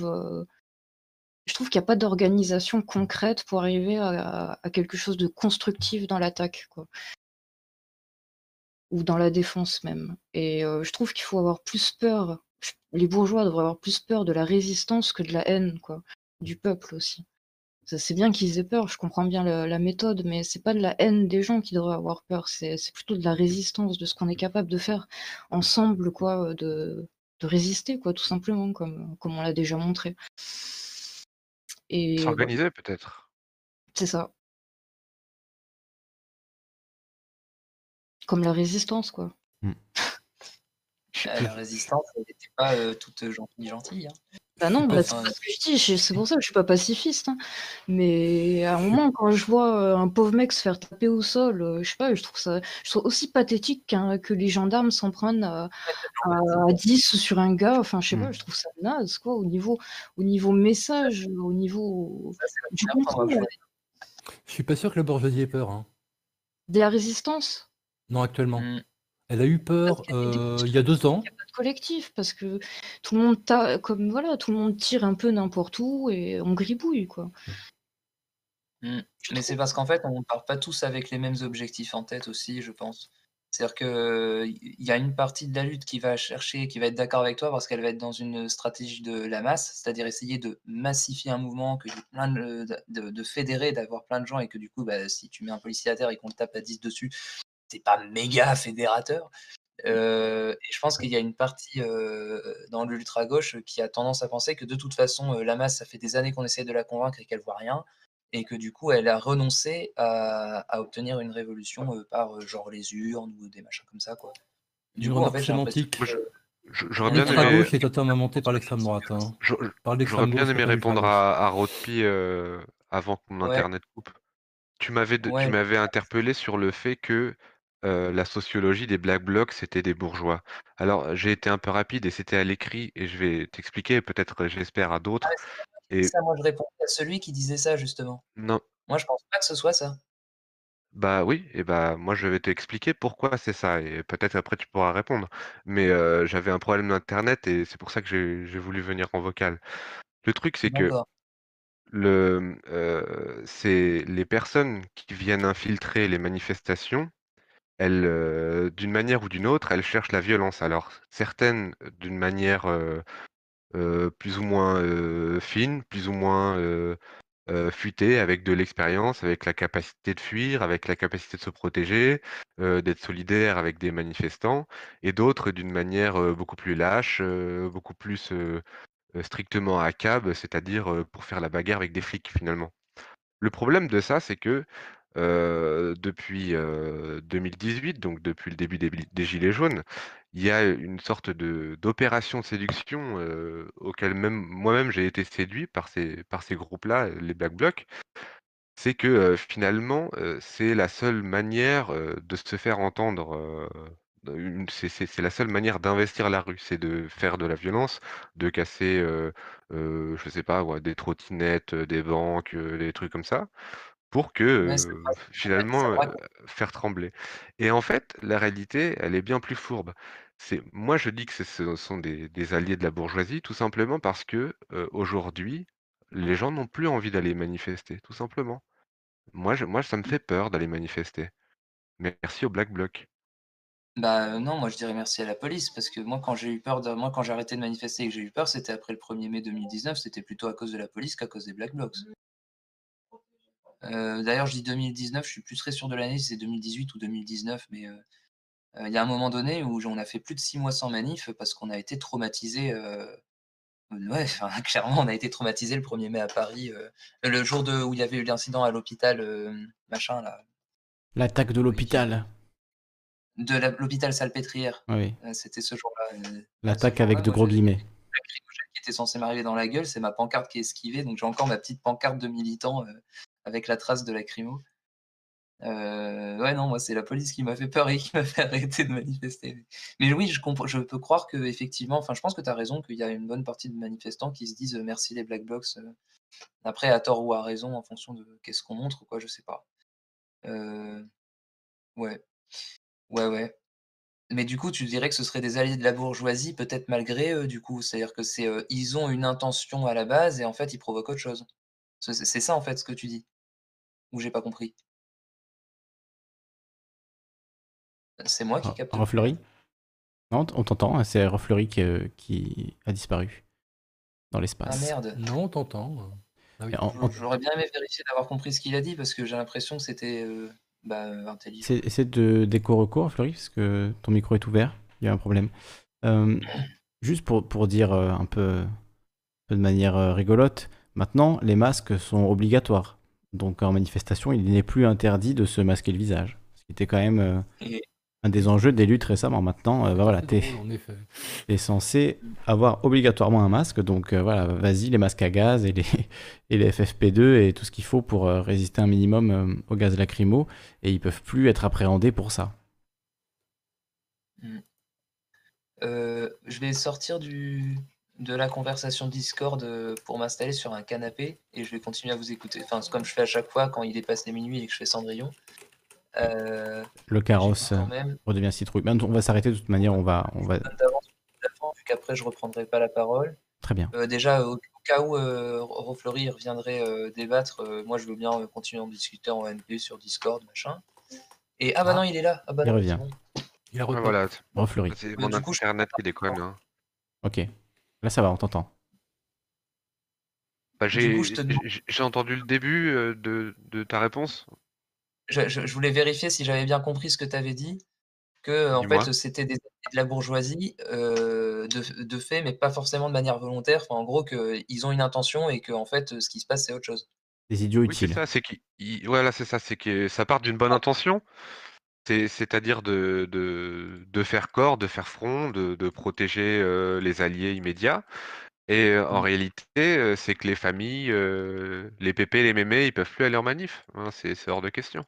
C'est c'est terrifiant. Il y a aussi quand même la violence policière qui qui est Comme dans tous les conflits comme dans tous les conflits, l'a l'agression, elle est perçue toujours par l'autre. Mmh. Heu, que ça soit du côté de l'État, l'État perçoit l'agression chez les Black Blocs et heu, les les les gens de gauche, heu, perçoit l'agression, dans l'État ou dans le fait, capital. tu vois, par exemple, Geneviève qui était une que c'est clivant, parce qu'en fait, il y a ceux qui connaissent bien les violences policières et tout ça et qui du coup sont, heu, peuvent être, comment dire? Apporter un un regard, mélioratif sur sur le sur le bloc et que par contre, il y a, toute une partie de la une toute une frange de la population, plutôt, classe moyenne ou basse, enfin genre, enfin le un peu le enfin ouais, le le les gens qui vont être, entre le SMIC et le revenu médian, tu vois? Mais qui seraient, par exemple, blancs de peau et qui n'ont jamais connu les violences policières, admettons, Voilà, c'est et non mais ah bon? Ah oui, mais c'est ça, c'est ça les Black Blocs. C'est Ouais, des c'est des bourgeois, enfin moi moi je fais totalement partie de cette sociologie, hein, mais c'est pour ça que j'ai été séduit, je pense. moi les C'est 2 seuls que Black Blocs que je connais vraiment, genre en mode, je leur parle, je leur dis bonjour, je suis content de les voir et cetera, heu, je leur paye des coups. Heu, c'est c'est enfin, je les connais pas en tant que bourgeois. Je les connais en tant que genre, heu, soit anarchiste squatteur, soit, restaurateur. Oui, il y a il y a aussi, il y a aussi toute cette frange-là, c'est évident. C'est ce que je te disais la dernière fois. Ouais, mais Ouais. Quand tu les questionnes un peu, les libertaires, heu, ils viennent de ils viennent d'une sociologie, heu, Genre fils de prof, ouais. et cetera? Mmh. Ouais, c'est ça, c'est c'est de la petite bourgeoisie intellectuelle. Ouais. Alors, moi Bah, je c'est première- c'est c'est pas c'est pas mouais, c'est c'est comme ça, c'est Je voudrais, je voudrais faire une, écoute, je me suis puis formé- faire une je me suis remarque. formé à, à- je me suis formé à, au- à la conférence gesticulée par, euh, grâce à un libertaire, euh, un communiste libertaire, euh, William Tournier, je peux le citer, euh, m'en voudra pas de citer son nom. C'est pas un bourgeois, hein, enfin je veux dire, il, il est pas né de la bourgeoisie. Alors il a peut-être un capital culturel, il a fait des études, je sais pas quoi, mais je veux dire, euh, à la base, il vient d'un milieu prolo, quoi. non, je pense que ça va être difficile de, euh, mais, peut-être que peut-être que j'ai rencontré, peut-être que voilà, mon point de vue est biaisé parce que le communiste libertaire que je connais le mieux n'est pas un bourgeois et que du coup euh, je généralise et je devrais pas, je sais pas. je sais pas, pour pour moi, comme communiste libertaire, c'est ça va pas ensemble. Mais heu Non, mais Bah ça, oui, c'est. alors là c'est la philosophie là maintenant, on entre dans la philo, c'est-à-dire euh, non, mais si mais- si si si si tu prends les les les mecs de l'UECL, c'est des c'est des anarchistes, qui qui veulent faire la bagarre, quoi. Enfin, c'est c'est triste à dire, mais c'est juste parce qu'ils ils ils déplorent, je pense qu'ils en sont conscients d'ailleurs, hein, mais c'est qu'ils déplorent l'absence de classe et du coup ils ils font classe, ils font un particularisme, heu, petit bourgeois, mais je sais pas, ils font ils font ce qu'ils peuvent, chacun fait ce qu'ils peuvent, hein, chacun fait ce qu'il peut dans dans dans dans les luttes. Dans ce grand merdier. Ouais, mais On appelle la vie. je je je leur je leur, je leur en reproche pas, c'est c'est juste une une observation, heu heu, sociologique, anthropologique, c'est c'est comme ça. Mm. Après, on peut pas essentialiser ou généraliser. Comment? Sur euh, la liberté est-elle une illusion? Ça, ce serait sympa comme live euh, de philo. euh, Vous avez 4 heures. La liberté est-elle une illusion c'est sujet de bac philo, ouais. Ouais, mais c'est un, sujet où on voit les, on, on voit les, les- comment dire, les camps se dessiner un peu entre le clan anar, le clan communiste, tu sais. Enfin, c'est euh, Ouais, c'est ouais, la question du déterminisme aussi, de, de est-ce que finalement, euh, c'est ce que je dis souvent, ah c'est le, je l'avais pas vu tout à l'heure quand on voit le, le fan de Trump qui se fait voler son drapeau américain, euh, arracher son drapeau américain. Ça, pour moi, c'est une grande intrigue quand même. euh, c'est, euh, de se préoccuper que ce soit Trump ou Biden. Mm. J'avoue que je ne comprends pas pourquoi ça excite autant euh, nos chers amis euh, ici. C'est incroyable. hein. Oui, je comprends pas. Je... Comme Voilà, s'il n'y la- avait pas d'autres problématiques. Alors même si ça pose un vrai problème, enfin je suis d'accord, mais je comprends pas. Je comprends pas cette... euh, Oh, pas, ça va pas changer la face de l'impérialisme. hein. Euh, si, ça peut changer dans sa nature, mais pas dans son fond. Oui, Biden, c'est différent, euh, c'est sûr, et ce sera pas mieux. hein, euh. Ah, mais non, je pense pas. mais c'est vrai que Je déteste Front, hein, pour moi, je pense que c'est un... voilà. Moi, je- moi, j'adore vraiment la politique américaine. Je suis énormément la politique américaine. Enfin, les gens qui suivent la chaîne le savent. euh, J'ai suivi les élections et même bien avant. J'ai suivi même les primaires démocrates. Enfin, voilà, je, je suis tout ça. Mais par contre, je ne comprends pas du tout euh, l'engouement pour un candidat ou pour l'autre. Alors, c'est surtout des Trumpistes, hein, moi, que je vois. Euh, je vois pas beaucoup de fans de Biden. Euh, Quelques-uns, mais bon, ils sont, ils sont assez peu renseignés. Et les fans de Trump sont très renseignés, mais alors avec des sources complètement what the fuck et une, une vision du monde qui est vraiment. euh, pour moi, grave, gravement euh, Crise altéré, de quoi. QAnon qui Mm. veut se faire en France, j'ai Mm. j'ai l'impression qu'il y a un peu de ça qui est intérieur. hein. Ce que je vois, parce que souvent c'est dans la mouvance QAnon. Oui, oui, c'est ça, c'est des QAnon. discours, oui. C'est dommage, c'est un peu c'est un peu fini la bagarre, ils Non, arrivent il reste, il reste une semaine, là. euh. À l'évidence, Ouais. euh, ils sont chauds, quoi. hein. Euh, on peut demander à. Comment il s'appelle? Notre. Euh, euh, où J'étais l'autre soir sur le chat, c'est infernal. euh, avec Choupette, là, on, on était fous parce que les mecs, ils monopolisaient le chat pour parler de ça. Bon, justement, on va pas revenir. Non, pour euh, ta remarque sur la sociologie euh, Black Bloc, finalement, je dirais so what? Euh, moi, mon expérience euh, n'est pas la même que la tienne. J'ai vu de gens euh, de toute classe. Euh, j'ai vu des gens de toute classe. Alors, par contre, bien évidemment, certains ont un capital euh, comment dire, Ah, culturel. attends, je je t'interromps rapidement. Ouais. Heu, je dis pas que c'est des, grands bourgeois. Je dis Non, qu'ils je- je- servent la bourgeoisie. C'est pas pareil. Alors, tu dis qu'ils sont, ils sont issus en, en majorité de cette classe, euh, cette classe euh, petit bourgeois, euh, voilà, fils Ils de prof, fils de pro- fonctionnaire. euh. prolephiles. Quand ils sont pas prolétaires, ils sont prolephiles. Mm. Et ça, ça, ça donne des choses assez, assez ridicules. Alors, j'aimerais, je voudrais déjà juste terminer le, le truc, c'est-à-dire que d'une Je part, t'écoute. d'une part, non, non, excuse-moi, c'est pas un reproche, hein. Euh, c'était juste pour, pour avancer la pensée. C'est-à-dire que d'une part, en effet, moi je connais des gens de toute, de toute classe, Euh, mais euh, par contre, bien souvent, en effet, dans la topologie de ceux que je connais, forcément, euh, ce sont des gens qui ont un, malgré tout un, capital euh, culturel un peu plus évolué. Ne serait-ce qu'ils ont lu, ils sont intéressés, etc., etc. Mais c'est pas forcément des bourgeois. Ok? J'en suis la preuve. Moi, je viens de citer, j'ai fait des études supérieures. Tu vois, donc, euh, et je peux D'accord, mais si, je si peux t'assurer que mes parents, si tu leur dis que, tu vois, mes parents n'étaient pas du tout bourgeois, donc c'est pas le souci. la petite bourgeoisie intellectuelle. Non, mais attention. T'es Euh, ingénieur, il me semble, tu l'as dit tout à oui, l'heure. non, non, Non, mais euh, un qui non, mais d'un attends, capital culturel. oui. Donc, ce que je veux dire, c'est euh, d'une part, c'est pas. euh, alors après, bourgeoisie, on pourrait le définir. Moi, je ne, je n'ai jamais voulu rien eu posséder. Parce que moi, la grosse différence, le bourgeois, c'est celui qui possède. Ok, moi, je ne possède rien. Ok, j'ai jamais. Mhm.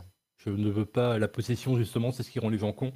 Et j'ai jamais rien voulu posséder, donc euh, j'ai. Voilà, c'est tout. Euh, donc, en ce sens-là, non. T'as quand même une Euh, propriété d'usage de, de certaines choses. c'est-à-dire, Ah, des biens, euh, des biens matériels euh, dans ta vie et des assiettes, euh, des seras assez fourchettes. étonné de mon mode de vie. Ouais, ok. Non, mais peut-être, hein, je, je te pose la Si, question. j'ai mes guitares. Si, Je tiens à mes guitares. Ouais. Voilà, je tiens à mes guitares et à mon chat. Euh, non, non, justement. euh, T'as bien une petite tasse quand même. De quoi? Une petite tasse ou un, un- un verre. Non, non, mais oui, bah, comme, comme tous. Non, ce que je veux Ah, dire, c'est voilà. que je suis, je suis assez décorrélé du. Je suis pas du tout matérialiste parce que justement, j'ai vu ce que ça donnait comme attitude. Euh, Mais à la rigueur, c'est pas, c'est pas, j'y suis pour rien. hein, Je... C'est culturellement, bon, et puis à la rigueur, on s'en fout, c'est pas très important. Euh, Pour moi, la possession, à, part- à partir du moment où tu vends ta vie pour avoir des choses, c'est pas toi qui les possèdes, c'est les choses qui te possèdent. Le nombre de gens que je vois euh, ne pas, ne pas se permettre de démissionner d'un boulot qui les emmerde parce qu'ils ont les traites de maison à payer, je me dis, bah, c'est pas eux les propriétaires, c'est la maison qui les possède. Donc, euh, j'ai jamais voulu vendre ça. Et conclusion, j'ai 50 balais, je possède rien. Voilà. Euh, non, j'ai Yamaha. Je repose euh, la question. Je... Celui Cupertino, je te listerai la liste de mes guitares. Donc voilà. Euh, En conclusion, Non, non. on, va, on arrive à la fin de l'émission. voulais préciser quelque chose. Non, Oui. non, ouais, sur. On a euh, fait trop de digressions. Finalement, so what? Est-ce que c'est important? Moi, ce qui m'ennuie, alors je suis d'accord, il y a des abus, il y a des connards dedans, il y a des mecs qui sont là juste pour foutre le bordel, il y a des agitateurs de la police, c'est évident. Euh, Il y a des mecs, en effet, qui, euh, qui sont pour moi pires que la droite, c'est-à-dire la gauche qui est de droite mais qui ne le sait pas, c'est-à-dire euh, dans les idées, ils vont être près du peuple, mais par contre, nos enfants, ils vont être dans des écoles privées parce qu'il ne faut pas déconner. Ceux-là, pour moi, sont pires que les gens de droite. Voilà, donc il y a de tout. Par contre, ce qui m'ennuie, c'est que systématiquement, dès qu'il y a une, dès qu'il y a de la violence qui vient, on va dire, de, entre guillemets, alors c'est un grand mot, mais du peuple, il est forcément vu comme quelque chose de négatif. Et qu'on est les premiers, nous, à les condamner. Je trouve que ça, c'est se désarmer. Je comprends, mais c'est pas un, c'est pas un réflexe euh, stupide de, de craindre euh, le chaos, parce que le chaos, c'est les, les, les, les premières personnes qui prennent, euh, c'est les pauvres. hein. Ah, mais on est Et, d'accord. en- et pour, pour- peut- peut-être peut- peut-être que tu comprenais pas mon intervention en di- quand parce que tu disais so what? Pour moi, les black blocs, je, le- je leur en veux pas. Enfin, un peu quand même, mais c'est juste que j'observe que, si tu veux, moi ce qui m'intéresse, c'est le mouvement réel, le mouvement réel d'ab- de l'abolition du capitalisme. Et euh, pour euh, la, méthode de, ces 50 dernières, an- de ces 50 dernières années pour euh, participer à cette abolition, c'est de constituer des masses, alors plus, maintenant dans des partis de masse, dans un parti communiste de masse, mais dans des revendications de masse qui, ont lieu dans la rue. Et donc pour faire avancer ces revendications, il faut mobiliser le plus possible de personnes dans, les rues des grands centres urbains. Et ces personnes-là, les Black Blocs, même s'ils ont un, effet immédiat sur, euh, sur l'efficacité des, du quatrième acte des Gilets jaunes, à terme, sont nocifs parce qu'ils inquiètent les personnes qui souhaiteraient se mobiliser en masse, hors syndicats et hors parti, pour aller manifester pour défendre leurs droits, voire en conquérir d'autres.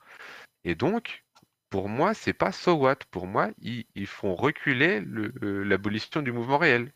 C'est tout simple. Tu parles du quatrième acte, euh, je suis Le désolé. quatrième acte hein. Non, non, mais on est d'accord, je vois, je vois parfaitement de quoi tu parles. Je te répondais là-dessus.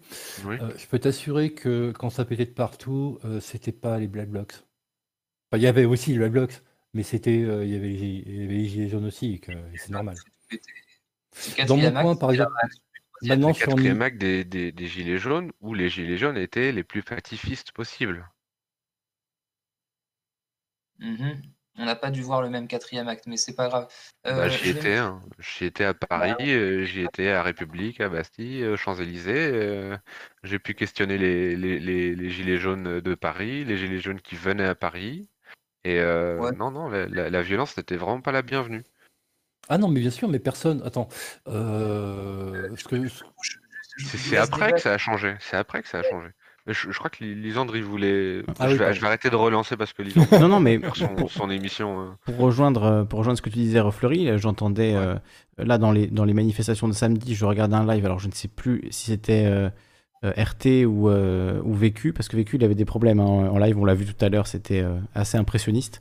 Euh, et il y avait quelqu'un en mégaphone, pendant que certains cassaient des magasins et commençaient à rentrer dans des magasins, qui criait Arrêtez, arrêtez, pas de violence, pas aujourd'hui, ne faites pas ça, etc. Donc euh, clairement, c'est toujours une division dans le mouvement social, euh, cette question de la violence ou, ou pas, de la casse ou pas de la casse, etc. Euh, Il y a toujours eu une, une dissension et elle existe toujours aujourd'hui euh, sur cette question-là. Donc c'est pour ça d'ailleurs que le débat, au final, s'est orienté sur cette, sur cette question. Alors que c'est pas du tout ce que j'avais prévu à la base, mais voilà, j'avais prévu un débat ouvert pour qu'on puisse partir dans tous les sens. Donc c'était le but. Mais euh, voilà, finalement, on, on termine sur cette question. Euh, que faire C'est-à-dire, euh, est-ce que euh, il faut intensifier le mouvement dans les manifestations, aller encore plus loin, casser du flic, comme, comme diraient certains, ou au contraire, comme le, le défendait justement Tao, ne pas tomber dans ce cycle de violence, ne pas tomber dans, dans ce, dans ce piège-là. Mais du coup, cette question finale pour conclure, que faire si euh, oui, c'est so- soit, la guerre, soit les élections. C'est ce que je dis tout le temps, mais c'est soit la guerre, soit les élections. Il n'y a pas, il y a pas mille alternatives euh, à part la sécession. Voilà, la sécession, la guerre ou les élections. Donc, euh, qu'est-ce qu'on choisit comme voie, sur quoi on se concentre et, sur, et à quoi on met notre énergie? C'est ça la, la question du que faire. Donc, euh, voilà, con- conclusion. bonne nuit. Je, je pense pas qu'il faille sélectionner. Je pense que euh, il y, a, y y y du bon à prendre partout. Il n'y a pas de méthode universelle, mais euh, si, si euh, peut-être pour commencer, fabriquer une conscience de classe. Et pour ça, enfin, sur les remarques que j'avais fait tout à l'heure, si tu veux amener tes gamins ou pépé et mémé euh, en manif, eh ben, il faut pas de black bloc, tout simplement. ben, tu sais, moi je suis en province Sinon, t'as, sinon, t'as que des, des, des gens qui ont 20 ans et la trentaine dans les manifs, et du coup, il y a plus grand monde dans les Il y a manifs. quand même l'affaire de Geneviève, euh, qui est euh, voilà, une dame âgée qui manifestait avec son drapeau euh, arc-en-ciel. Un flic lui a fait un croche-patte, elle a fini à l'hôpital. Ça a été, été compliqué pour elle. Non, Geneviève euh, Le Gay. mon coin, euh, tu vois, je suis, bon, je, je suis, je suis en Savoie maintenant. Euh, je peux t'assurer que les Black Blocs, je sais même pas s'ils ont conscience de ce que c'est dans la région, tu vois. Euh, ben, les manifs au début, ben, même pour te dire, les premiers, les si on parle de l'époque des Gilets jaunes, euh, quand il y avait les blocages des, péages, puisqu'il y en a partout dans, mon- coin, euh, les flics, quand ils passaient, ils mettaient eux aussi la comment dire, le Giro par solidarité, etc. Puis il y a eu des ordres qui sont venus. Mm. Donc au départ, c'était extrêmement bon enfant, tu avais des barbecues un peu partout, machin. C'était assez... assez intéressant. Les gens de la FI et du FN parlaient ensemble. C'était... J'ai cru, hein. à, ce moment-là, j'ai cru hein, quand j'ai vu ça. hein. Euh, Et rapidement, ben, ça a changé de temps. Euh, et je peux t'assurer que ben, dans le coin, c'est pas vraiment. Il y a, il y a quand même plutôt des gens qui étaient pas tout jeunes, tu vois, qui étaient. euh, Puisque c'est c'est- pas très très jeune dans, dans le coin. Euh, bah, c'est la police hein, qui, au bout d'un moment, a calmé le truc et qui fait que les gens venaient plus. hein. C'est pas du tout les Black Blocs, alors que, parce qu'il n'y en a pas ici. la stratégie policière, elle est aussi faite pour euh, dissuader les gens de manifester, c'est c'est indéniable. Que l'action des Black Blocs dissuade d'autres gens de manifester, c'est sans doute un fait également, mais l'action de la police, elle est aujourd'hui, enfin le, le maintien de l'ordre, il est organisé dans un but, on dirait même Rodpi, Rodpi qui nous a quitté, qui nous a dit bonne nuit, euh, on le salue Rodpi, j'espère qu'il nous écoute, mais voilà, Salut, Rod- Rod- Rodpi qui est un, un militant euh, euh, voilà, depuis très longtemps de la première heure, qui dit j'ai peur d'aller manifester. Pour que Rodpi dise, dise ça, c'est que, c'est que la- le climat en manifestation est tellement hostile que même des, des militants euh, qui euh, voilà, ont envie d'y aller, en fait, se disent ben non, en fait, pour ma sécurité, et toi aussi, Rofleury, je, je sais que c'est la même chose. Euh, Ouais, c'est pareil, voilà, Ah, il y a-. Hein. y une hostilité et, et- et un climat violent qui fait que beaucoup de gens euh, sont dissuadés d'aller dans ces manifestations-là parce qu'ils n'ont pas envie de se prendre des lacrymos, parce qu'ils n'ont pas envie de se faire taper, parce qu'ils n'ont pas envie de se faire arrêter de manière aléatoire et de se faire euh, voilà, emmerder de manière générale. Donc le droit à manifester, il est aussi réduit à, euh, aux éléments qui vont être les plus radicaux, puisque finalement, eux, euh, la peur de manifester, ben non, ça les, ça- enfin, ils s'en foutent, quoi, et ça ne les concerne pas. Donc euh, c'est Ouais, pour ça aussi que... les- et oui, tant mieux qu'il en Tant reste qui aient Ouais, bien heureusement, exactement, exactement. Ouais. Mais c'est pas que de leur faire, à mon avis, que les manifestations se sont tendues et sont devenues hostiles, c'est aussi euh, la stratégie de maintien de l'ordre, de la NAS, etc. Et peut-être que si on laissait les manifestants euh, plus faire une forme de service d'ordre eux-mêmes, etc., ça, ça pourrait être différent, mais Ah, on n'est plus du tout là-dedans, on n'est plus du tout là-dedans, c'est pas malheureusement. nouveau. Euh, on, vous parliez des 1er mai.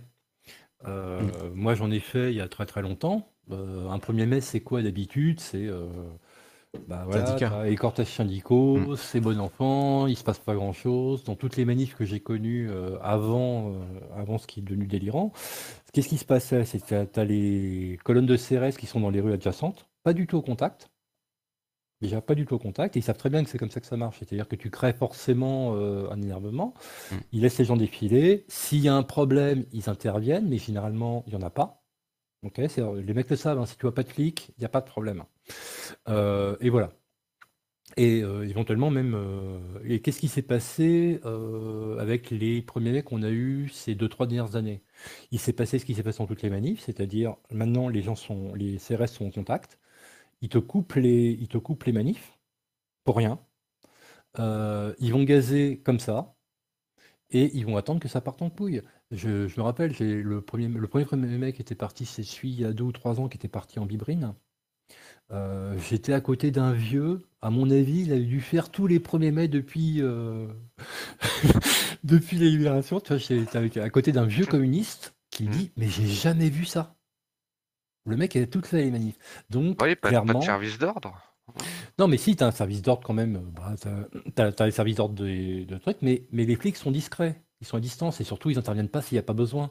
Et comme ça, ça se passe bien. C'est fini ça, ouais. Maintenant c'est. NAS, NAS, gaz et charge. Tu génères de la de toute façon. Ouais. Forcément. Donc, euh, et je rappelle que le. Alors, peut-être pas en France, mais en tout cas, c'est pour ça que je faisais un petit point sur l'historique de la Glock, parce que je n'ai pas envie de dire que ce sont tous des saints, etc. Tu as peut-être certainement raison dans ta typologie. Il y a peut-être, en effet, euh, euh, Jean-Michel XVI qui a envie de se, qui a, envie de se donner une sensation de classe, voilà, etc. C'est possible aussi, il y en a forcément d'ailleurs. Mais, mais j'ai toujours du mal de voir qu'on est les premiers à condamner les gens qui sont de notre camp.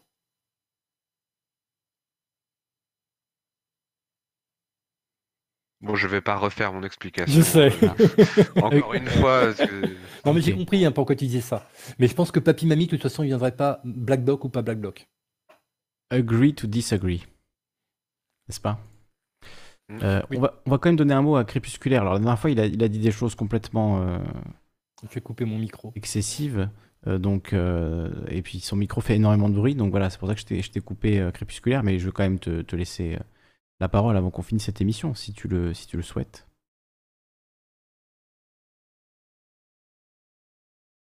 Bon, eh bien, on va s'arrêter là. Peut-être Karim, alors le mot de la fin pour, pour Karim. Il est là. Ah, Crépusculaire, tu as allumé ton micro. On va peut-être t'entendre. Oui, en fait, il y a beaucoup à dire euh, Oui. à propos de ça. Mais bon, vu qu'on est sur la fin, ça sert à rien que je dise à ma fond de ma pensée. Enfin, euh, il y a un truc très simple, je l'ai mis dans le chat, euh, qu'il y a un moyen très simple de faire peur à la bourgeoisie, c'est de montrer qu'ils ne sont que de vulgaires parasites et qu'ils ne servent à rien. Bon, le contre-coup, ça va être comme au Chili, ils vont envoyer directement l'armée. Voilà, c'est tout. Et comment ils ont, comment ils ont de- fait au Chili? Comment ils ont fait au Chili? Pour, euh, pour montrer à la bourgeoisie qu'elle ne servait à rien. Ah ben en fait, les gens sont. euh, Il y a eu la manifestation pour essayer de se rapproprier les ressources et le travail euh, des industries de minières et de. Comment ça s'appelle? C'est d'abord passé par les conquêtes de De l'État et du de cuivre. nationaliser simplement les. Ouais, voilà. Et ils avaient même, ils ont poussé, un- ils ont même fait un système, si euh, je me rappelle bien, un système de, de votation électronique euh, qui a été jamais vu au monde. Et au moment que ça a été, mettre, est, met- euh, est mis en place, il y a eu le coup d'État. Bon alors ça c'est assez anecdotique et heu, c'est vraiment pas le plus important, mais ouais, c'est vrai qu'il y a eu une tentative de cybercommunisme. De cybercommunisme? pas, heu ouais, oui, heu, avec, si tu veux une, une, heu, une technologie naissante qui était de d'identifier les les lieux de production et de pouvoir les articuler avec une sorte de centralisme, heu, informatique Mmh. qui permettent en fait, heu, à des des des planificateurs de de voir l quels sont les besoins de tel site de production et de pouvoir les acheminer. Parce que bon, le le Chili, c'est un pays, très en longueur Mmh. Et donc pour ça, il y avait, heu, il y avait la possibilité de de d'inventer un système de, heu, d'internet, avant l'heure, mais pour, pour la planification. Mais c'est tellement en détail que c'est c'est c'est Mais assez, ça mais c'est dans les années anecdotique en 70? fait. Oui. Avant le coup Heu d'État, de Pinochet? Oui, avant 73. OK, d'accord, OK. Oui, non, mais ça, C'était dans les tuyaux, mais ça n'a pas eu. C'était Le dans truc, c'est l'intention, que mais c'est pas représentatif de ce que c'est de ce qu'étaient les les années 60 et 70 au Chili. C'est, heu, c'est Oui, c'est non, mais vraiment de la parce qu'en mousse, fait, pour le c'est- coup. c'était une- en fait, au Chili, il y a une longue, il y a eu euh, des longues, euh, euh, carrément guerres. Non, mais c'est carrément, c'était une longue guerre civile entre la bourgeoisie, l'armée et euh, les travailleurs qui ne se communiquaient, qui n'avaient pas des moyens de communication et qu'ils ont réussi à se fédérer. Et, euh, et voilà, c'est, euh, on est à peu près dans la même situation. Sauf que nous, c'est artificiel. On a fait le coup du coronavirus, les masques, les distanciations sociales, euh, la pauvreté qu'on a apportée, les crises qu'on a créées à l'extérieur, euh, tout ce, tout ce frata qui en fait est totalement artificiel peut être réglé assez rapidement et facilement, sauf qu'on nous a pendant des années privés de notre savoir euh, artisanal pour pouvoir se mettre en autonomie. Euh, on a découpé les parts euh, des savoirs artisanaux comme la plomberie, la maçonnerie, tout ça, et on les a dénigrés et forcé une espèce de Uber classe intellectuelle qui ne sait rien faire de, leur, de ses dix doigts. Alors voilà pourquoi on est dans cette crise. Parce qu'en fait, franchement, si on était, on avait euh, continué à, valoriser des connaissances euh, artisanales, on aurait vite compris que la pollution, c'est de la merde, que le recyclable, c'est un truc qui peut être utilisé euh, assez rapidement et facilement, et que, que même les villes, les villes pourraient devenir semi-autonomes parce qu'on, vu qu'on polluerait moins les cités avec des, simplement des détritus qu'on balance partout et qu'on organisait des jardins potagers, eh ben, euh, on aurait, on aurait, si on a eu, si on était dans une crise euh, financière, on dit oui, bah, d'accord, le reset, il peut le faire, mais on peut se nourrir, on peut se nourrir et se vêtir. Or, aujourd'hui, on ne peut plus faire ça. Enfin, on ne peut plus, c'est assez vite dit, hein, dire qu'on ne peut plus. On a la bibliothèque François Mitterrand, je suis sûr qu'on a toutes les connaissances industrielles pour relancer la machine. Je te, je te conseille de lire euh, ou de regarder Jean-Marc, les, les vidéos de- d'un monsieur qui s'appelle Jean-Marc euh, Jancovici pour voir quels sont les autres problèmes euh, structurels de fond sur euh, notre avenir. Mmh. Notamment sur la limitation euh, en termes de ressources. Voilà.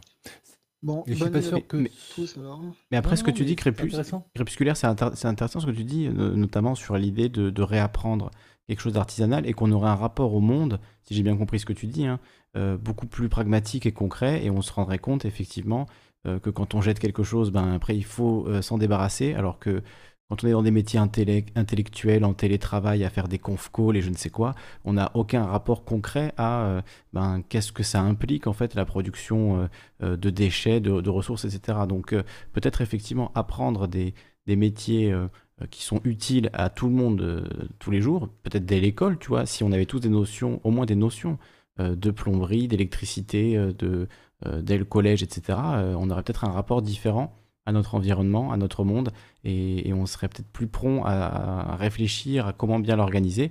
Euh, tandis que si on est déconnecté qu'on ne sait rien faire de ses dix doigts, comme tu dis, euh, est-ce qu'on peut vraiment comprendre euh, comment, comment, fonctionne, comment fonctionnent les choses si on ne met pas les mains dedans un minimum?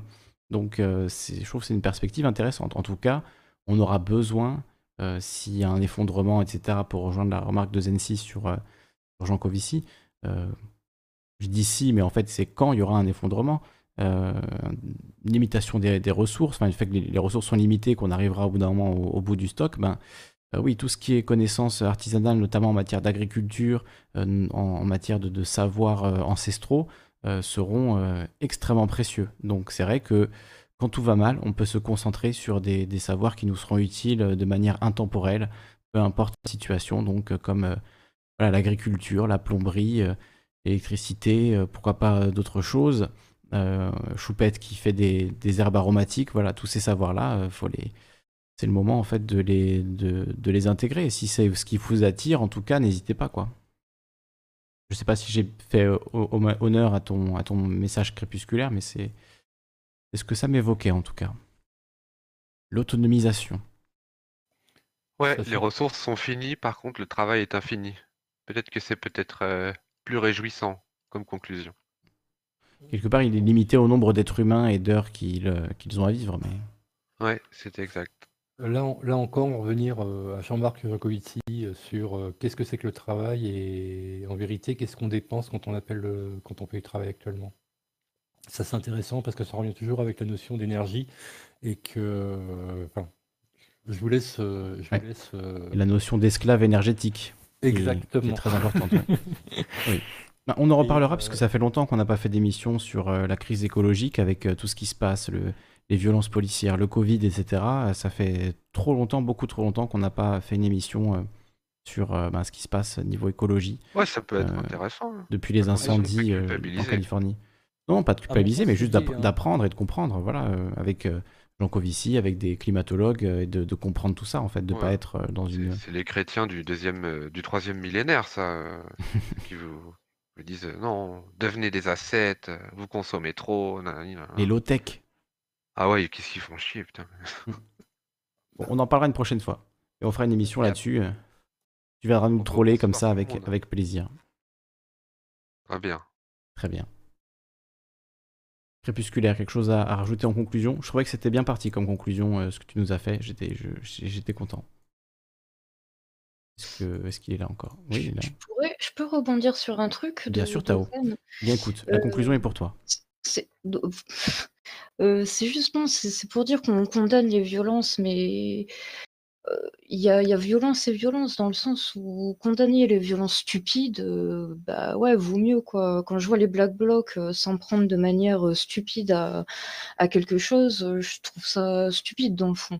Par contre, qu'est-ce que font les Black Blocs quand une mamie se fait, se fait prendre un chassé devant tout le monde et qu'elle est à terre et que personne bouge? Pourquoi il n'y a pas cinq Black Blocs qui arrivent et qui, qui, qui, foutent des tampons aux gendarmes pour pouvoir évacuer cette personne âgée ou, ou quelqu'un d'autre qui se fait tabasser, etc. Enfin, pour moi, les Black Blocs devraient être en première ligne pour défendre euh, contre les injustices, comme tu le disais à un moment, comme ça devait se faire, ou je sais pas. Mais Mm. là, moi, je les vois euh, cramer des voitures, euh, détruire euh, une vitrine de, de, de sport ou, ou, Enfin, ou de historiquement, c'était ça. hein. Oui. Et après, Enfin, tout, le monde- pas, tout, tout le monde peut mettre un t-shirt noir et un sweat noir et aller, euh, et aller casser un magasin en marge d'une manifestation. C'est ça aussi le. l'absurdité, en fait. Mm. Tu vois, c'est. Les Black Blocs, ils seraient pas absurdes. Je, je serais pour, euh, pour qu'ils protègent euh, contre les violences. Mais comme tu es pour, je pense, les street medics euh, qui soignent les gens qui tombent, euh, voilà, qui se font, qui se font attaquer ou qui se font mal ou qui se, voilà, ont, ont un problème en, en manif et qui débarquent avec leur casque dans les lacrymos pour aider des gens, voilà, comme des médecins de, de guerre quasiment, quoi. C'est, Par exemple, bah, là, les blacks, ils ils les black blocs, ils pourraient, ils pourraient faire force, quoi, pour défendre, heu, par exemple, les médics ou faire des des interventions pour, heu, sauver des gens, quoi. Respect et hommage à tous les street medics qui font quelque chose d'extraordinaire. Clairement. Et qui Enfin, voilà. massacrer par les flics aussi et qui vont quand même les soigner. Alors ça s'appelle comme ça les, personnes qui font des, du premier secours? Les gens qui, ont, bah, les gens qui ont un casque avec euh, souvent une croix rouge dessus euh, et qui euh, sont effectivement pas des ni des ambulanciers euh, assermentés. Souvent, c'est des infirmiers sur leur temps, des aides-soignants ou des, infirmières sur leur temps libre, enfin sur leur euh, temps de travail, je veux dire. Et sur leur temps libre, ils vont en manifestation pour aider les gens. Et on appelle ça des street medics, effectivement, ou juste médics. Ou même toi, hein, tu peux, ils font des formations, euh, n'importe qui, parce que souvent c'est des, des Oui, c'est les mêmes choses. ouais. forcément Mm. besoin d'être. euh, Bien sûr, oui, tu dans vas pas faire une chirurgie à cœur ouvert en pleine manif, c'est sûr. Voilà. Euh, même toi, si tu veux, par exemple, tu peux t'inscrire. Ils font des, des stages euh, où tu peux t'inscrire pour, euh, pour aider. Je suis d'accord. hein. Euh, gros Non. respect à. Gros on en a besoin. D'ailleurs, je me faisais une remarque, dernière, dernière petite chose. J'ai toujours été étonné que des organismes officiels comme la Croix-Rouge et que ça, ça ne soient pas présents aussi, euh, et, euh, comme, comme ayant le même rôle que les street medics. Ça Et tu sais que la Croix-Rouge fait chier tous les gens qui utilisent la Croix-Rouge, justement, puisque c'est leur marque déposée. Et donc, euh, je sais pas si les street medics avaient eu ce problème-là, mais il y a énormément de cas où euh, des gens qui avaient utilisé ce symbole d'une Croix-Rouge se sont fait euh, menacer de poursuite par la Croix-Rouge, justement. J'ai Ah, une réponse un peu ça. dogmatique et un peu bébête, mais euh, c'est juste qu'ils sont en désaccord politique, tout simplement. Ils sont côté du capital, tout simplement. Oui, c'est aussi dans des jeux vidéo, c'est aussi dans des films, c'est dans plein de trucs. Ils sont très très exigeants, enfin très euh, propriétaires avec leur Croix-Rouge. Méfiez-vous des parangons de la vertu. hein. Mais franchement, hein, c'est Ouais, là, donc ça me le un charity truc business, c'est sur une le média. horreur. Crépusculaire? Non, ça me rappelle un truc sur le média, sur euh, le mot planète, où il y a plusieurs associations qui a été interdit d'utiliser le mot planète dans leur nom à cause de Canal+. Oui, Alors, parce que c'est les chaînes de télé Canal+. Oui. Ah Oui, comme euh, Candy Crush aussi, Canal+, qui... euh, qui fait une chaîne qui s'appelle Planète Plus et ils ont Hmm. commencé à faire, euh, ils, ils ont voulu déposer le mot planète. Enfin, Bravo. juste un truc, hein, euh, Microsoft n'a jamais réussi à déposer le mot Windows, Heureusement. quand même. Oui. Heureusement, Bon, en hein, France, on dit frigidaire et puis on est très content de dire frigidaire, non? Je sais pas. non, non, Kleenex. quoi? Oui, Ouais, c'est... bah, je, je ferai peut-être une vidéo là-dessus. hein. Réfrigérateur. hein.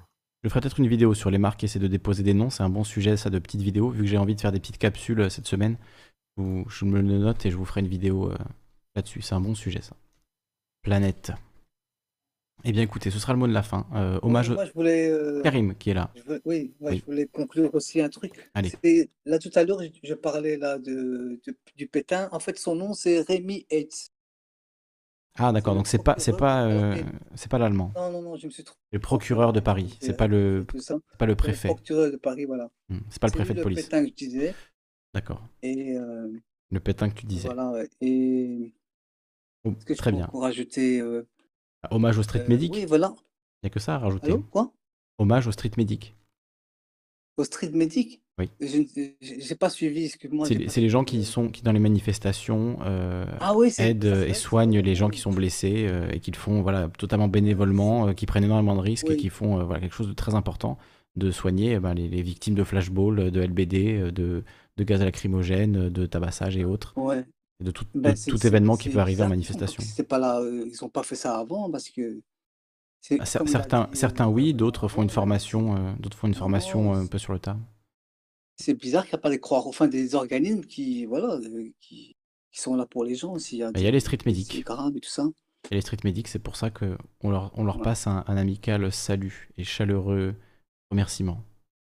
Donc euh, voilà, et moi, moi, je pensais que c'était le chef de la police. En fait, c'est encore plus haut que ça. hein. Ça, c'est le procureur et tout. Euh, quand j'entends le procureur qui dit ça, alors qu'il sait très bien que, comme je dis, ils ont, ils ont, ils ont menti dans le procès verbal. Déjà, ça, euh, tu vas en prison normalement, tu mens, euh, tu mens envers la loi. Mhm. Et, en, en- et les procureurs, et il sait ça, mais tu as vu, comme je disais là tout à l'heure, voilà. Je pas envie de répéter tout ce que j'avais dit tout à l'heure. Et puis, en fait, là, comme ton titre là qui dit tout euh, que faire quand tout va mal en fait voilà en fait ce qui se passe là Lissandre, c'est qu'on assiste à une, une fin des idéologies là en fait et comme euh, avec euh, le, le procureur du roi tous ces gens là tu vois c'est par exemple, le Rémi, si, si on était dans les années 60 ou les années 40 et tout, euh, son discours et tout, son, son- ça passera au crème, quoi, tu vois, il n'y aura pas de tout. Mais maintenant, ça passe plus maintenant, tu vois. Les Mhm. gens, ils ont ouvert les yeux, maintenant, ils ont vu, ils ont vu que c'était des ordures, en fait, ces gens-là, tu vois. Et il faut s'en débarrasser, tu vois. Et, euh, et moi, je suis, je suis d'accord avec Mélenchon pour faire une sixième république, mais moi, je vais faire, euh, je suis d'accord tout, mais sans lui, tu vois. Je veux des jeunes qui sont Je suis d'accord. comme Ma- Mathilde Panot, par exemple. Mathilde Panot, elle, par exemple, Elle, là, ça va. je suis pour elle qu'elle devienne présidente et qu'elle devienne. euh, Elle, tu vois, elle, je elle est jeune et tout. Elle a du-. Mais je veux pas des vieux, tu vois. Hmm. Comme ce Rémi Hetz, là, procureur, je veux plus des gens comme ça, en fait. Ça- on est en 2020, ça y est, il faut qu'ils disparaissent, tous ces, tous ces euh, pétins, là, tu vois. Il faut du Et jeune. voilà, c'était euh, ma conclusion. Le jeunisme. L'argument de la jeunesse, c'était celui de Macron, hein, je te rappelle. Je suis pas sûr que Ouais, mais Macron Macron, est jeune, euh, Macron, assez jeune. il, il est con, Macron. Trop vieux encore. Il est violent, Macron. Moins de 25 ans pour le prochain président, sinon Je ça va sais pas pas, aller. mais il faut renouveler tous ces. C'est tous des vieillards. Tous Squeezie, des- on a qu'à prendre c'est Squeezie. Des pétins, ces gens-là. c'est- Ils vivent de- du passé, tu Squeezie. vois. Il Je pense non, Squeezie ou Norman, l'un ou l'autre. Plutôt Squeezie, plutôt Squeezie. Mbappé.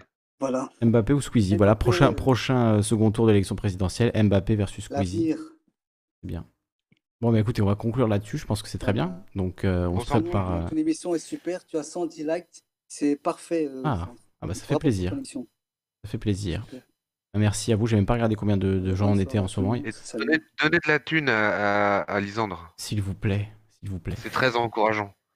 Et je vais vous Et faire ça, plein. il vous fait des superbes capsules et il vous fait des, des émissions à thème, il vous suit Exactement. l'actualité, comme ça. On continuera à faire des lives, évidemment. fait, hein. Non, On non, continuera à de faire des lives. je t'ai découvert il n'y a pas très longtemps et j'avoue que j'ai beaucoup aimé le ton euh, de tes émissions. Ça fait plaisir, Zen6. Merci à toi. Merci d'être Bah, intervenu et merci. Ça fait toujours Non, plaisir d'avoir des On va nouveaux. dire je te déteste, suis venu juste pour troller. euh. Ah, ça s'est pas, ça s'est pas trop vu, ça va. Non, je remercie tous. euh, bah, merci pour cette discussion. Merci tout le monde. bientôt. Merci à tous ceux qui étaient dans le chat, que je n'ai pas trop euh, suivi ce soir, mais j'ai vu que c'était agité. Donc merci à tous si vous avez dit des choses gentilles. Et sinon, ce n'est pas bien. Cela est pas bien. Euh, donc, euh, ben, écoutez, merci. Merci à tous. Que faire quand tout va mal Eh ben, au moins on en discute. Voilà. Euh, je voulais mettre un morceau de, de Rodpi, du coup, qui nous a envoyé son petit morceau euh, sur SoundCloud. Nous a-t-il dit Où est-il? Pour conclure. Euh... Je sais pas où tu as mis ton morceau, Rodpi. Envoyé là? Non? Bah, J'en Euh, profite pour dire bonne soirée et me- merci. Merci beaucoup, Tao. Merci pour ton intervention et ta participation. Tu m'as dit qu'en plus, tu étais timide, alors euh, je trouve que tu t'es parfaitement débrouillé. Ça ne s'est pas entendu du tout. T'es timidé. Intimidé, voilà, intimidé, mais il faut, prendre l'habi- timide. il faut prendre l'habitude. En tout cas, c'était euh, un plaisir de t'entendre. Merci à toi, Tao. Merci à Rofleury. Merci à Crépusculaire. Merci à Karim Rifi. Merci à Zen6. Merci à tous ceux qui sont intervenus ce soir, celles et ceux. Tout le monde dans le chat. Et je ne trouve pas le morceau de Rodpi, donc euh, eh bien, je vais vous laisser sans musique. Je vais couper brutalement la vidéo à partir de maintenant.